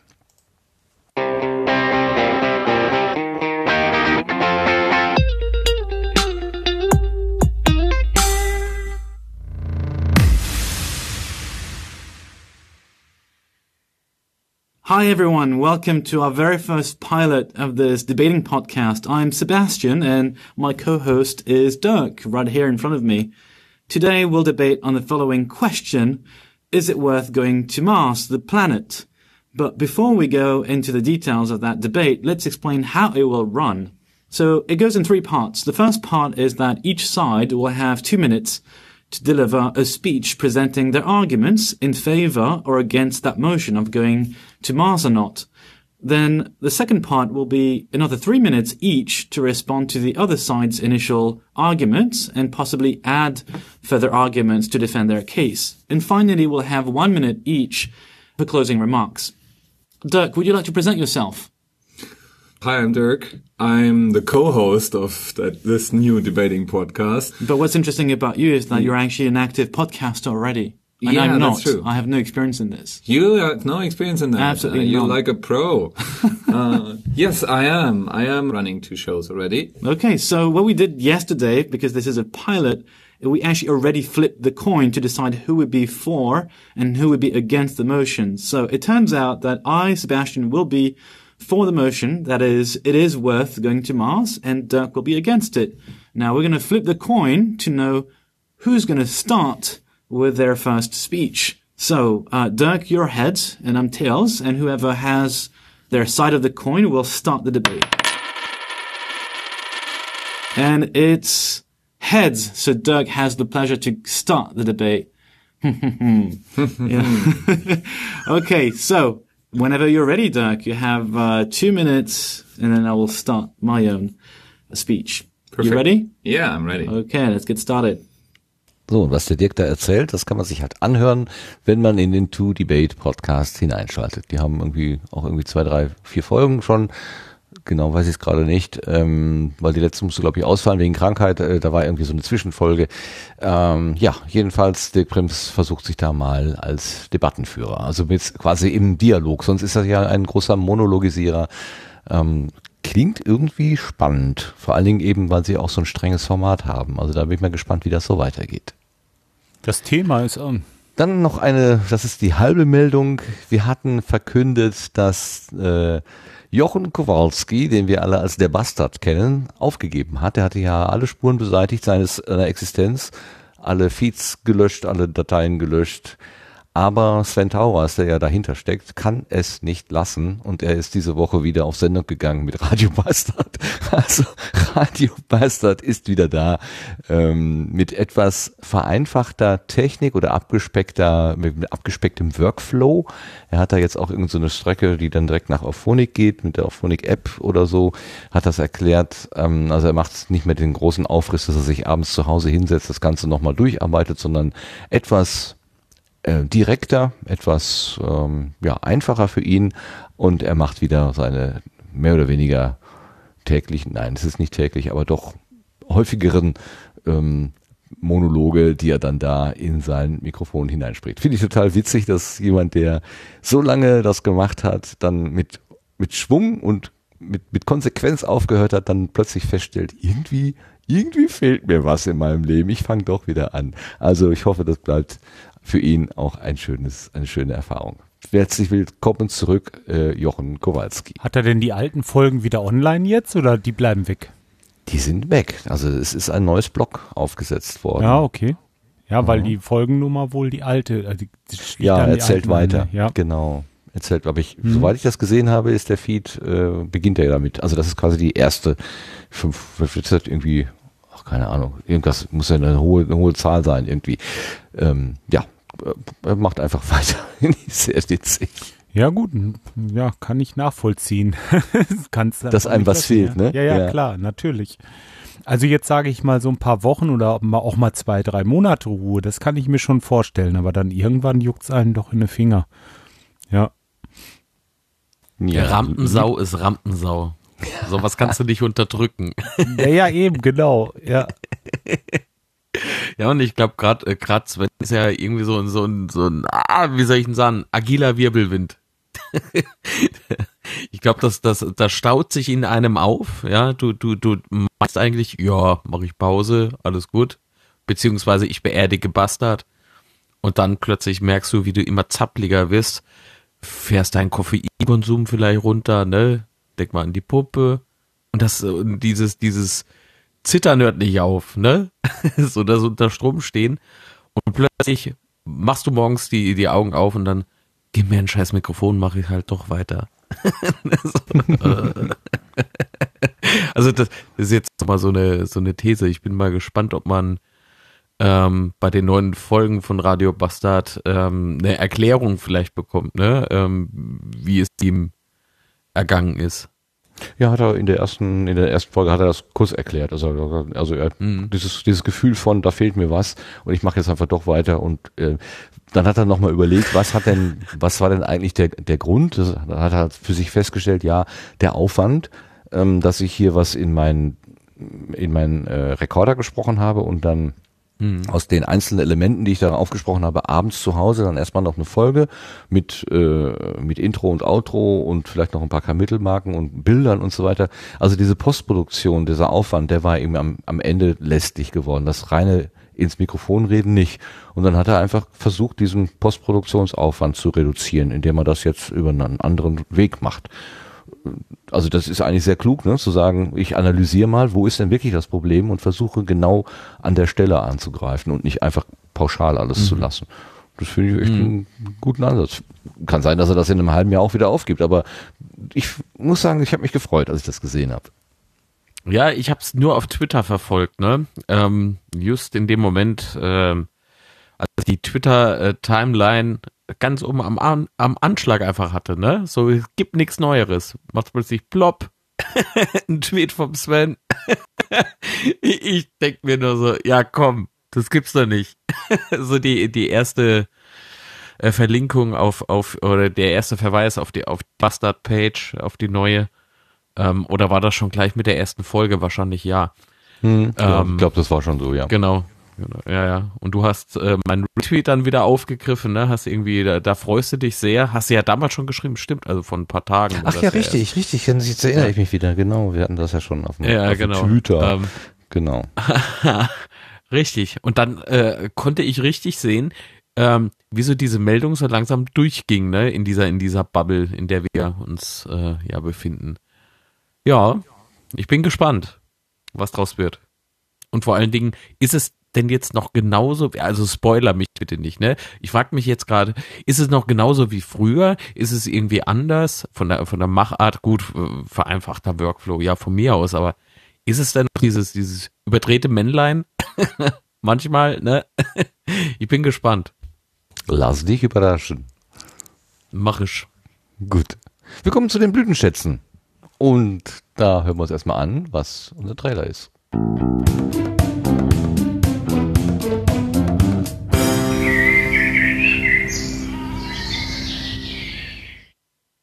Blütenschätze, ja, was ist uns in den letzten paar Tagen irgendwie im Podcastland oder im erweiterten Podcastland untergekommen, was äh, erwähnenswert ist oder vielleicht irgendwie ein kleines Highlight oder sowas ähm, aufgepoppt ist. Da möchte ich gerne noch einen, einen Blütenschatz nachreichen, der uns schon in der letzten Sendung äh, erreicht hat, den ich aber nicht gesehen habe.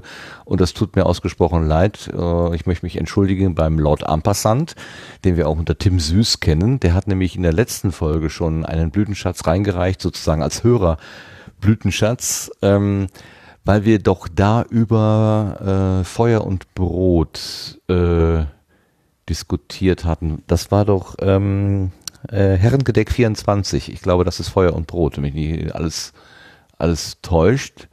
Ähm, und er meinte, eine schöne Ergänzung dazu wäre der Podcast Daddies in Distress. Also Väter in Not, wenn man so will. Das sind, ähm, ich habe mir den Namen rausgeschrieben, Justus Wilhelm und Stefan von Blankenburg. Äh, die beiden sind Väter und sie haben sich, sie schalten sich alle paar Wochen zusammen, ich weiß nicht genau, wie regelmäßig das passiert, und erzählen sich gegenseitig Geschichten aus ihrem Vaterdasein. Ähm, man könnte sagen, sie heulen sich gegenseitig aus, aber es ist einfach ganz spannend hineinzuhören, wie das so wahrgenommen wird, wie auch die Tatsache, dass Kinder da sind, äh, so das Leben verändern und wie man halt so mit, damit umgeht. Und Daddy's in Distress da hat er jetzt auf die Folge 10 hingewiesen. Da geht es nämlich um das Verhältnis zwischen Vätern und Söhnen. Da hatten die beiden einen Gast, nämlich den Hessi. Der hat dann äh, aus seinem äh, Leben erzählt, wie das eben mit seinem Vater und ihm gewesen ist. Also ein Blütenschatz nochmal von Tim Süß, den er uns reingereicht hat. So, jetzt frage ich mal in die Runde, Jungs, habt ihr denn noch Blütenschätze dabei? Ja, ich sehe schon, der Marc hat einen dabei. Was hast du denn da mitgebracht? Wollen wir den nicht irgendwie ganz zum Schluss bringen? Ja, wenn du unbedingt willst, können wir, wir können den Ja, auch nach der ich- Sendung ich bringen. den- Wie wär's denn? Ja, ja, ja, ja. Hast du Angst? Hast du Vorahnungen oder wie? nee, also ich, ich würde dir gern noch mal den äh, Vortritt lassen, beziehungsweise Jörg, hast du, hast du einen Blütenschatz? Ach du, ich habe so viel gehört äh, die letzte Zeit und ähm, ja, ich hätte jetzt im Moment nichts, was ich wirklich so herausstechend würde. Also wo ich jetzt sagen würde, okay, das ist jetzt das, aber ja, war vieles Gutes auch dabei eigentlich. Ach, doch, ich muss, ich muss einen muss ich sagen, äh, und zwar methodisch inkorrekt habe ich gehört, dass ähm, den Jahresrückblick, den fand ich sehr gut. Also es war, Mhm. war lang zwar die Folge, aber war wirklich äh, sehr, sehr interessant. Ich mag das auch, ähm, wenn sie nicht so auf die Einzelheiten eingehen. Also so, so, dass, dass das mal so am Rande nur angesprochen wird. Naja, und wie immer eine lockere Runde. Eigentlich, äh, ja, das war so für mich, das, äh, das war so der Blütenschatz diese Woche. Habe ich heute zu Ende gehört, hat ein bisschen gedauert, aber ja, ein paar Pausen drin, aber doch, das war gut und äh, das können wir auf, doch, das, das nehme ich jetzt. Das ist mein Blütenschatz. Wenn er Ja, da auch schön. noch nicht steht, aber trage ich noch nach. Also ich habe gerade schon eine Karte angelegt. Doch, Super. doch, alles klar. Ja, das, super. das kriegen wir rein. Sebastian, hast du was? Äh, nein, ich habe diesmal Auch der Internet-Pings. Ja. Äh, Internet-Pings habe ich. Aber nur Der kümmert Markt. sich gerade um deine Leitung. Jetzt sei mal nicht so, du bist nicht Ja. so böse mit ihm hier. Das ist wieder typisch Sebastian. Ähm, äh, das ist so toll. Also nochmal an alle Hörerinnen und Hörer. Ich kann gar nicht sagen, wie, wie glücklich wir uns schätzen können, dass wir Sebastian im Team haben. Der kann hier einfach während der Sendung äh, Analysen fahren, weil irgendwas, hm, irgendwas ist jetzt nicht so ganz ideal. Beim Markt knackt's gelegentlich und zack, dann wird sofort getestet, was ist denn hier eigentlich los? Und wahrscheinlich in fünf Minuten äh, hat äh, gibt's irgendwie ein, ein, ein Update, was, was richtig stellt. Also ganz, ganz große Klasse. Und noch einmal, wir haben ähm, ganz am Anfang ja schon davon gesprochen, Sebastian war zu Gast im Metacast, metacast.de äh, letzte Woche und sie haben sehr ausführlich nochmal über Sende, ach, über Studio Link äh, gesprochen, über die Hintergründe, über die Varianten, die es gibt. Ähm, das ist eine sehr, sehr hörenswerte Sendung. Äh, wenn ich nicht schon einen Blütenscherz hätte, dann würde ich diese Sendung als meinen Blütenschatz Dann- erwähnen. Dann äh, nehme ich das noch nachträglich als Blütenschatz mit rein. Ich wusste nicht, dass man, äh, wo man selber dabei war, auch als Blütenschatz. Aber selbstverständlich, dann nehmen wir den Metacast doch glatt mit auf. Guck mal. Das ist der Metacast. Durch den noch da rein, dann denke ich auch daran. So, jetzt bin ich aber dran. Weil der Marc will ja unbedingt seinen ganz zum Schluss spielen. Ich habe so ein bisschen die Sorge, das wird hier so eine Abbruchparty. Aber mal gucken. so, Sebastian zieht einen Stecker, jetzt dreht er voll ab. genau. ja, genau. Ich habe gehört nein. ähm, von Philipp Banse, das Küchenradio. Äh, Radio. das ist, also äh, es gibt mal wieder eine Episode, die ganz in der ursprünglichen klassischen alten Form daherkommt. Das heißt, Philipp geht durch die Lande und hat einfach nur ein Mikrofon, ich denke mal, es ist ein Handrekorder oder so, und er, er lässt sich selber oder auch die Leute, mit denen er da unterwegs ist, einfach da reinsprechen. Und das Mikrofon geht von Mund zu Mund. Manchmal ist es nicht da, wo jemand redet, dann ähm, ist es halt leiser, lauter, es wird viel Atmo aufgenommen und so weiter. Also eine richtig schöne klassische Folge. Ich mag diese Art von, von Rundgängen einfach sehr gerne hören. Diesmal war seine Frau dabei, sein Sohn dabei, also quasi Familienausflug und sie waren im Großplanetarium in Berlin. Da waren sie schon mal äh, irgendwann vor, ja, vor Monaten, deswegen heißt das hier offiziell in der Folge 291 Großplanetarium zweiter Besuch oder zweiter Teil oder so.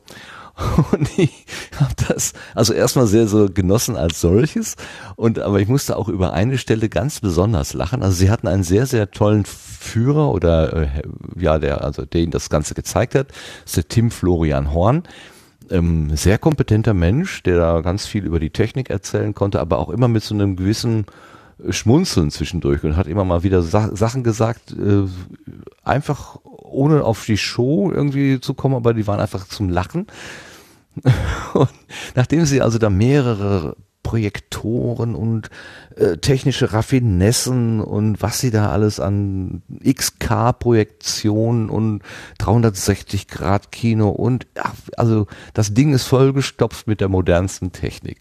Und dann hat äh, ähm, Philipp die Frage gestellt, was denn so die Herausforderungen denn eigentlich sind. Und der äh, Tim Florian gibt folgende Antwort. Aber was, sind es, was ist denn so der heiße Scheiß, an dem ihr so gerade rumbastelt? Ähm, der, der heiße Scheiß. Also ganz ehrlich, ähm, Kinderveranstaltungen im Moment. Weil wir haben hier 60 Prozent ähm, Leute unter äh, gefühlt einem laufenden Meter.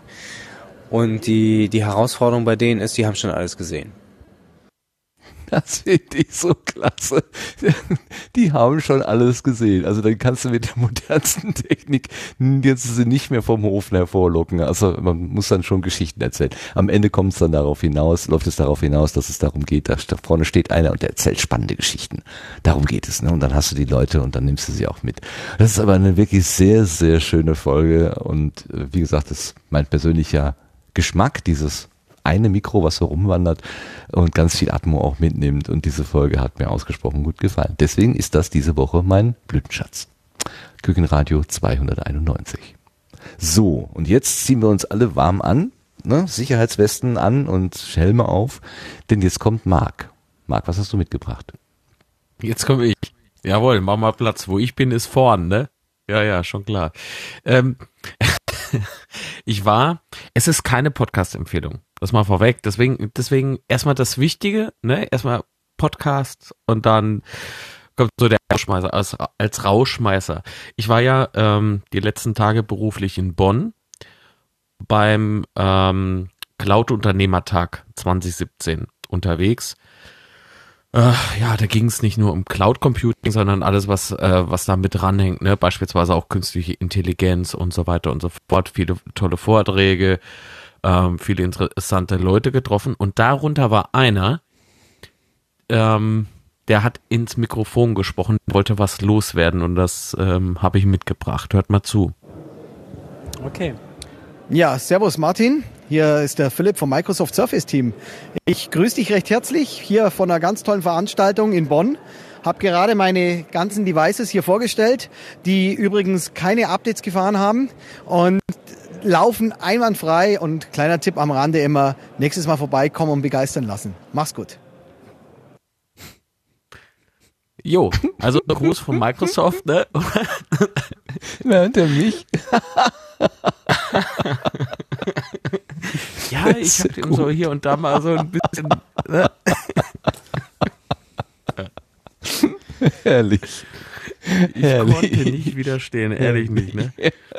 Vielen lieben Dank. Das ist eine schöne Audiopostkarte, die du mir da mitgebracht hast. Das hat so gut gepasst. Wir unterhielten uns so über, über, über ein, ein, ein Produkt namens Surface Hub, das ist dann irgendwie so für, für, äh, überdimensioniert für viele Firmen, ne? Das ist eher so für die ganz großen Kunden. Und plötzlich kam, ja, ja, ist vollwertiges Windows 10. Ich sag, oh, hör mir auf mit Windows 10, ey. Ja, warum? Da habe ich eben erzählt von Sendegarten, ne? Und, und was dann bei uns dann so passiert. Und ja, ich zerreiß mir öfter mal ähm, meine Schnauze darüber, ne? Man macht sich halt lustig, beziehungsweise man, man lacht miteinander, selbstverständlich. Nächsten Tag mache ich meinen Rechner an, ist, ist, ist derselbe Mist da, ne? Von daher, hör mir auf mit euren Auto-Updates, das ist doch nichts, das ist doch nichts.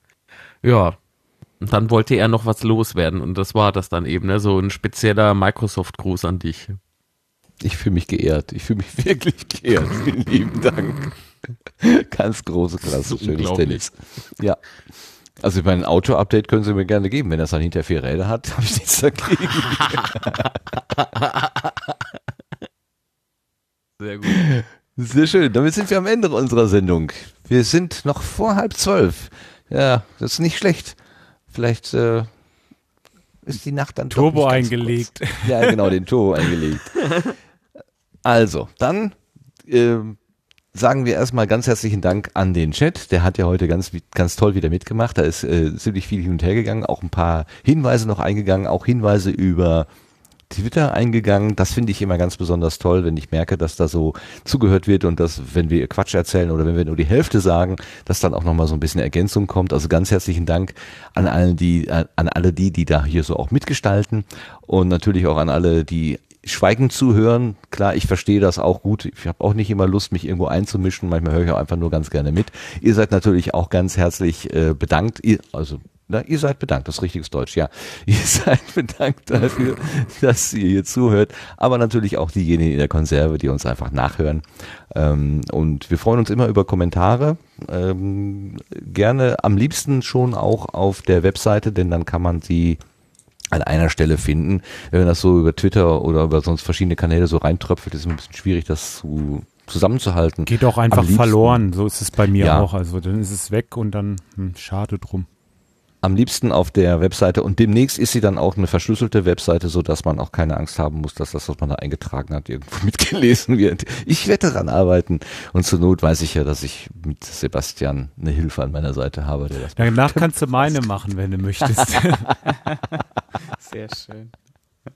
Gut, meine Herren, also Sebastian, dir an dieser Stelle schon mal Dankeschön für die Teilnahme ja. und auch für die tollen Beiträge, die du mitgebracht hast. Das war echt klasse. Das war richtig schön, hat mir gut gefallen. Ja, ich danke auch. Jörg, du hast dich so schön in das Gespräch eingebracht, wohin schon äh, mit äh, Markus und Thomas. Das war auch richtig klasse. Ja, mit dem und, Barfuß, das musste ich jetzt ja, wissen, ne? Weil super. Da gibt es doch so gefährliche, giftige Tiere, das ist doch gar nicht gut. Das ist aber, ja, da, da, da, ja, dafür ist es aber bekannt, ne? Und ähm, ja, das reizt mich unheimlich an dem Land, überhaupt die Natur und äh, wie die Menschen das so leben da. Ja, mhm. ist schon schön, wirklich. Möchtest du da mal hin? Auf jeden Fall, Neuseeland, ein Traum, absolut. Sebastian, was sagtest du noch? No risk, no fun. Äh. Ja. Ja, und abends sagst du dir nur Riss, nur Fun. Ne? ja. Sehr gut.